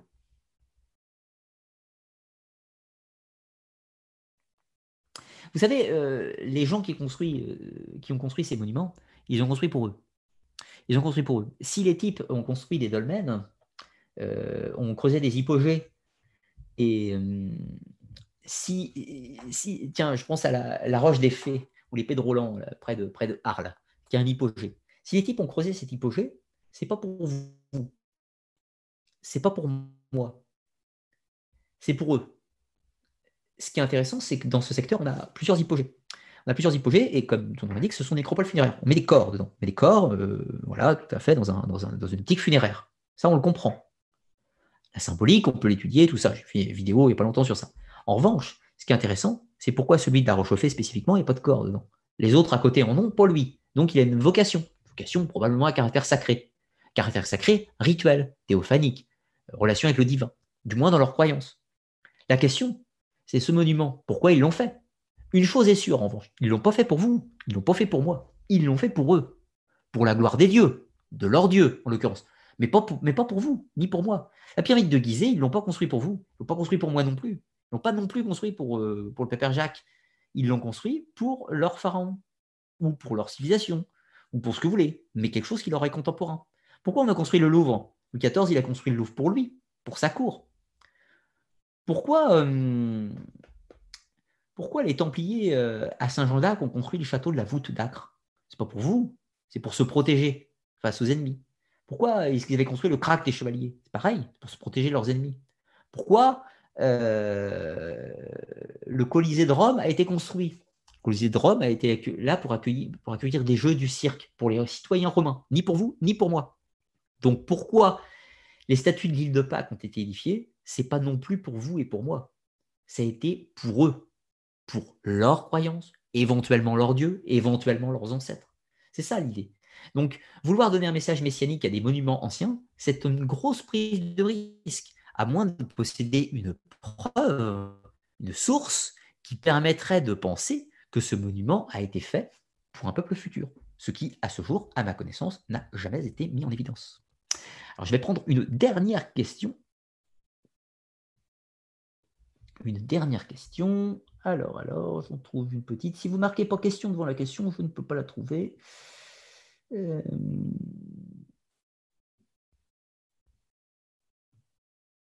oh, je vais, c'est pas forcément une question, mais je vais la prendre de Robin Priou, euh, qui nous dit euh, ce qui est valable pour un tumulus n'est pas forcément valable pour un menhir ou un cromlech, d'où l'idée de réemploi d'un site mégalithique. C'est une question tout à fait pertinente. C'est une question tout à fait pertinente, puisque le, les menhirs sont beaucoup moins faciles à dater que les dolmens, par exemple, ou les allées couvertes. Une allée couverte ou un dolmen, c'est assez euh, cohérent parce que bon, le fait qu'on trouve des vestiges, des, vestiges funéraires dans le tumulus, c'est assez, assez, euh, je vais dire facile, pas vraiment le terme, mais vous voyez ce que je veux dire. On arrive à avoir une fourchette de date cohérente pour les dolmens et les allées couvertes, les tumulus quoi. Euh, les cromlechs, c'est délicat. Alors on va prendre le, cas très particulier de Stonehenge, puisque bon, coup, ça sera pas une surprise. La vidéo sur Stonehenge sort la semaine, pas vendredi là, mais vendredi après. Donc Stonehenge euh, a été construit en plusieurs phases. Pourquoi on dit plusieurs phases? Eh bien tout simplement parce qu'on peut dater euh, les différentes phases, de typographie, etc. Tout ça. Euh, ce qui est intéressant, c'est que sur le site, on trouve des, des roches qui ont été extraites à des époques. Et ces roches ont été extraites de carrières qui se trouvent relativement loin. Vous savez, les pierres bleues, 250 km. Donc ça, c'est un cas unique. Donc déjà, ils se sont fait chier à transporter les pierres sur 250 km. C'est un sacré exploit. Mais ce qui est intéressant, c'est que pour ces pierres, il a fallu les briser. il a fallu les briser. Et pour les briser, il a fallu les chauffer. Et pour les chauffer, ça veut dire que enfin, si on les chauffe, on a donc pu utiliser d'autres méthodes de datation comme la thermoluminescence. Euh, autre chose aussi, par rapport à l'occupation des sites, ce qui est intéressant, c'est de voir que si un site n'est pas occupé, il ne peut pas être, construit. Pour qu'il y ait construction, il faut population. Or, Stonehenge, on sait à partir de quand à peu près le site est occupé, ce qui aurait éventuellement pu faire remonter son antériorité, puisqu'on trouve d'autres sites à proximité immédiate de Stonehenge qui sont plus anciens, notamment comme le Corvus, le Cursus, pardon, qui est une sorte d'allée mégalithique, euh, une sorte de chemin en fait de pèlerinage, avec un tumulus au bout, et ce tumulus est plus ancien, il date de 4500 avant Jésus-Christ, donc beaucoup plus vieux que Stonehenge. Donc on voit ces tumulus qui sont beaucoup plus archaïques que Stonehenge, qui sont donc en toute logique plus vieux que Stonehenge. Les monuments funéraires d'animation qu'on trouve dans le site de Stonehenge, donc sous certaines pierres, les trous d'Aubray, on trouve des restes calcinés, sacrifices d'animaux, consécration du lieu, tout un tas de possibilités, mais qui sont sous les pierres? Donc ça c'est important, ça permet de dater quand même de façon assez intéressante. Le cas de Stonehenge est particulier, je vous l'accorde. Et puis ensuite, on va trouver d'autres éléments, euh, notamment gravures, etc., qui vont nous donner des indications sur les styles, les styles culturels des populations par rapport aux différentes phases de Stonehenge. Alors Stonehenge est cependant un mauvais exemple parce que Stonehenge est très bien documenté et très bien fouillé, ce qui n'est pas le cas de d'autres cromlechs. Donc en effet, certains menhirs ou certains cromlechs sont de ce fait, via l'absence de données archéologiques à proximité et via l'absence des possibilités de méthodes de datation chimique, de ce fait, vous l'aurez compris, impossible à dater. Et ça, c'est cohérent. En revanche, l'on voit une cohérence de style entre l'art dit mégalithique, Cromlech, Minir et Dolmen, ce qui nous permet d'hypothétiser, et là je vais prendre les mots de Jean Guilaine.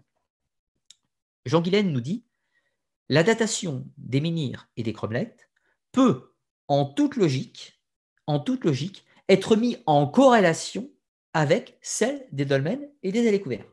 Cependant, la science ne peut pas se contenter de cette hypothèse, la porte restant ouverte à plus de précision.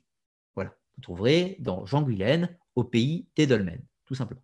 Donc, oui, certes, il reste des imprécisions, l'histoire n'est pas une science parfaite, elle se perfectionne progressivement, mais dans le cas des menhirs et des cromlechs, la difficulté de datation est plus complexe que celle des menhirs, et euh, des dolmens et à couvertes, mais néanmoins, elle n'est pas imparfaite pour autant. Elle est juste en cours d'amélioration, si je puis dire.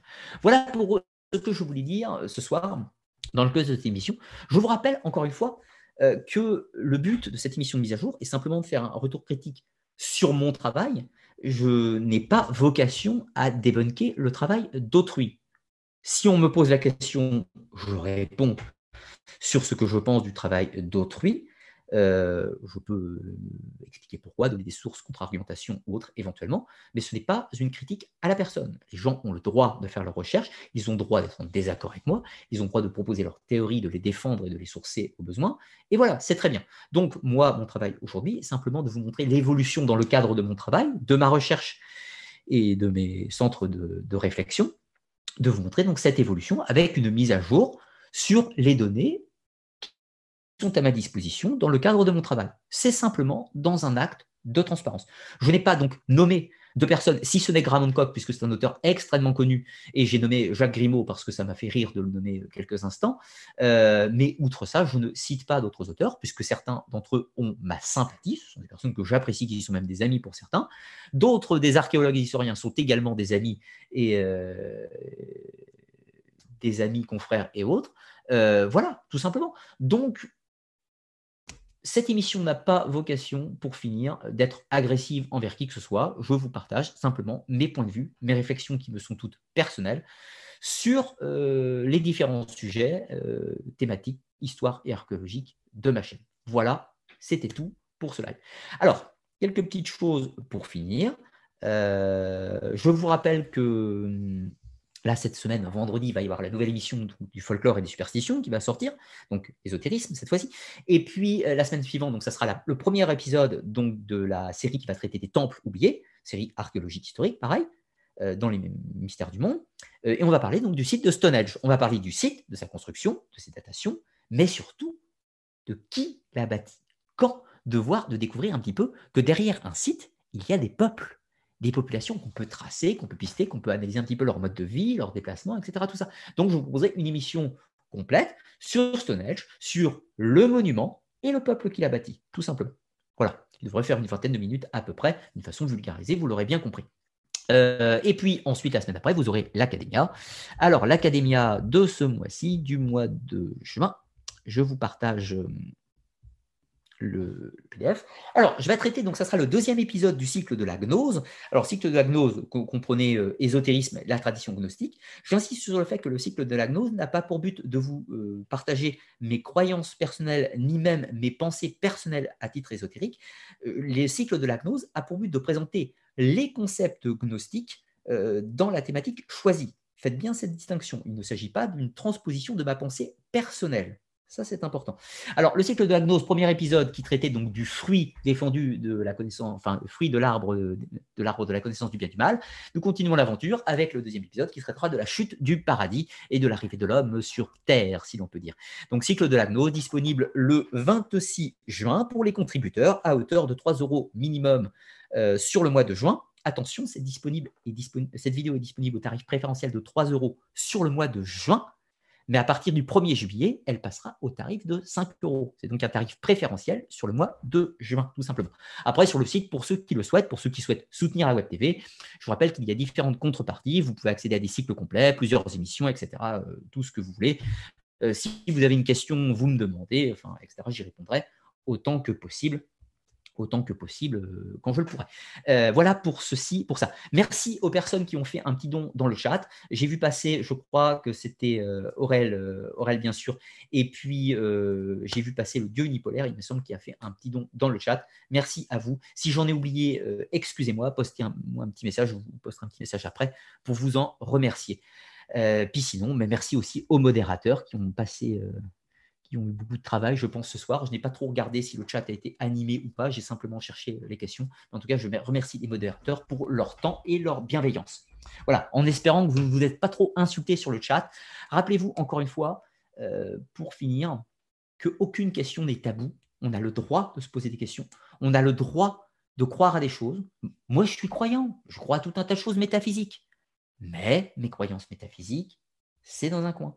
L'archéologie, euh, et, l'histoire nécessite des sources textuelles ou des vestiges, etc., pour être étayées. Euh, voilà, tout simplement. Donc, je, dis l'histoire et l'archéologie pour parler d'ésotérisme, mais pas forcément l'inverse. Ça, j'espère que vous l'aurez bien compris. Voilà. Mais l'idée, aucune croyance n'est tabou. Vous avez le droit d'y croire, vous avez le droit d'y réfléchir, vous avez le droit de lire, vous avez le droit de lire des auteurs euh, comme Graham Hancock, qui font de l'archéologie romantique, à mon sens. Et puis, inversement, vous avez aussi le droit d'aller lire du Jean Bottero, du Samuel Noah Kramer, ou encore du Nicolas Grimal, ou du Jean-Claude Pourça, pour, pour parler de ceux qu'on a cités au cours de l'émission, qui vont vous donner une autre vision que Graham Hancock. Donc, ne restez pas dans la caverne, euh, retournez-vous, regardez d'où vient la lumière, euh, montez un petit peu, gravissez, grattez, et vous allez voir que tout un monde s'ouvre devant vous de possibilités, de réflexions, de sujets, d'interrogations, de questionnements encore. Et derrière le mythe, il y a souvent tout un tas d'autres fantasmes. Ne euh, vous euh, flagellez pas de croire à des choses, vous avez le droit. Hein, euh, ça a été mon cas sur de nombreux aspects, c'est encore mon cas sur de nombreux aspects, mais je ne me flagelle pas. J'apprends à chaque fois. Quand, un quand une de mes croyances ou une de mes réflexions s'écroule, c'est pour laisser place à quelque chose d'autre, encore plus complexe derrière, une autre porte, d'autres énigmes, si je puis dire, d'autres quêtes. Donc, ce n'est pas grave. Se tromper, c'est pas grave non plus. La seule chose importante, c'est quand on se trompe, il faut le reconnaître et il faut savoir se relever et continuer d'avancer. Car là est un autre piège, un peu comme le prisme d'observation. Ne pas avoir une pensée monolithique dans l'observation, mais quand on se trompe, il faut aussi accepter de, accepter de se tromper. Parce que si je me trompe et que je n'accepte pas mon erreur, je risque de m'enfermer moi-même dans la grotte et d'aller regarder mes ombres pour l'éternité. C'est un petit peu dommage. Donc, se tromper, c'est pas grave, le tout est de le reconnaître pour mieux avancer. Voilà. Sur ce, je vais vous souhaiter à tous une excellente fin de soirée. J'espère que vous aurez passé un bon moment. Pensez à liker la vidéo, pensez à la partager et surtout pensez à mettre un commentaire en description de la vidéo pour me dire ce que vous avez envie, poser des questions, exprimer votre désaccord, mais le tout dans la, la politesse, la bienséance, sans insulter personne